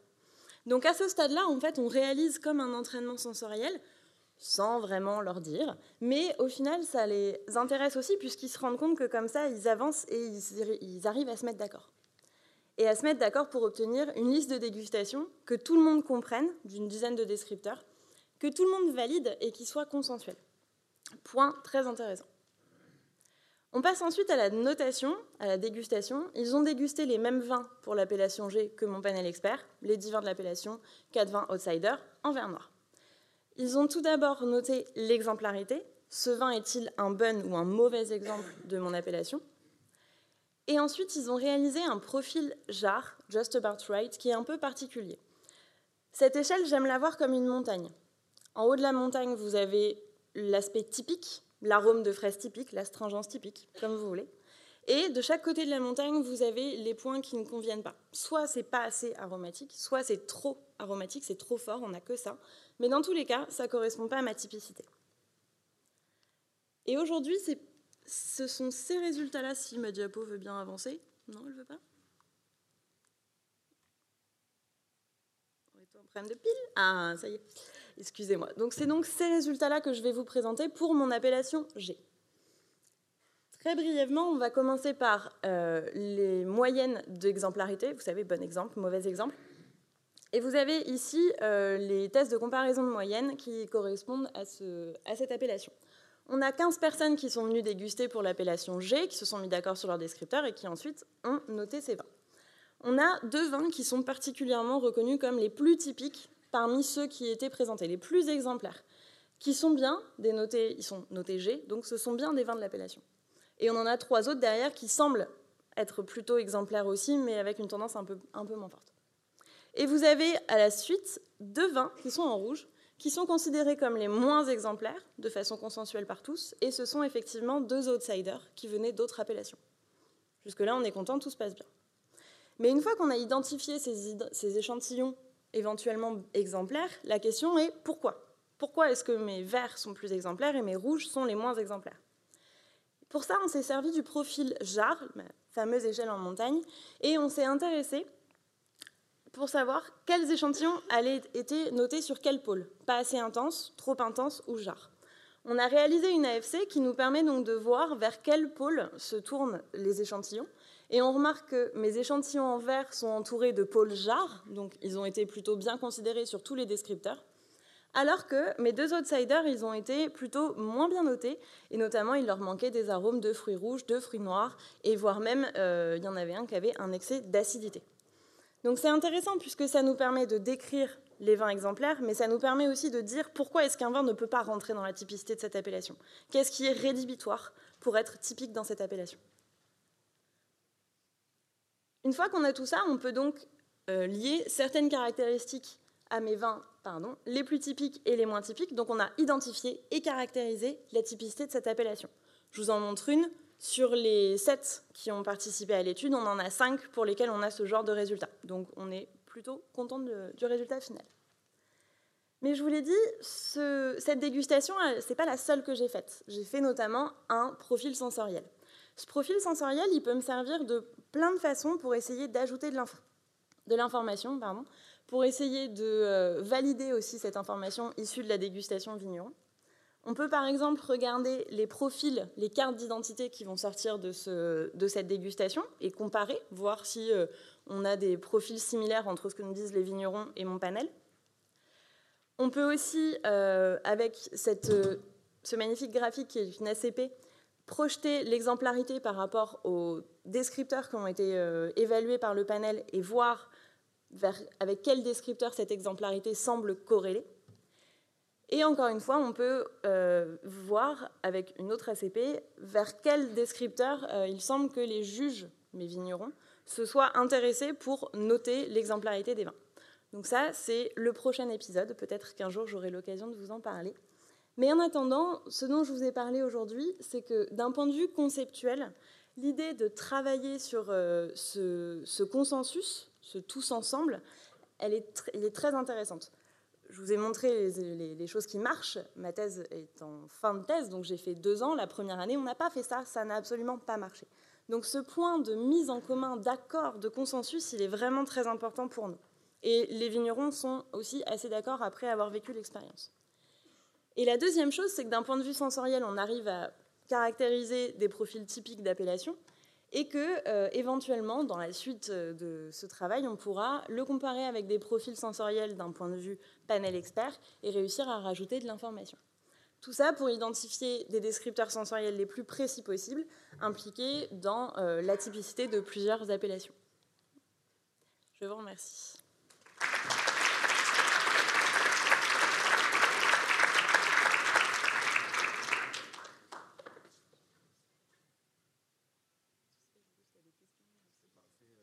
Colline, je pense qu'on fera les questions au moment du, cocktail. Je te remercie beaucoup pour cette passionnante présentation, euh, très dynamique et puis euh, alors là, vraiment, merci pour le, respect du temps. Je crois que finalement, tu es un peu la seule à avoir respecté jusque-là le, timing.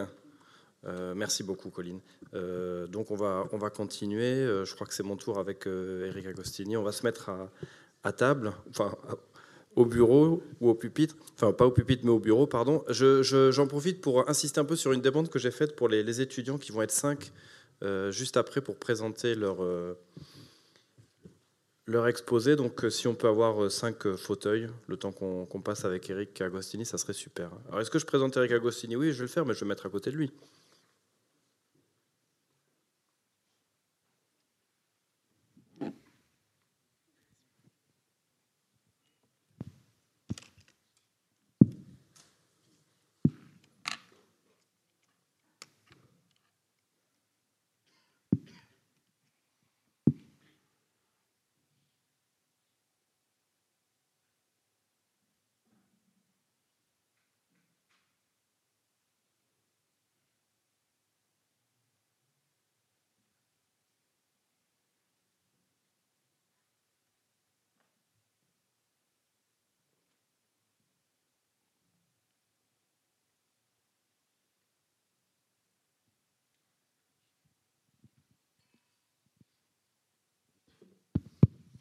J'ai peut-être fait une fausse manip avec, euh, avec l'ordi, là, parce que ça ne marche plus.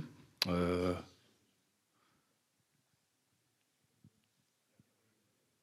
ah. ah, madame, si vous voulez bien m'aider, j'en serais très reconnaissant.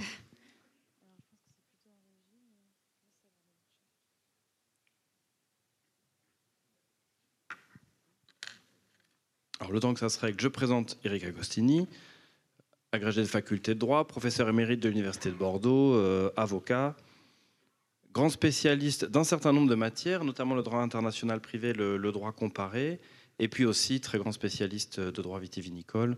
Je pense que beaucoup d'entre vous le, connaissent. Il a notamment euh, participé à, théoriser euh, cette notion fondamentale de, de marque viticole. C'est aussi un acteur majeur du contentieux. Peut-être qu'il nous en parlera, je ne sais pas à propos du, goût dans le classement des crus. Manifestement, ça marche pas très bien au niveau de la présentation. Ça ressemble pas exactement à ce que j'avais préparé, pour tout vous dire.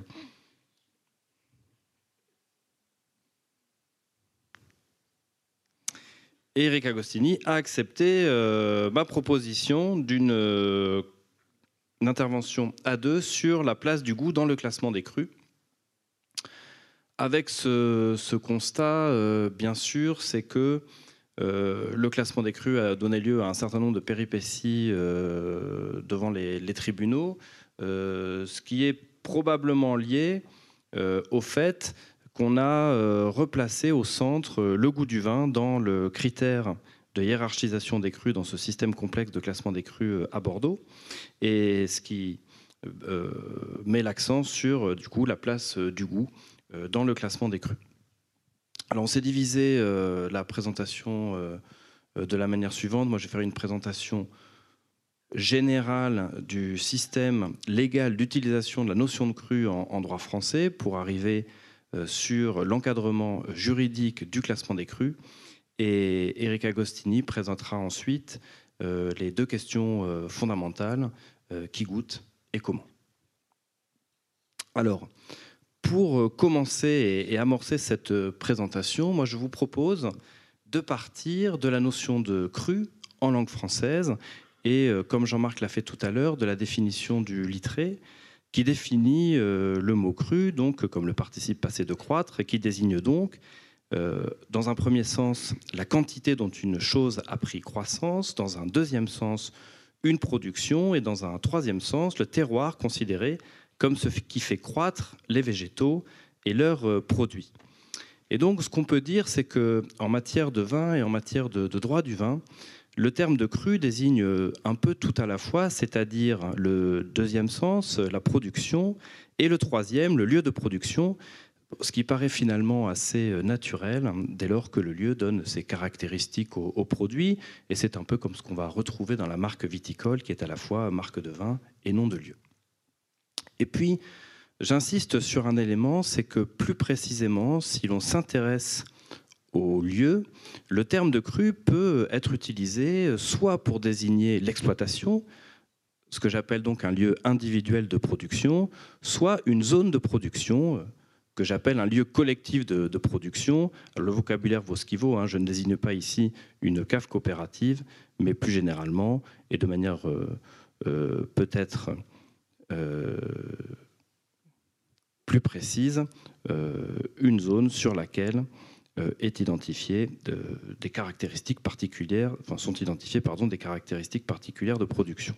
Alors j'ai essayé de modéliser la manière dont on utilise le, terme de cru euh, en droit français. Alors ça vaut ce que ça vaut, mais je trouve que ça peut être assez pertinent pour donner une image de ce système. Et je vais commencer euh, ainsi avec euh, ce que je viens de dire, c'est-à-dire que quand on utilise le terme de cru en, droit français, on peut désigner soit un lieu individuel de, production, soit un lieu collectif de production, entendu comme une zone.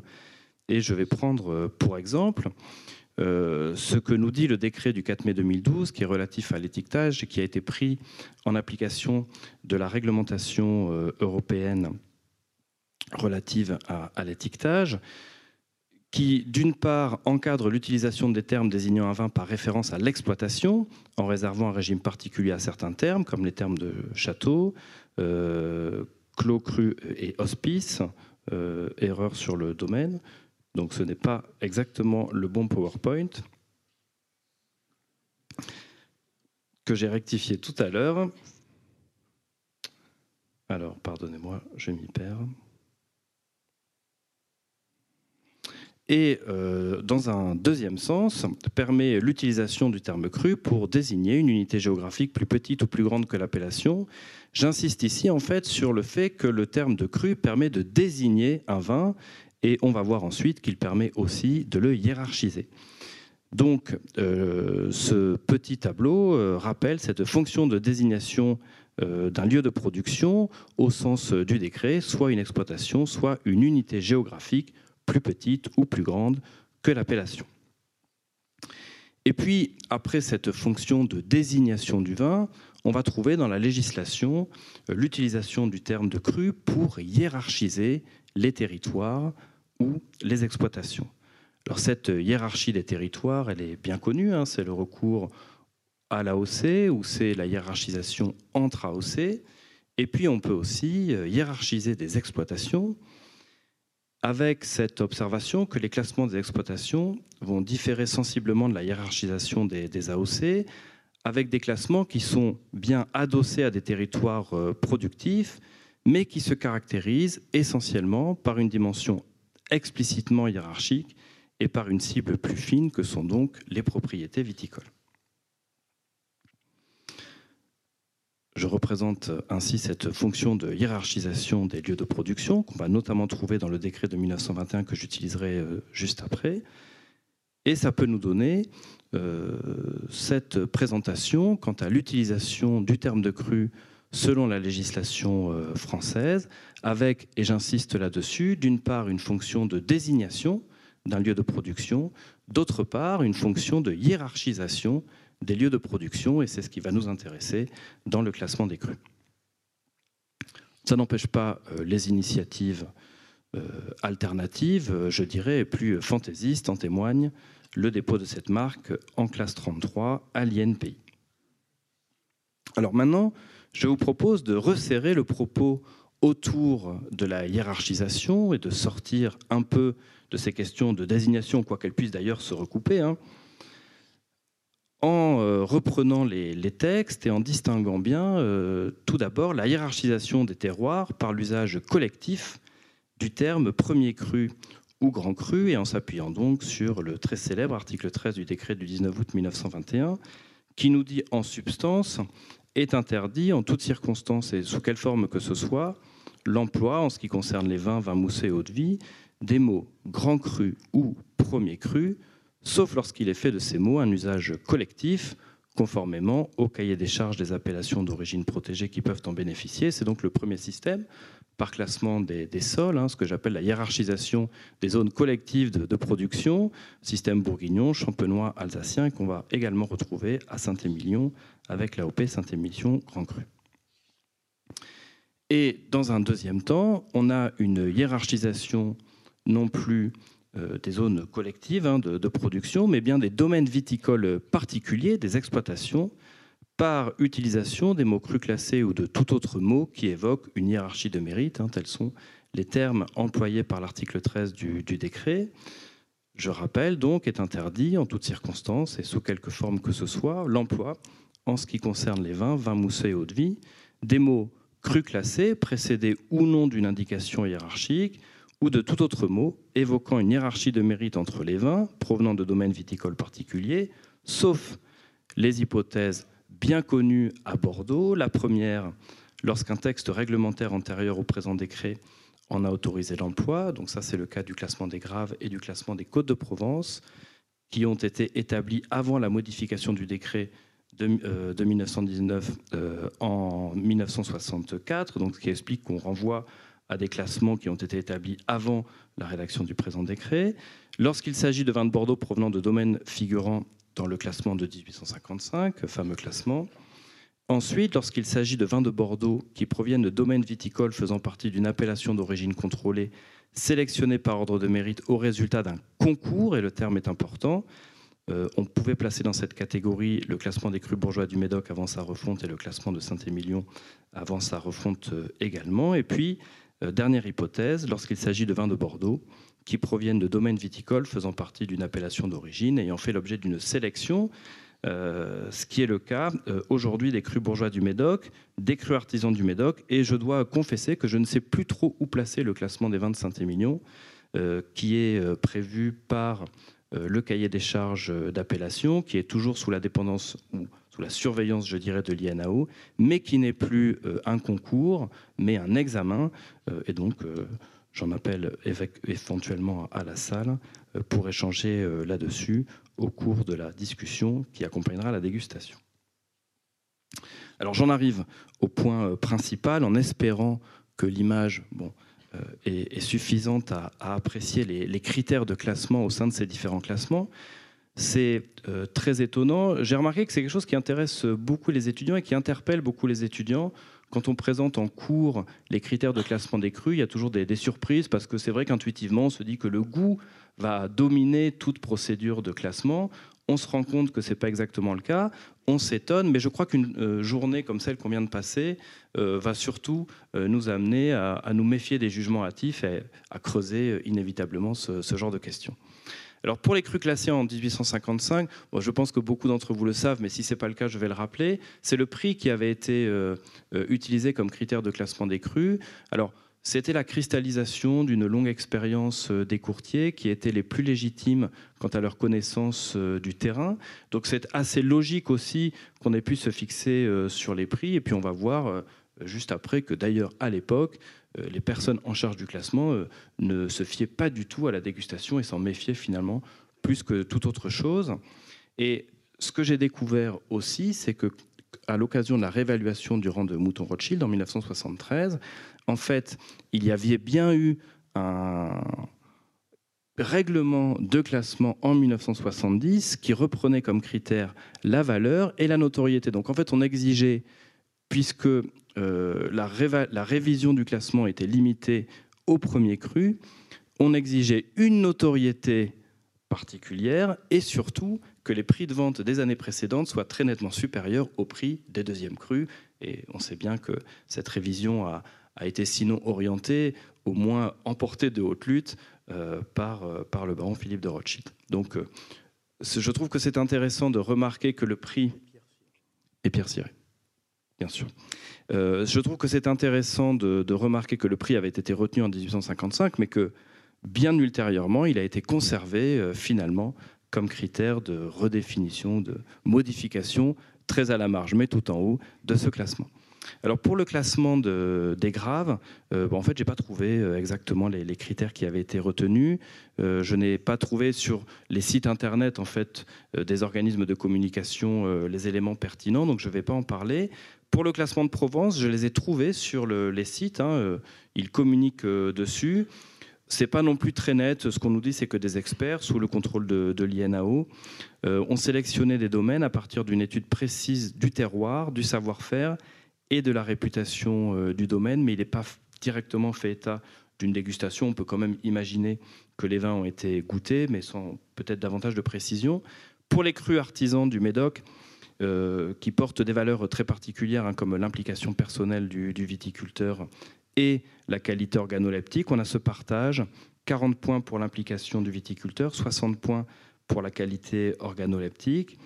Pour les crus bourgeois, euh, nouvelle génération, il est indiqué une évaluation de la performance globale de, chaque cru et euh, cette évaluation est effectuée sur la base de plusieurs critères.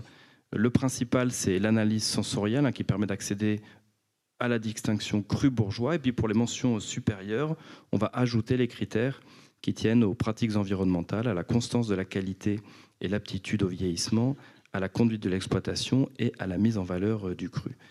Et puis pour le classement de Saint-Émilion, euh, on a un partage euh, entre qualité et constance appréciées par la dégustation, la notoriété, les caractéristiques spécifiques de l'exploitation appréciées notamment à partir de, l'assiette foncière et de l'homogénéité des entités culturelles, et enfin un quatrième qui a dû disparaître, puisque si mes souvenirs sont bons, il y avait bien euh, quatre classements euh, que je vais peut-être retrouver sur la slide suivante.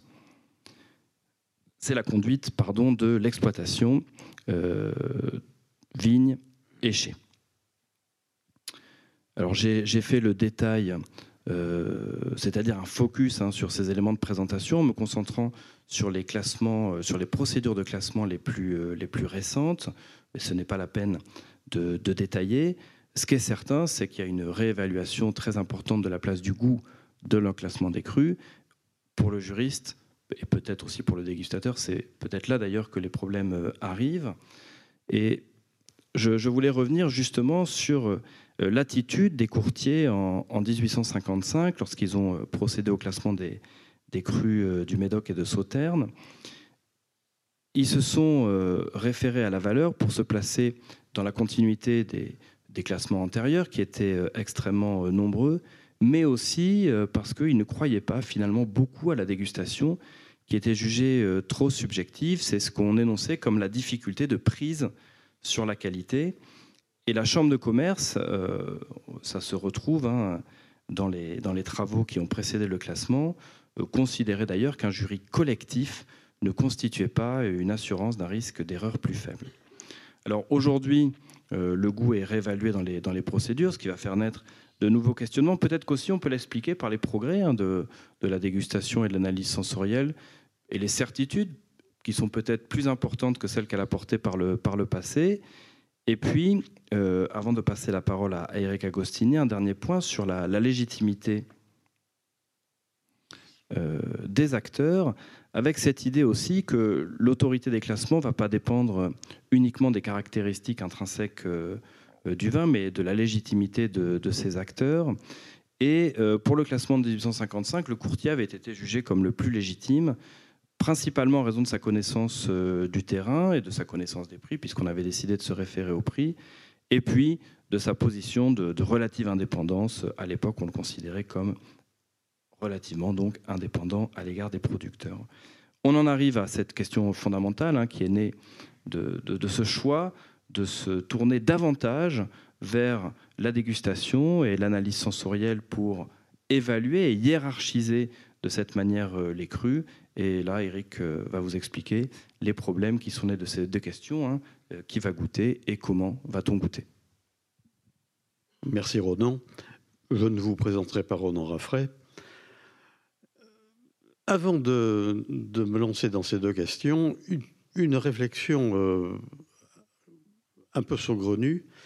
À la lecture de la contribution de notre ami Antoine Vialard au mélange Vidal, on peut lire un, certain étonnement ou, d'une contradiction euh, lexicale, sémantique, euh, de vocabulaire en matière viticole. Comment se fait-il en effet euh, soutient Antoine Vialard, que le Grand Cru soit le meilleur en Bourgogne, en Coteau du Layon, en Champagne et en Alsace, que ce soit le tout venant d'excellence à Saint-Émilion, et que le premier cru, qui est le second, en Bourgogne soit le premier chez nous.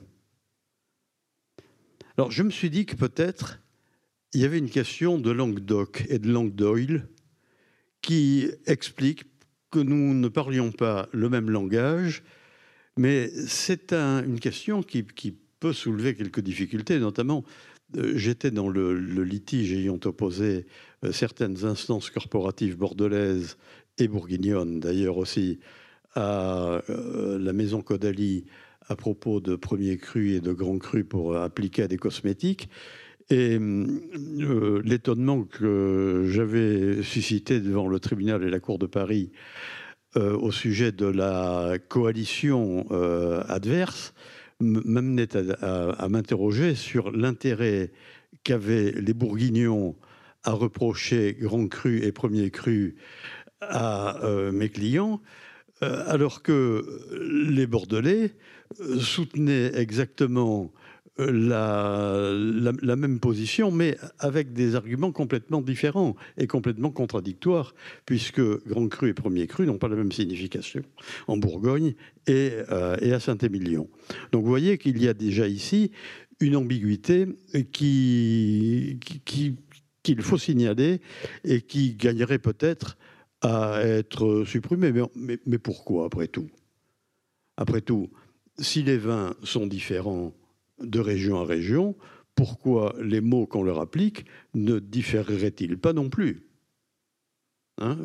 Il y a plusieurs demeures dans la maison de mon père, disent les textes sacrés, et par conséquent, on peut, par très bien s'accommoder de cette diversité.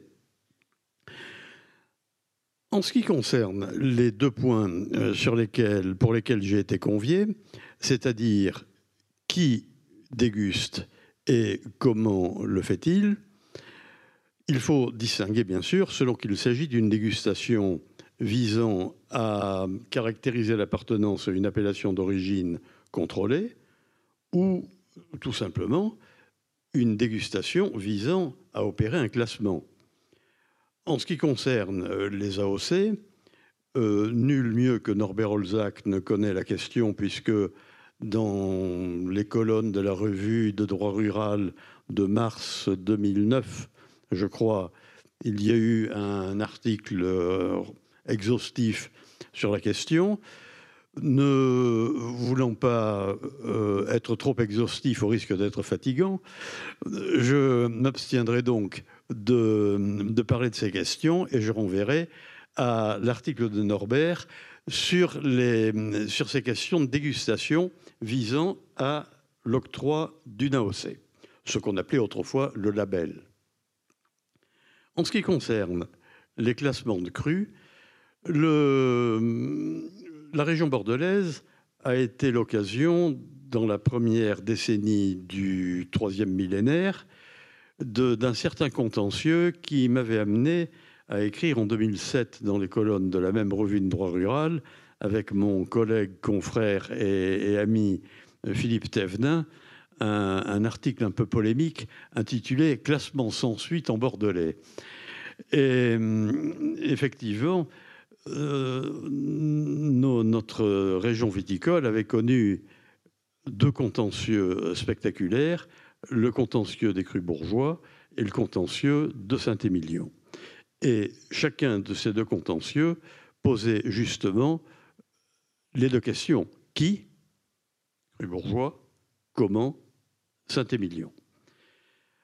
Le classement des crus bourgeois avait été annulé parce que dans le jury de classement, dans le jury de dégustation, pardonnez-moi, il y avait quatre personnes qui étaient directement intéressées par le classement en question et qui étaient candidats à la reconnaissance de la qualité de cru bourgeois. Il est évident que si on suit ici les règles de, des examens et des concours euh, tels que le Conseil d'État les a établis, une telle irrégularité ne pouvait absolument pas passer. Elle ne pouvait pas ne pas être sanctionnée et elle a été effectivement sanctionnée.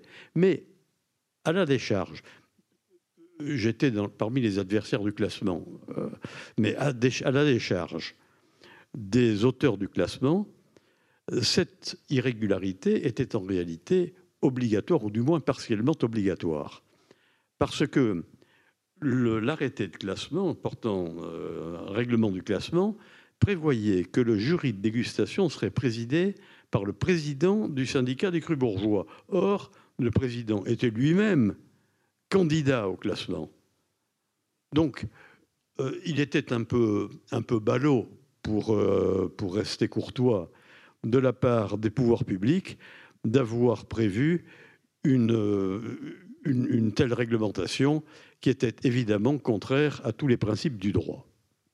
En ce qui concerne les Saint-Émilion, là, nous sommes, si vous voulez, c'est 2004-2007. C'est euh, dans le classement de Saint-Émilion, le, la raison de l'annulation euh, tenait à un aveu euh, fait par l'INAO et hum, vous allez trouver peut-être que cet aveu était la, preuve d'une stupidité congénitale de la part de cet établissement public.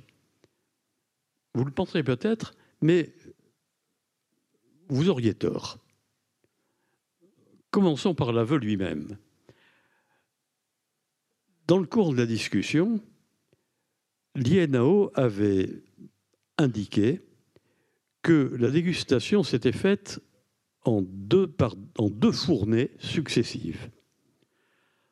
Le jury, dans un premier temps, avait dégusté les crus qui étaient déjà classés. Et puis, dans un deuxième temps, il avait dégusté les crus qui demandaient à être classés.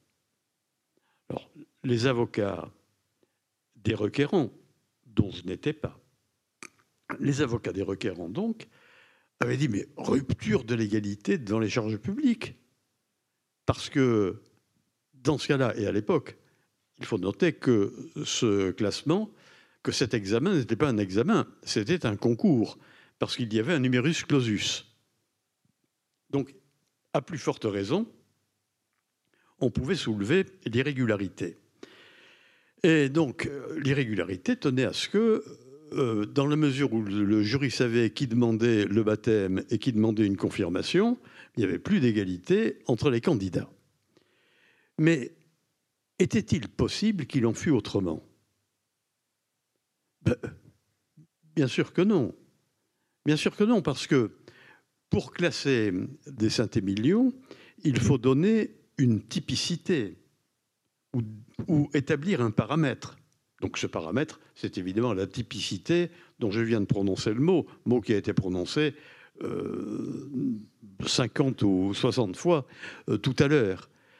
Et ici, pour déterminer la dite typicité, comment faire autrement que se référer au cru que l'on connaît déjà C'est impossible de faire autrement.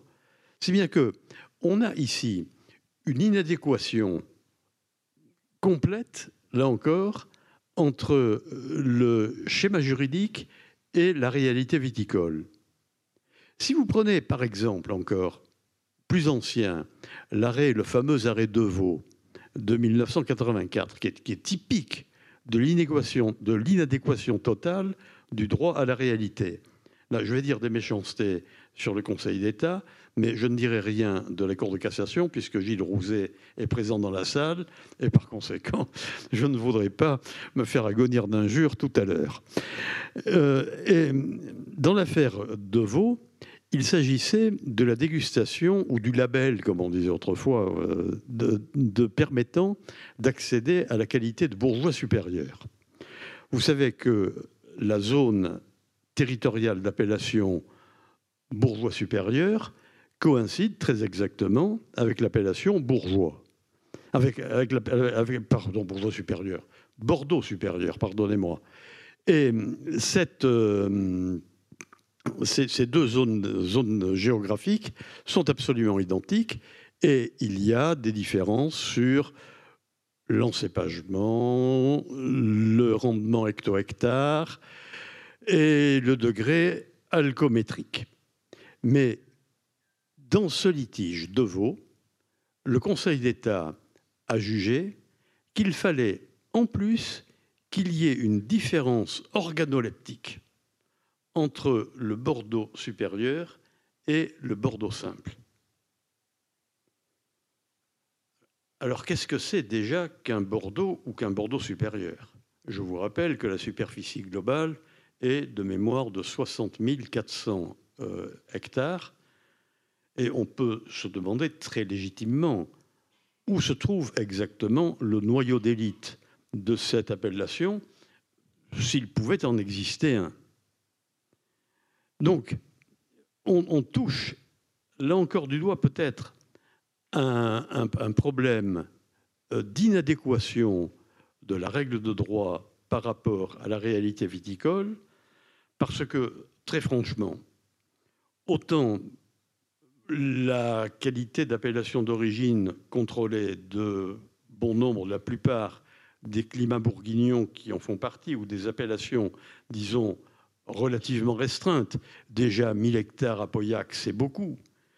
Euh, on peut vraiment se poser des questions sur euh, l'adéquation entre cette, euh, cette, notion que l'on considère comme une richesse intellectuelle française, comme un, patrimoine, un patrimoine intellectuel digne de figurer au rang de l'UNESCO, et euh, la, réalité.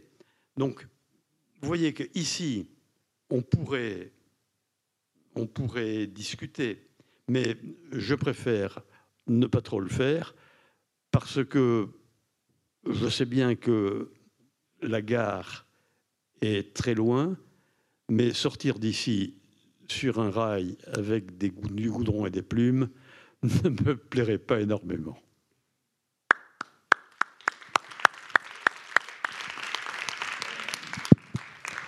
Merci beaucoup Eric. Et pour aller dans votre sens, euh, si mes souvenirs sont bons, le classement des crus bourgeois prévoit un peu ce, genre de procédure avec moult précautions, c'est-à-dire de, présenter euh, auparavant des crus considérés comme caractéristiques de ce que serait un cru bourgeois, de, manière à permettre aux dégustateurs de, faire leur verdict. Euh, j'appelle maintenant les étudiants du master de droit de la vigne et du vin. Je vais installer les fauteuils.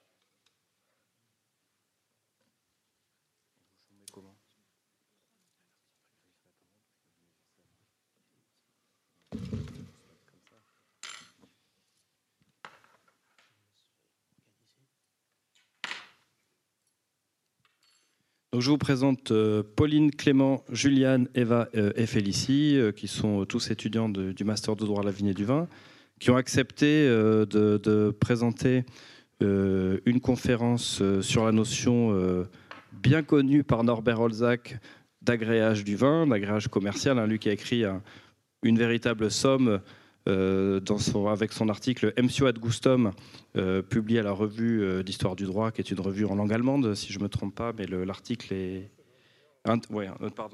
néerlandaise.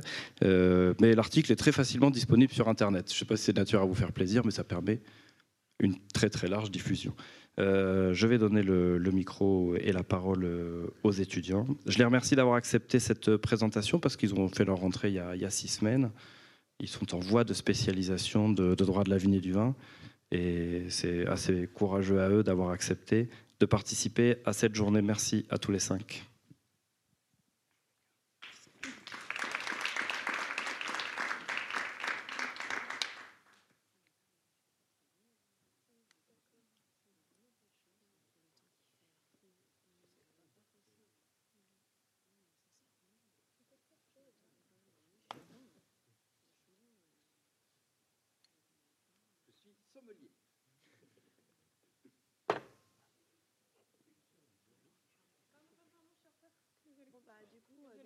pas attendu pour commander. Hein. Non, je suis vraiment désolée. Il y a un empêchement. t'en fais pas, t'en fais pas.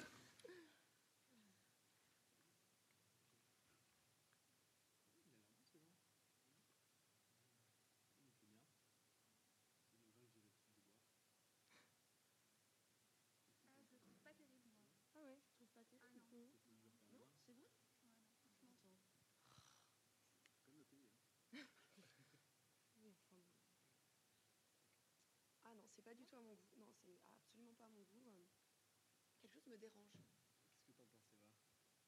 Ah, Moi, je suis d'accord avec Juliane. Je trouve pas du tout à mon goût. Ah non, je suis pas d'accord.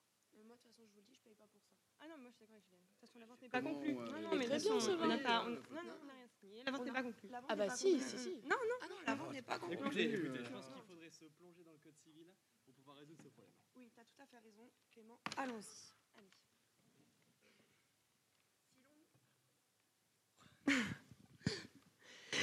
Si l'on ouvre le Code civil à l'article 1587, on découvrira avec intérêt cette règle. À l'égard du vin, de l'huile et des autres choses que l'on est dans l'usage de goûter avant d'en faire l'achat, il n'y a point de vente tant que l'acheteur ne les a pas goûtés et agréés. On est ici en présence de l'un des deux articles du Code civil dans lequel le mot vin apparaît.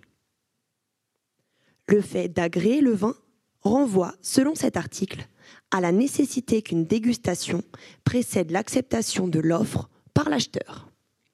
Certains contrats sont en effet assortis d'une faculté d'expérimentation de la chose vendue. C'est le cas de la vente à l'essai et de la vente à la dégustation. On comprendra le pourquoi de cette règle en rappelant qu'en droit, le vin est le produit obtenu exclusivement par la fermentation alcoolique totale ou partielle de raisins frais foulés ou non, ou de mou de raisin. Cette définition, ultérieure à l'article, n'en est pas moins la raison profonde. C'est la fermentation alcoolique de raisins frais qui justifie et explique la présence de l'article 1587 dans le Code civil, puisque la fermentation fait du vin un produit naturellement instable et sujet à des altérations.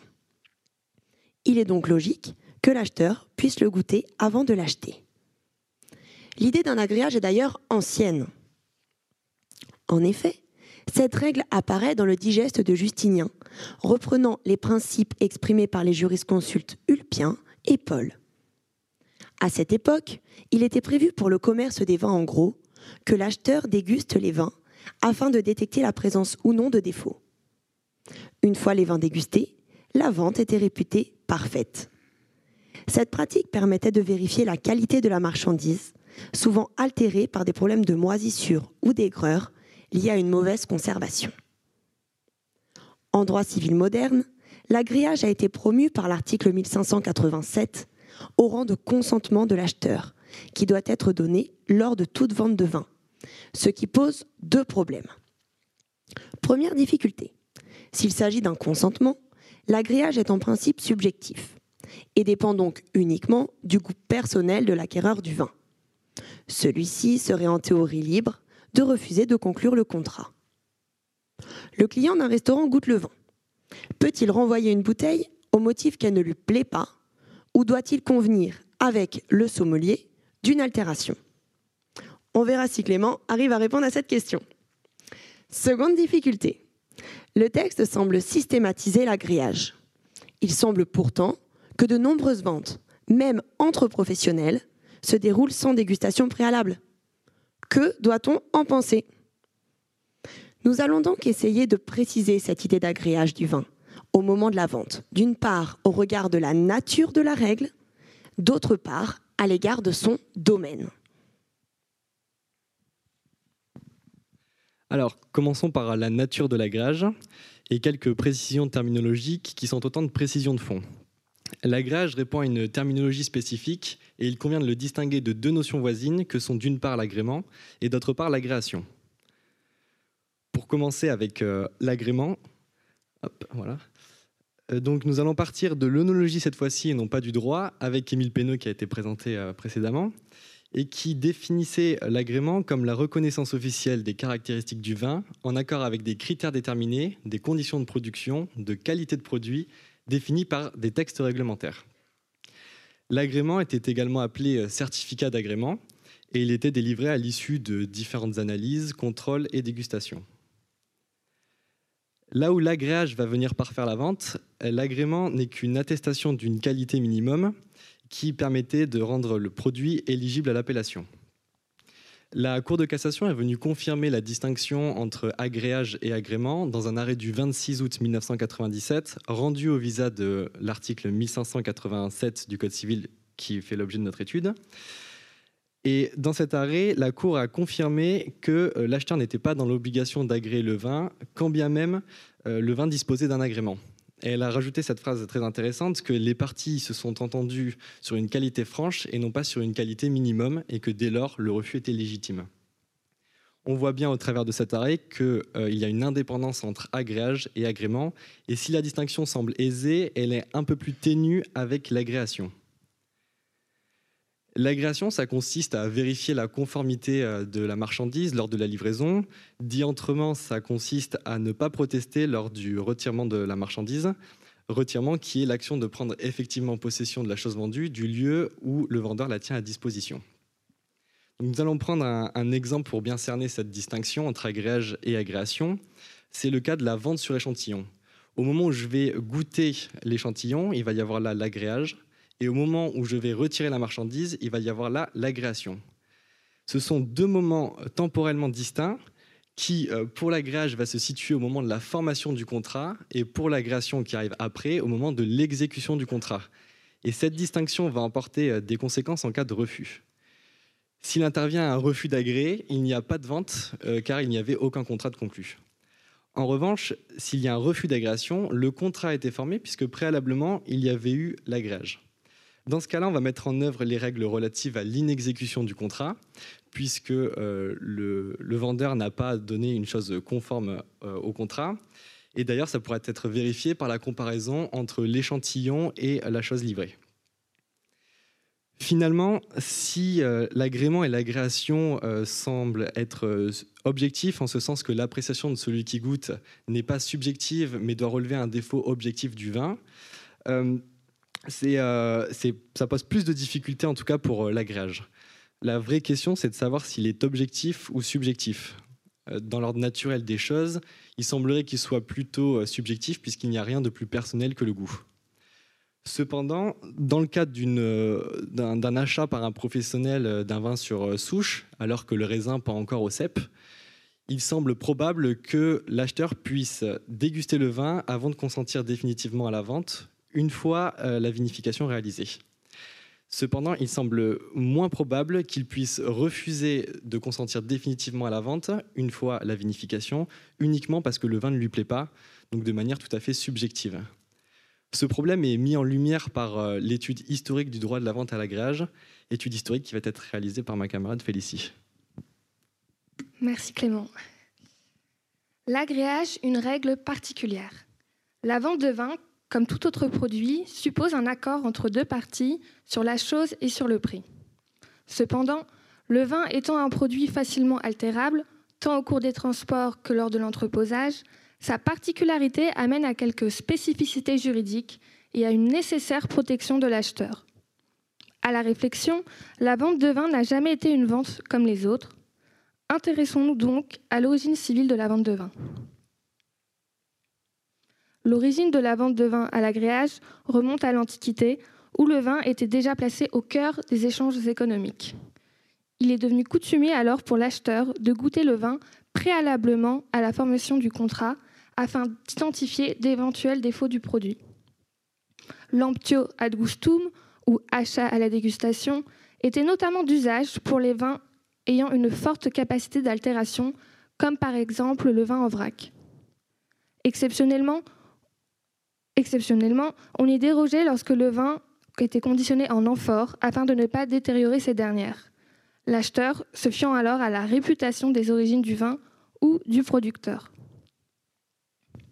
L'agréage permet non seulement de protéger l'acheteur, mais aussi de sécuriser le processus de vente en marquant la conclusion définitive du contrat de vente.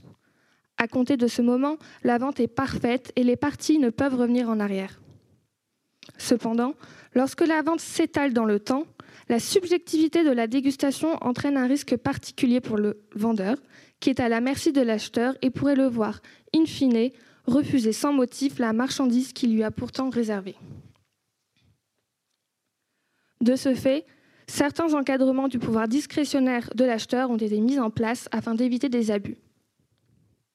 La question qui se pose alors est comment objectiver le goût?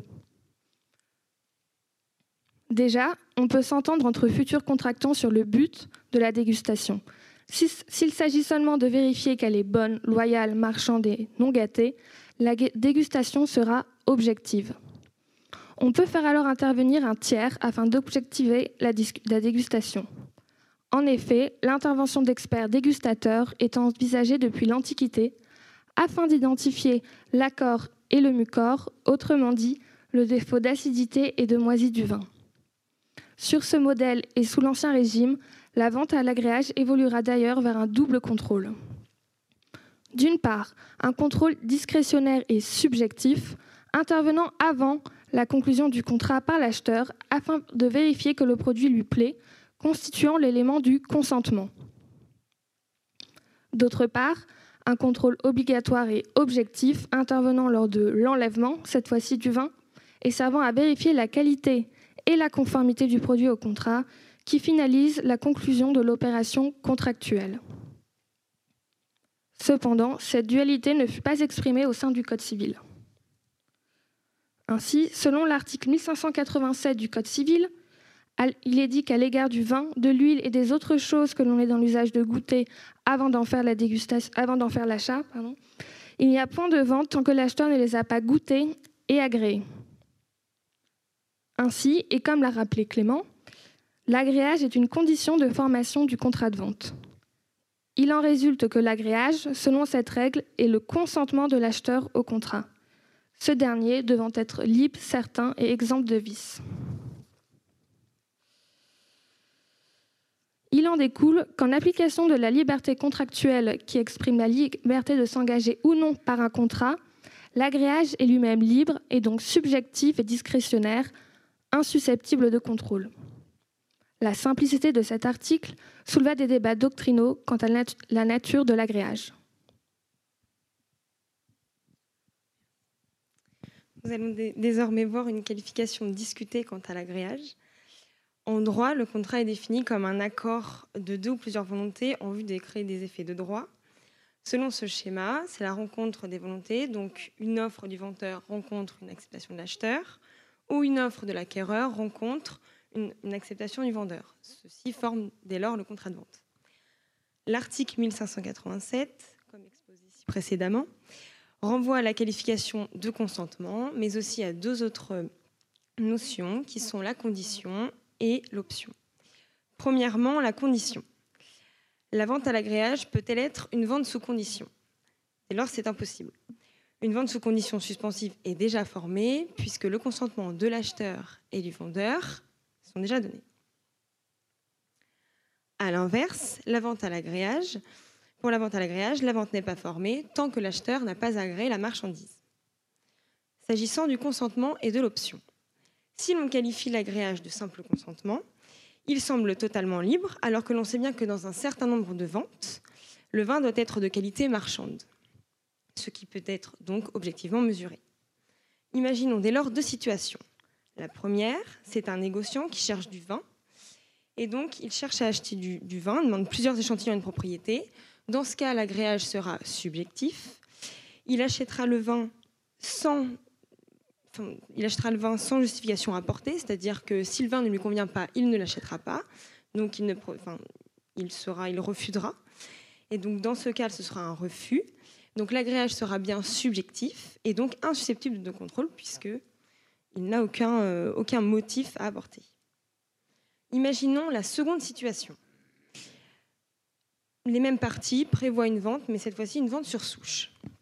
Après avoir procédé à des prélèvements d'échantillons pour analyser et déguster la marchandise, l'acheteur décide de ne pas agréer le vin. Il n'y a donc pas de vente, dès lors que les motifs de ce refus sont légitimes. Ceci a été décidé par la Cour d'appel de Bordeaux dans un arrêt du 26 août 1997. dans cette deuxième hypothèse que je viens d'exposer, le processus contractuel est bien différent. Il s'agit ici d'une promesse unilatérale de vente, puisque nous avons procédé à une réservation du vin auparavant. Le producteur est donc définitivement engagé et l'acheteur négociant dispose d'une option. Simplement, l'option s'exerce au regard de ce qui a été prévu par le contrat. Ainsi, l'objectivation de l'agréage se réalise par la vérification de critères qui sont déterminés dans le contrat et donc qui peuvent être objectivement mesurés. et donc le refus de l'agrément pouvant être alors fautif ou alors légitime si les motifs euh, s'en suivent. L'agréage est donc, dans certaines hypothèses, un consentement et dans d'autres, une option accordée dans le cadre d'une promesse. Mais il y a dès lors une seconde difficulté, l'agréage s'applique-t-il nécessairement? Nous allons à présent aborder le domaine de l'agréage. Il est admis que la règle posée à l'article 1587 du Code civil est une règle supplétive. Comme son nom l'indique, une règle supplétive est une règle qui supplée la volonté des parties. Elle s'applique donc par défaut lorsqu'aucune disposition contraire n'est prévue par les parties. Cela signifie, d'une part, qu'elle s'applique même si le contrat ne le prévoit pas. Cela signifie, d'autre part, qu'elle peut être écartée par une volonté contraire exprimée par les parties. Les règles supplétives s'opposent donc aux règles impératives, car les règles impératives ne peuvent pas être écartées par les parties. Le contenu de l'article 1587 ayant une valeur supplétive, il convient d'examiner les hypothèses qui ont posé question devant les tribunaux. D'une part, rappelons qu'une règle supplétive s'applique même si le contrat ne le prévoit pas. C'est le cas dans la première situation présentée aux tribunaux.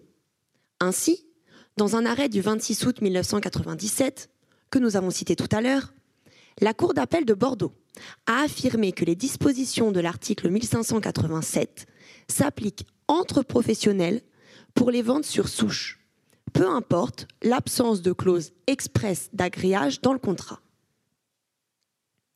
D'autre part, une règle supplétive peut être écartée par une volonté contraire exprimée par les parties. L'acquéreur en faveur duquel l'agréage est prévu peut délibérément y renoncer.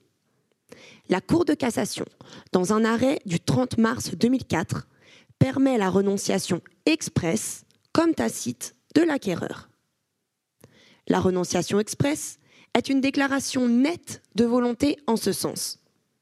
Alors que la renonciation tacite se déduit d'un comportement qui établit la volonté de son auteur en l'absence d'une déclaration expresse de volonté. En toute hypothèse, il faut que cette renonciation soit prouvée, soit par un écrit, soit par un comportement qui ne laisse pas de doute sur ce refus. Une autre question se pose alors. Peut-on écarter la règle en se fondant sur le silence de l'acquéreur? La renonciation à un droit ne peut pas être fondée sur le silence de son bénéficiaire. La Cour de cassation, dans un arrêt de principe du 24 mars 1998, a réaffirmé de façon très claire que la renonciation aux dispositions de l'article 1587 ne pouvait résulter du seul silence des parties. En l'espèce, par acte sous sein privé, l'acquéreur a acheté à des viticulteurs leur récolte de pommard. Après obtention du certificat de l'INAO, une analyse de laboratoire a révélé une activité volatile élevée. L'acquéreur a fait savoir aux viticulteurs qu'il ne pouvait retirer le vin, qui présentait de faux goûts et réclamait le remboursement de ses acomptes. L'arrêt d'appel énonçait qu'il ne résultait ni de l'acte lui-même, ni des autres documents versés au débat, que les parties avaient prévu une dégustation en agréage qui aurait reporté la conclusion de la vente. La Cour d'appel jugeait dès lors que la vente litigieuse était parfaite, de sorte que les risques devaient être supportés par l'acheteur. La Cour de cassation casse l'arrêt d'appel en affirmant que la renonciation aux dispositions supplétives de volonté des parties, figurant à l'article 1587 du Code civil, ne peut résulter du seul silence de celle-ci. Entre l'hypothèse de renonciation expresse, qui ne pose pas de difficulté, et celle du silence, qui ne permet pas d'écarter l'agréage, à quoi peut bien renvoyer l'hypothèse d'une renonciation tacite C'est là qu'interviennent les usages. Le milieu viticole, comme l'ensemble des milieux professionnels, est soumis à des usages. Ces usages sont définis comme la répétition d'une pratique par des professionnels. Ils créent la croyance commune qu'une règle est obligatoire. Et, puisqu'il le croit, elle le devient. L'usage est une règle de droit, une règle de droit qui vient du bas. Cette notion d'usage est bien souvent confondue avec celle de coutume. Pour autant, il est nécessaire d'opérer une distinction. Si l'usage est localisé au sein d'un milieu professionnel ou d'une région, la coutume a une portée bien plus large. Elle s'applique à l'ensemble du territoire, ou tout du moins à une grande partie de celui-ci. Elle prête à pratique constante et possède un caractère juridiquement contraignant. Le juge est censé la connaître puisqu'elle est proche de la loi. En pratique, la coutume n'existe plus véritablement depuis l'unification du droit opérée par la codification. Le seul exemple encore cité est la solidarité commerciale. A l'inverse, le recours aux usages est encore très présent, notamment en matière viticole. Si le juge connaît la coutume, il est nécessaire de rapporter la preuve d'un usage. Il faudra alors se tourner vers des recueils professionnels s'il en existe, ou encore solliciter euh, un organe professionnel en vue de la fourniture d'un paraire. Pour rappel, un paraire est un document servant de preuve à l'existence et au contenu d'un usage local ou professionnel, une sorte de certificat ou d'acte de notoriété. Dans une affaire jugée par la Cour d'appel de Bordeaux en 2004, un litige est né à la suite de l'achat par un négociant à une coopérative de 500 hectolitres de vin AOC Bordeaux. Après avoir fait retirer la moitié de la marchandise, le négociant a refusé de réceptionner le reste dans ses locaux. Il estimait que le vin présentait un vieillissement prématuré, avis conforté par expertise. Pour juger le contrat formé et caractériser la renonciation, les juges du fond ont retenu que les usages locaux à caractère agricole du département de Gironde, codifiés par une loi du 3 janvier 1924 et révisés au cours du premier semestre 1998, imposaient un agréage, sauf stipulation expresse, dans les chais du vendeur. En enlevant la marchandise, L'acheteur avait donc, de manière tacite, renoncé à l'agréage. On trouve ensuite des mises à l'écart de l'agréage fondées, comme dans l'Antiquité à propos des amphores, sur le conditionnement du produit. Tel est le cas de l'ouverture de la bouteille qui lui fait perdre sa valeur marchande. Dans une affaire jugée par la Cour d'appel de Reims en date du 17 juin 2002, un négociant rémois s'opposait à un négociant bordelais à propos de la vente de vin en primeur. Le champenois reprochait au bordelais de ne pas avoir livré et le bordelais prétendait que, faute d'agréage, le contrat n'avait pas été formé. La Cour rappelle ici que pour la vente de crus prestigieux, il n'est pas d'usage que l'agréage se pratique. Je vous remercie pour votre attention.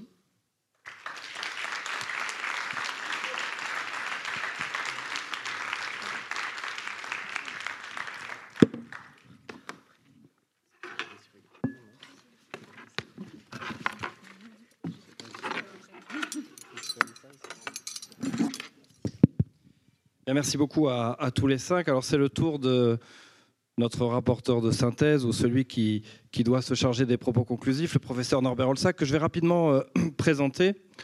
Je suis très heureux de, le rencontrer aujourd'hui après l'avoir beaucoup lu. Norbert Olsac est agrégé d'histoire du, enfin, professeur d'histoire du droit, professeur émérite de l'université euh, Paris 1 Panthéon Sorbonne. Et euh, comme historien du droit, je sais qu'il a beaucoup travaillé d'une part sur l'histoire du droit social, et d'autre part sur le droit de la vigne et du vin, mais avec cette particularité quand même qu'en droit de la vigne et du vin, vous avez un peu quitté aussi votre costume d'historien pour euh, beaucoup écrire euh, sur le droit positif et sur la législation euh, contemporaine, sur des thèmes extrêmement variés d'ailleurs. Alors il y a un ouvrage qui est très connu hein, sur les appellations géographiques et les, enfin, les indications pardon, géographiques, appellations d'origine et indications géographiques, pardonnez-moi, je commence à fatiguer. et puis, alors je l'ai fait venir aujourd'hui pour l'ensemble de ces raisons et pour des raisons plus particulières euh, qui tiennent au fait que je tiens pour euh, fondateur deux articles qu'il a écrits sur le goût du vin euh, en droit. C'est le premier qui a été cité tout à l'heure par Eric Agostini à la revue de droit rural après la réforme de 2008, qui était euh, je crois, ici d'une conférence prononcée à Cognac lors du congrès de, de l'AIDV, c'est bien ça. Et puis un article euh, que pour ma part je trouve absolument extraordinaire, euh, M. Ad Gustum, sur cette histoire de la vente à la dégustation. Je crois d'ailleurs que sont remerciés dans l'article des collègues d'historiens du droit bordelais, si je ne me trompe pas, et qui, bah, voilà euh, mérite euh, véritablement euh, d'être lu pour tous ceux qui s'intéressent à l'histoire du droit du vin, au droit du vin et peut-être plus spécialement aussi à l'agréage. Donc je remercie beaucoup d'avoir fait le déplacement à Bordeaux pour retrouver, je sais, des collègues qu'il connaît déjà très bien et qu'il apprécie, mais ce qui m'a donné aussi la possibilité de le rencontrer. Merci beaucoup. Merci, merci chers collègues.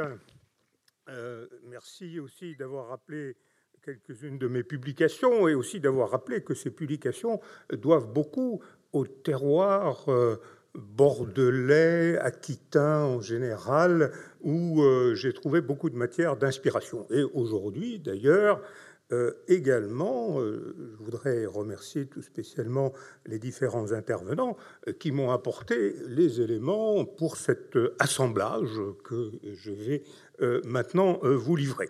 Je vais vous le livrer sans en préciser la composition exacte, la formule euh, exacte des ingrédients.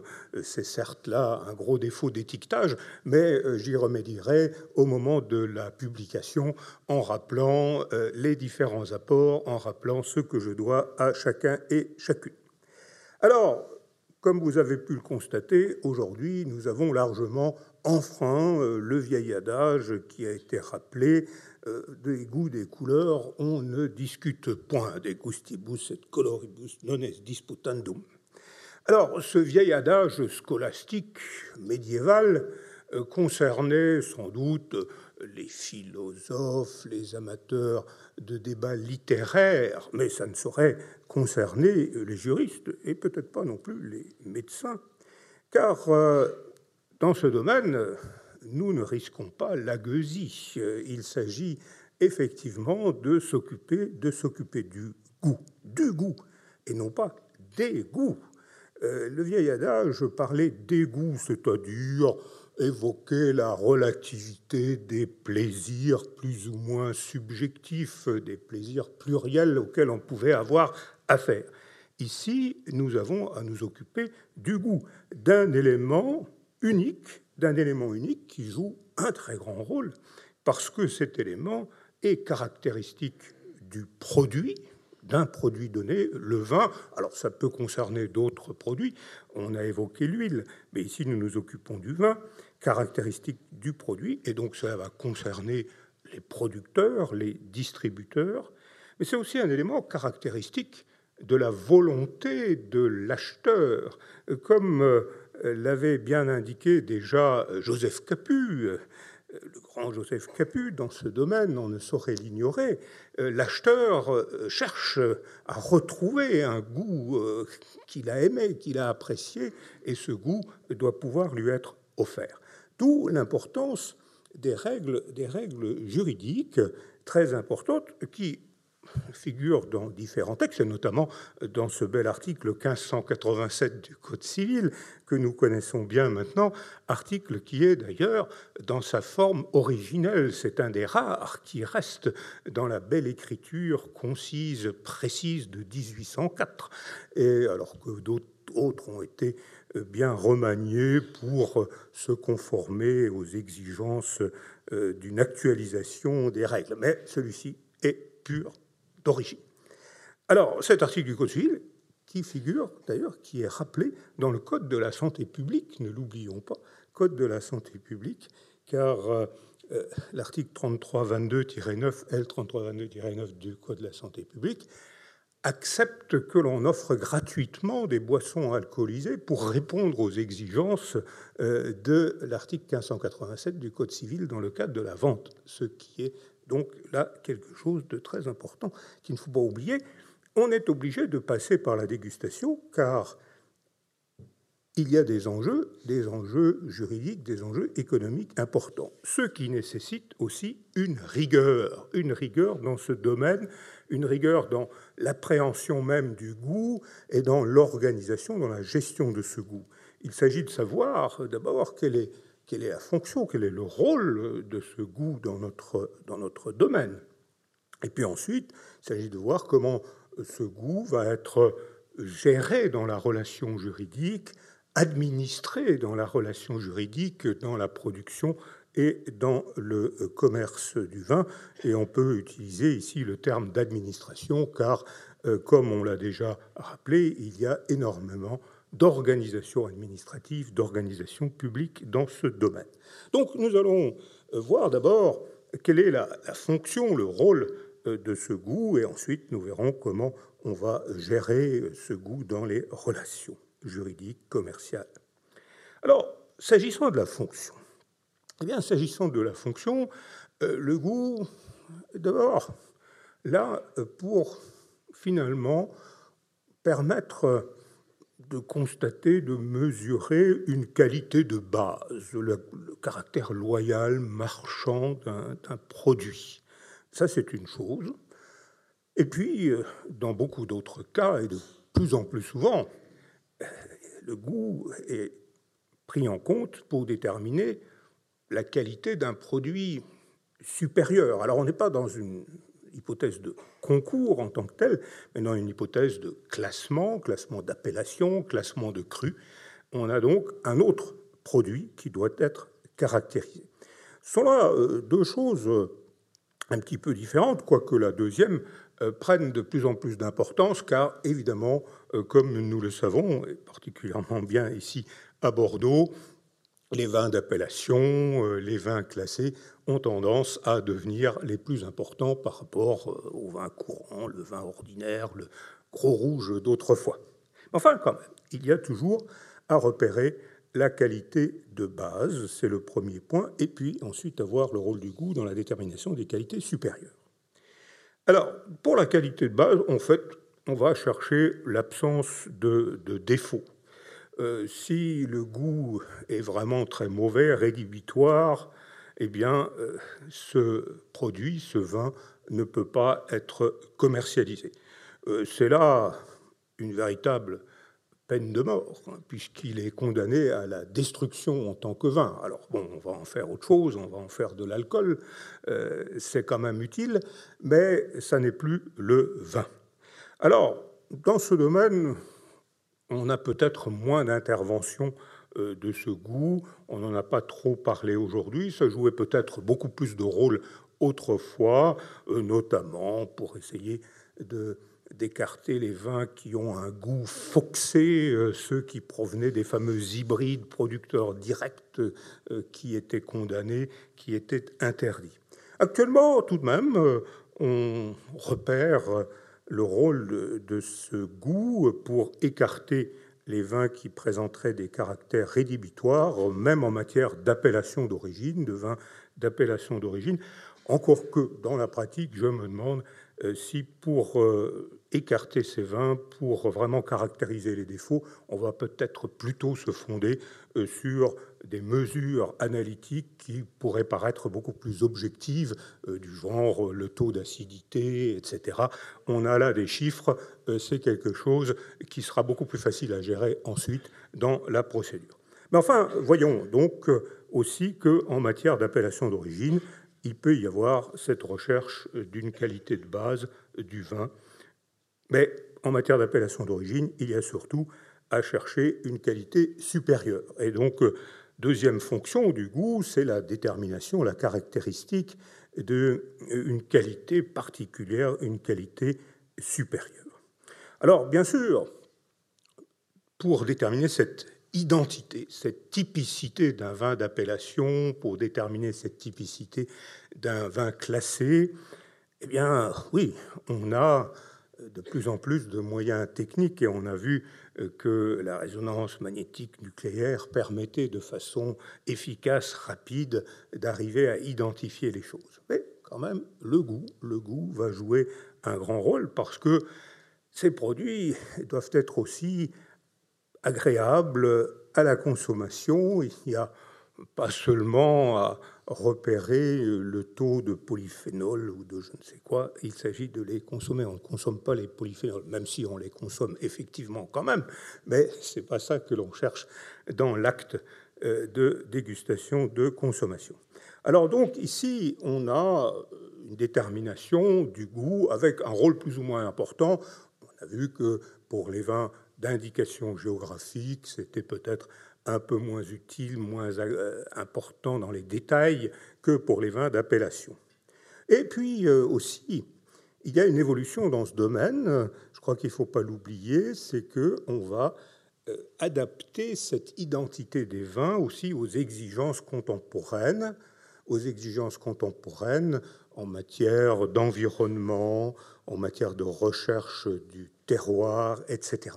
Et là, les choses se compliquent peut-être parfois euh, parce qu'il y a les influences diverses et variées provenant des critiques, euh, des réseaux sociaux, euh, des différents sachants dans ce domaine, et aboutissant parfois à des vins qui pourraient paraître un peu étranges, bien qu'ils soient naturels. D'où la nécessité quand même de contrôler, de contrôler tout cela, de vérifier si ce goût est conforme, si ce goût est acceptable. D'où des règles assez précises en matière, précisément, en matière de contrôle, en matière d'organisation, en matière de gestion de ce goût. Alors, ici, en fait, on va avoir deux niveaux d'exigence croissantes qui apparaissent ces dernières années. En matière de, de gestion des goûts, d'abord, une des grandes préoccupations qui est bien apparue aujourd'hui, euh, c'est qu'il s'agit d'objectiver les caractéristiques. Il s'agit de donner des choses, des repères de plus en plus précis. Et puis ensuite, naturellement, il s'agit d'objectiver au maximum les contrôles, la vérification de ces caractéristiques, puisque les enjeux sont très importants. Alors d'abord, euh, donc, euh, la description des éléments du goût, c'est le premier élément dans ce deuxième point. Alors, le goût, est spécifique à un vin, un vin d'origine, un vin de terroir. Et sur ce point, les choses ont parfois été euh, assez, assez vagues, assez vagues. Et euh, l'idée de ce que c'était qu'un terroir, comme on l'a dit, le terroir, ben c'est chez nous, c'est chez nous, on sait bien ce que c'est. Oui, mais allez l'expliquer aux autres. Alors, euh, bon, il va falloir le décrire. Au début, c'était quand même extraordinairement vague. Et puis, on va rajouter maintenant des éléments plus précis, intégrer des arômes, intégrer des spécificités, justement, quant au caractère acide, tannique, etc. Donc, les descriptions vont devenir de plus en plus exigeantes, et c'est compliqué à faire, mais pour y arriver, il faut faire intervenir justement ceux qui connaissent ce terroir, ceux qui sont le facteur humain de ce terroir. Et il a été très intéressant de voir que euh, dans certains cas, on va constituer formellement un groupe humain de référence, un groupe humain de référence qui va devoir expliciter qu'est-ce que c'est que le goût de son produit. Alors donc, on a des références de plus en plus précises. Mais ensuite, il va falloir, il va falloir vérifier tout cela. Et c'est un autre élément, un autre élément important euh, qui apparaît euh, dans cette question du goût.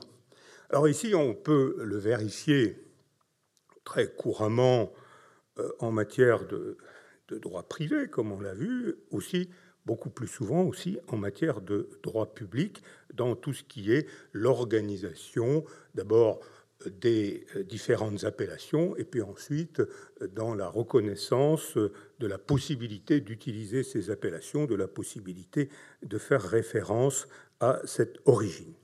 Alors, dans ce domaine public, on a constaté un développement très progressif euh, des contrôles.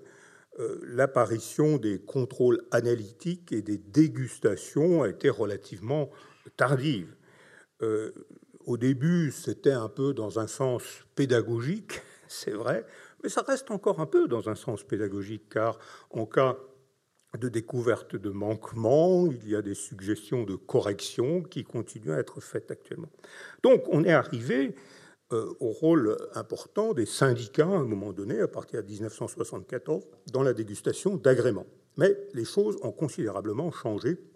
Donc depuis 2008, depuis 2008, et déjà à cette époque, on avait eu ici à Bordeaux des réflexions assez importantes dans un beau colloque sur la robe et le vin, euh, qui était un beau jeu de mots sur euh, ces questions.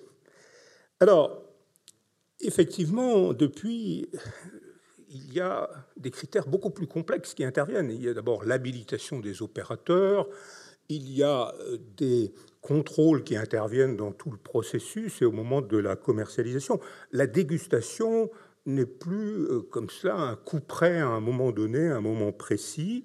Elle intervient parmi d'autres éléments. Mais elle continue à jouer un rôle considérable, d'où l'importance de euh, constituer des commissions, des commissions compétentes, des commissions impartiales, des commissions efficaces sur ce plan, commissions euh, dont les membres, les jurés, doivent être formés, ils sont eux-mêmes en quelque sorte contrôlés par la suite. Ils sont formés avec l'intervention du syndicat, enfin maintenant organisme de défense et de gestion simplifie peut-être un petit peu exagérément la chose, mais enfin, ce sont quand même les représentants, le groupe humain euh, de l'appellation euh, qui fait passer les éléments de la culture du lieu, la culture de ce terroir. Alors on a vu que cela pouvait quand même, malgré euh, tous les éléments que, objectifs que l'on essaye d'intégrer, ça pouvait quand même être assez variable car les experts ont des approches parfois assez différentes sur certains goûts, sur certains éléments, sur certains arômes. D'où la nécessité de clarifier justement le rôle de ces experts, de clarifier très nettement les questions posées, que faut-il repérer, que faut-il chercher? Donc une objectivation qui est majeure.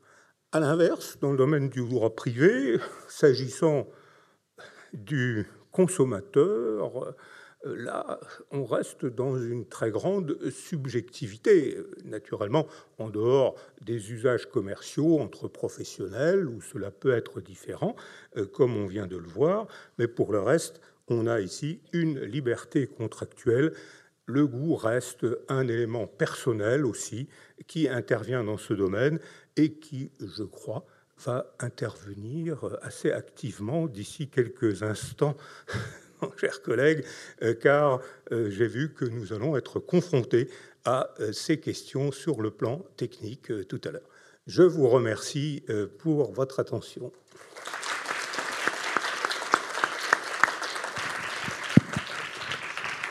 Merci beaucoup pour cette lumineuse synthèse. Alors, on a un, dernier intervenant qui, qui vient nous, nous présenter euh, son œuvre, finalement Fabrizio Buccella, professeur de mathématiques à l'Université euh, libre de Bruxelles. Non, pas alcoolique, non. Et il est aussi, euh, parce que Fabrizio est un type très étonnant, il est aussi sommelier, zytologue, c'est-à-dire spécialiste de la bière, a conduit d'ailleurs à, ce titre des missions d'expertise en Belgique. Fabrizio, tu es toujours journaliste? Non, tu n'es plus journaliste. Tu t'es concentré tu t'es, euh, euh, je dirais, cantonné à tes activités euh, d'écriture de bouquins, ce qui est déjà pas mal. Et puis Fabrizio enseigne au sein du Master de droit de la du vin à l'Université de, Bordeaux le marché de la bière et les paradoxes de la dégustation. Et il a carte blanche pour nous mettre en, en appétit. il a sorti il n'y a pas très longtemps un bouquin qui s'intitule Pourquoi boit-on du vin? Est-ce que c'est de ça dont tu vas nous parler, euh, Fabrizio? C'est bien ça. Donc il va nous expliquer euh, pourquoi boire du vin et on vérifiera si il nous a convaincus dans quelques minutes avec le cocktail qui suivra sa présentation. Merci beaucoup, Fabrizio. C'est toujours un grand plaisir de t'accueillir ici. Ben, Merci, euh, cher, euh, euh, cher Ronan. Donc, euh, merci au professeur Ronan Raffray, d'ailleurs directeur du Master 2 euh, droit de la vigne et du vin, de, me permettre d'intervenir. Rassurez-vous, je vais être entre guillemets bref. Je respecterai le, temps imparti. Donc, d'ici euh, 20 minutes maximum, ça devrait le faire. On devrait tous être avec un verre de vin. Par contre, mon, je crois que mon Mac, oui, il,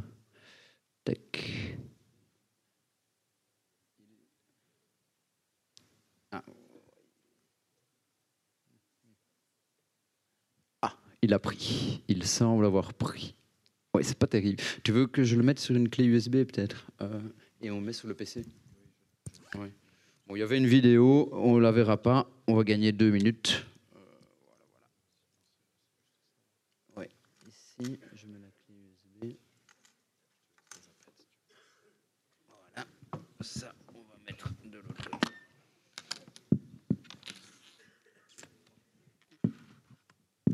Voilà, C'est le miracle du Macintosh. Quand je dis Macintosh à mes étudiants, ils comprennent qu'on n'est pas né dans le même siècle, ça c'est certain. Ils me disent, monsieur, c'est quoi ça un Macintosh? Vous expliquerez tout à l'heure. Donc en fait, si vous voulez, euh, j'ai eu, euh, eu la chance et euh, depuis de nombreuses années de m'intéresser à la question justement du pourquoi boit-on du vin? Alors ici, à ce magnifique colloque qu'on a réalisé dans ce magnifique endroit de la Cité du Vin, on a beaucoup discuté des éléments juridico-sensoriels qui, qui, qui, touchent au goût. Bien sûr, ce sont des éléments qui, quelque part, rendent cette question un peu, un peu inutile, vu que les experts, entre guillemets, on sait pourquoi ils dégustent. Ils dégustent dans leur cadre de leur travail et de leur euh, travail d'expertise. Mais la question du pourquoi boit-on du vin n'est pas si, euh, pas si anodine qu'il n'y paraît. Et quelque part, je pense que vous l'êtes tous et toutes posés un peu en, filigrane de vos dégustations ou de vos longues soirées à euh, discuter des mérites respectifs des différentes bouteilles de vin. Alors là, on n'a plus du tout aucun transparent. Euh, je ne sais pas si j'ai été coupable de ça, mais là, euh, ah, magnifique. Il faut trois.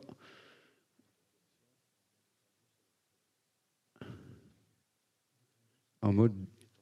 On va mettre la présentation en mode détendu. Alors, il faut trois euh, cerveaux pour faire fonctionner un ordinateur, ce qui en fait ne nous rassure pas beaucoup sur les futures intelligences artificielles quand même.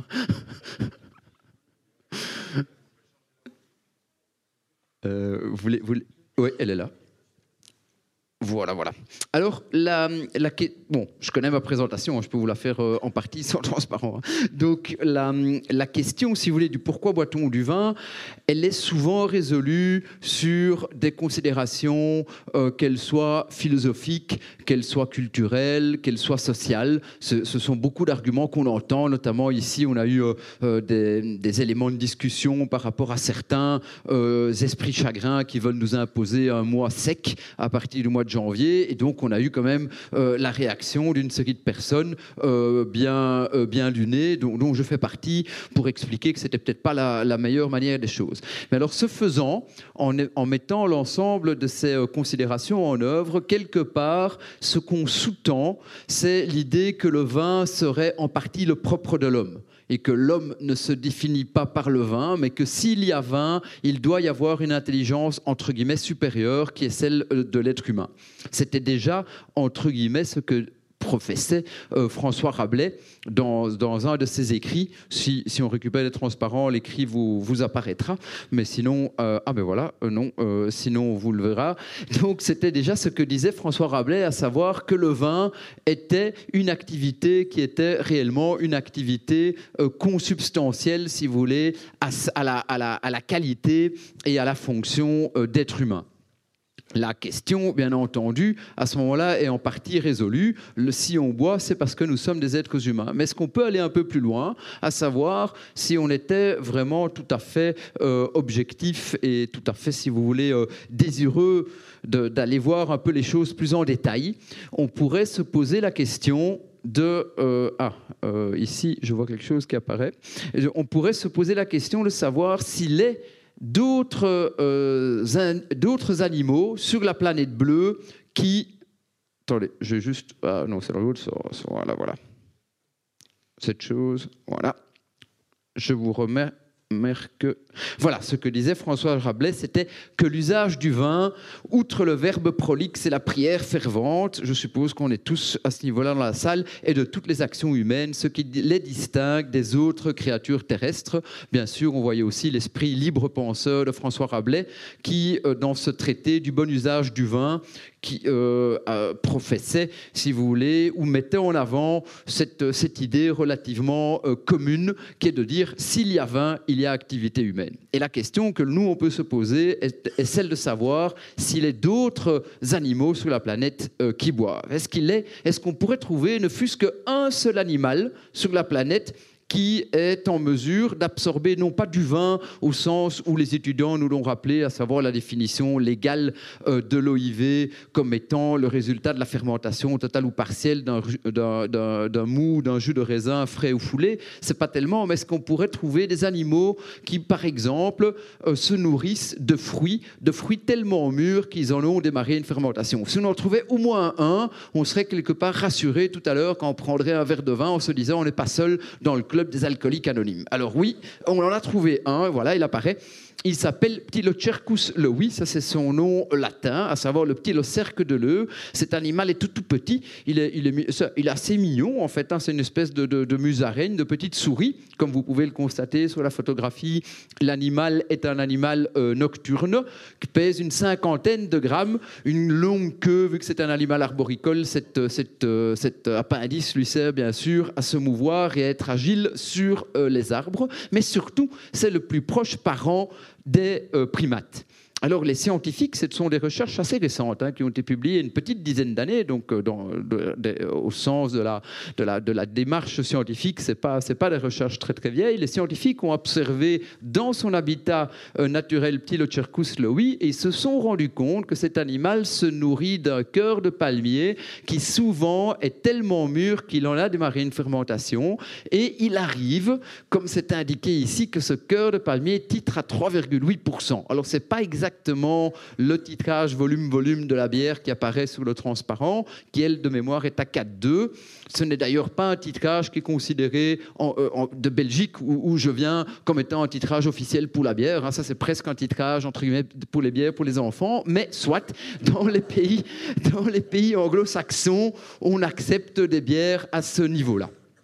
La question, bien sûr, de notre petit Locercus lewi, de notre petit Locerque de l'œuf, est de savoir combien cela fait de grammes d'éthanol par kilogramme de masse corporelle. Parce que quelque part, cette indication euh, de, euh, euh, de pourcentage en volume-volume est assez peu intéressante. En fait, il arrive plus souvent qu'à son tour que notre animal absorbe jusqu'à 1,4 g d'éthanol par kilogramme de masse corporelle, ce qui ramené à un homme de 70 kg ou à une femme de 70 kg, un être humain, disons, de 70 kg, cela fait à peu près 9 verres de vin sur 12 heures. Alors on a compté large en considérant que la moitié de la rotation terrestre, l'animal fait autre chose et sur une moitié de rotation, il se nourrit et il, il- s'il était, si vous voulez, un homme de 70 kg, un être humain de 70 kg, il en arriverait à absorber jusqu'à 9 ou 10 verres de vin. Alors 9 ou 10, c'est bien sûr en fonction de où vous mettez le rupteur. Est-ce que c'est des verres de 10 centilitres, de 12 centilitres et demi? Ça, c'est pas énormément important. Mais la question à ce moment-là est de dire, OK, vous nous avez dit que c'est plus souvent qu'à son tour. Est-ce qu'on peut calculer la probabilité ou quelque part essayer de tirer une fréquence d'apparition de cette chose? Et là, les scientifiques l'ont calculé. Et on- ici, le graphique qui apparaît est tiré de la recherche qui a été publiée. Et cette, euh, cette absorption relativement importante, en tout cas, je suppose que si vous euh, réalisiez une absorption de 9 à 10 verres de vin, eh bien, vous êtes quand même dans un état un tout petit peu modifié de conscience. Eh bien, cette absorption relativement importante se déroule avec une probabilité de 36%.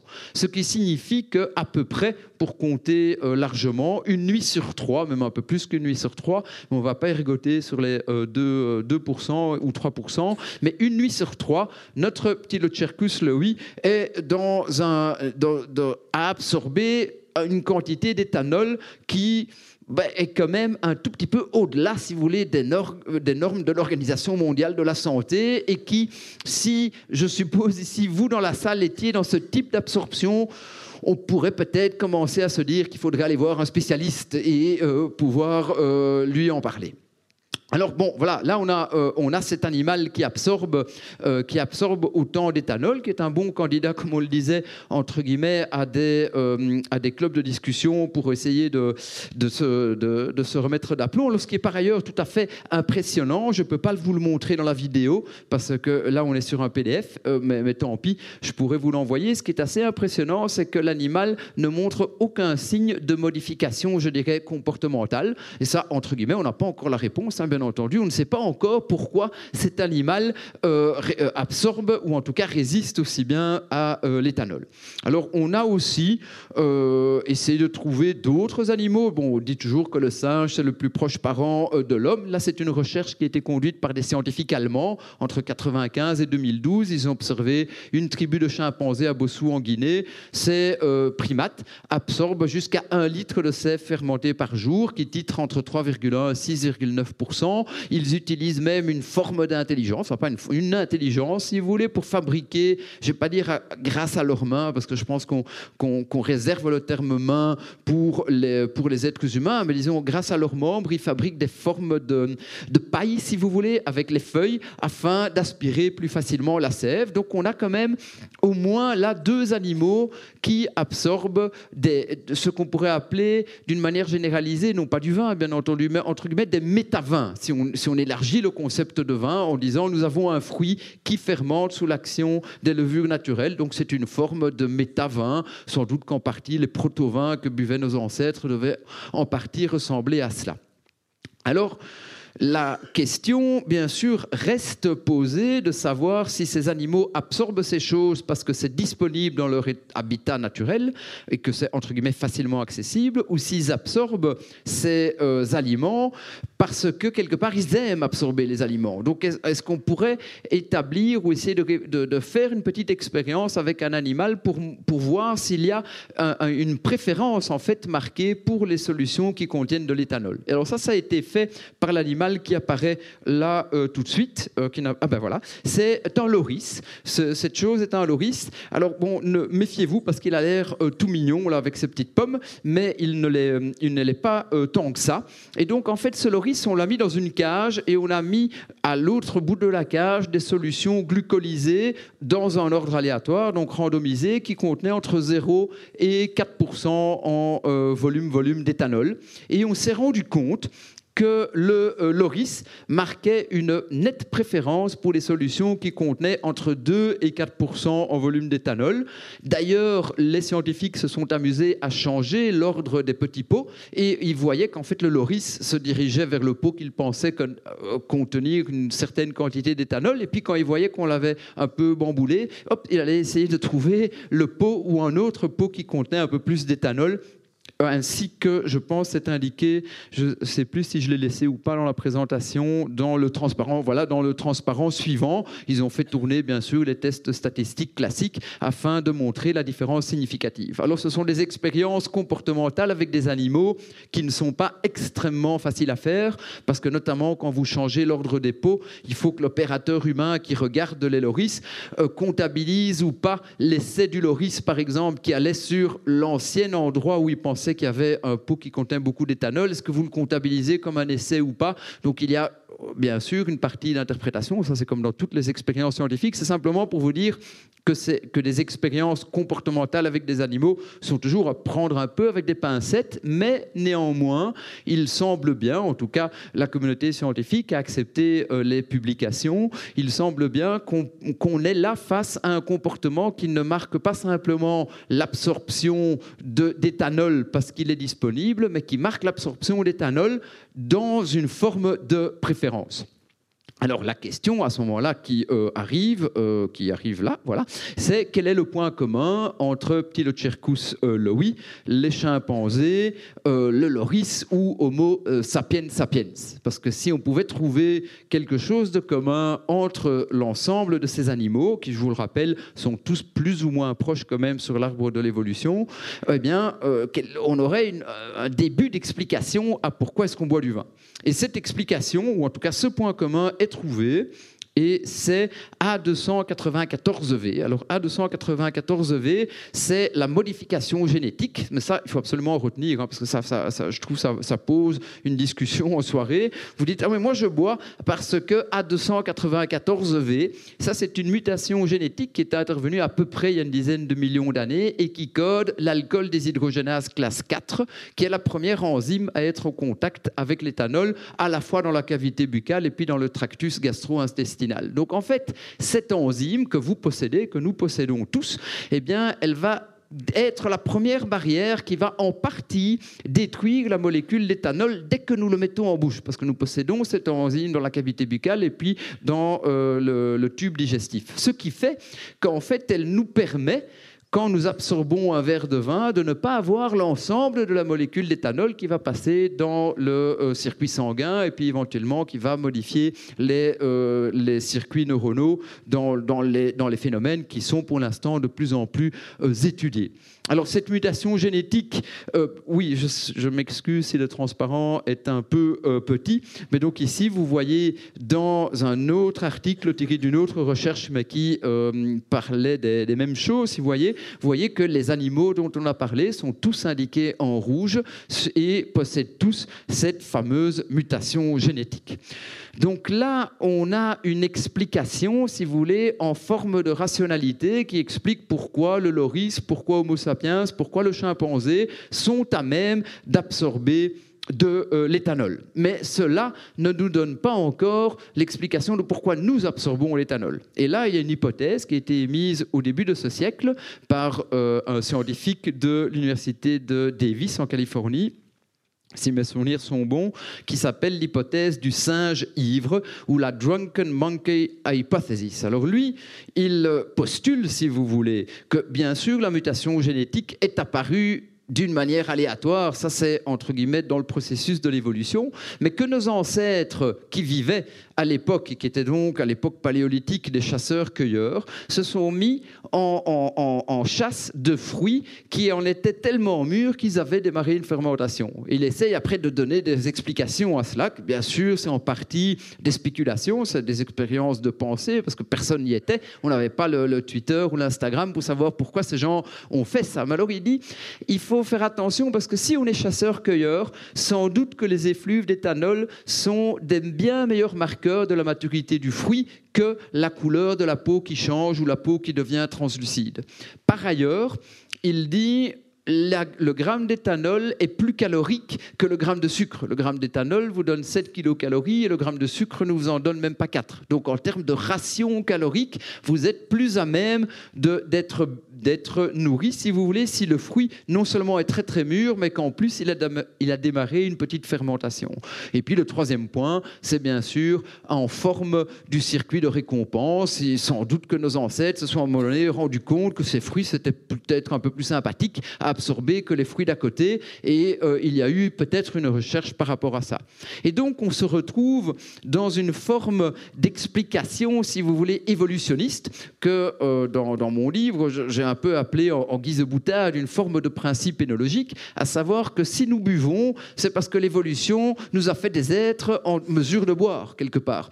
Un peu, euh, un peu comme si, bien sûr, on n'avait pas eu la capacité d'absorber l'éthanol, on ne se serait jamais mis à fabriquer les crus magnifiques que l'on fait à Bordeaux. On n'aurait jamais eu une rencontre euh, vin, droit et santé et on n'aurait jamais construit la cité du vin, bien entendu. Donc, quelque part, l'évolution a fait de nous des êtres en capacité d'absorber de l'éthanol et cela nous a donné un avantage par rapport à d'autres. Et c'est quelque part, nous sommes un peu euh, le résultat de l'évolution. Alors si un jour on est amené devant le tribunal suprême celui qui se déroule quand, tout s'arrête et qu'on nous dit ouais, mais monsieur vous avez quand même beaucoup bu pendant toute votre vie. Pourquoi pourquoi donc? Pourquoi diable? On pourra toujours évoquer les circonstances atténuantes de nos ancêtres. Et si le juge est un juge juste a priori il devrait pouvoir nous accorder les circonstances de nos ancêtres les circonstances si vous voulez évolutives comme étant des circonstances atténuantes le principe euh, énologique, juste euh, un instant.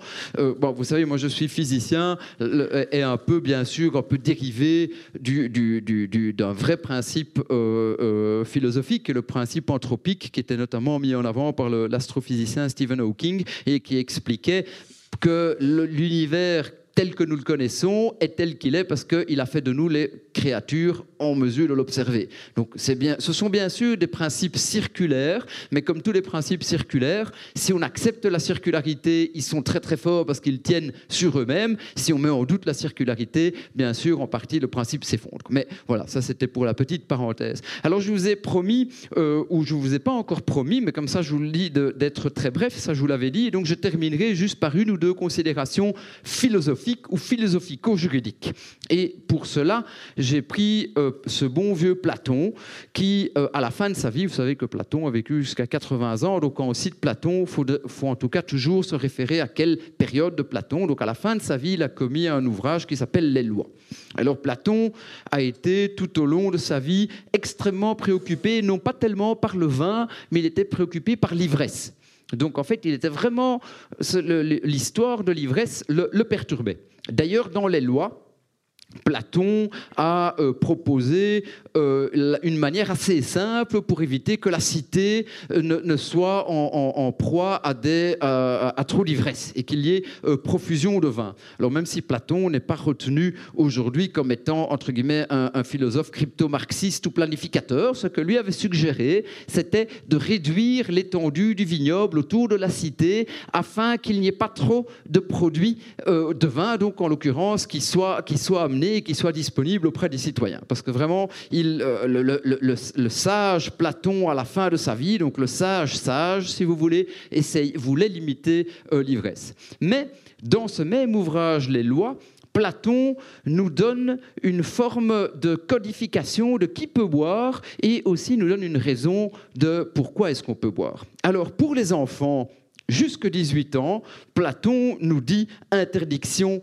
formelle. Donc je suppose qu'il n'y a personne ici qui a moins de 18 ans, donc ça, ça va apparaître aussi dans un instant. Donc il nous dit interdiction formelle. Il dit qu'il faut commencer par faire une loi qui interdisent absolument aux enfants jusqu'à l'âge de 18 ans l'usage du vin, leur remontrant qu'il ne faut pas jeter de feu sur le feu qui dévore leur corps et leur âme avant qu'ils se livrent aux travaux qui les attendent et qu'ils doivent se garder avec soin des folies propres à la jeunesse. Alors bien sûr, c'est le feu du vin ou le feu de l'éthanol sur le feu de la jeunesse. C'est un peu plus sévère que la loi qui est en vigueur en Belgique. Alors je ne connais pas la loi en France, mais en Belgique, la vente de vin est autorisée pour les mineurs de 16 ans, comme la vente de bière c'est uniquement les alcools distillés qui ne sont pas autorisés à la vente. Donc, quelque part, voilà, Platon est un peu plus sévère, il est un peu plus dur que, en tout cas, ce qui est en vigueur en Belgique.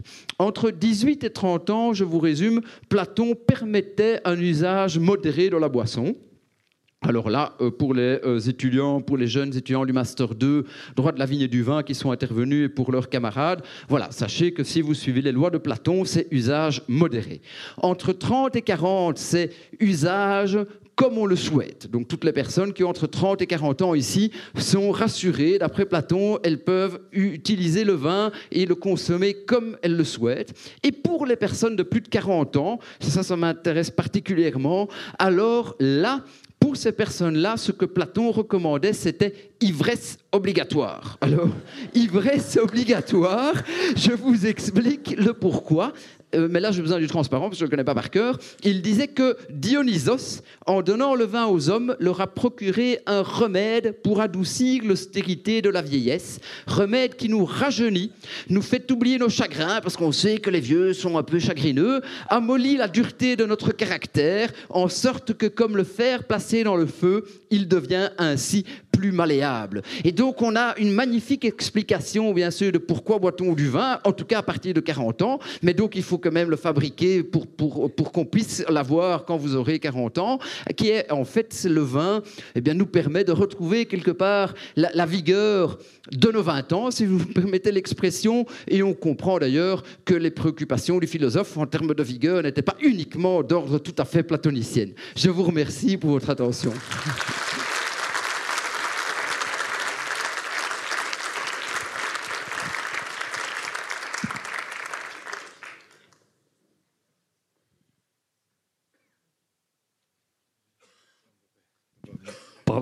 Bravo, Fabrizio, euh, merci beaucoup pour cette vibrante euh, présentation et cette vibrante propagande pour l'alcool. Euh, je, vous remercie à tous pour votre, pour votre attention, pour votre présence. Je remercie tous les intervenants pour la très grande qualité des interventions. Et c'est enfin arrivé, enfin, le moment et pardon, de, la dégustation est enfin arrivé. Donc on va monter, c'est ça, en haut de l'amphi. On se retrouve tous pour échanger, nous réjouir de la très bonne journée qu'on a passée et du week-end qui se profile. Merci à tous.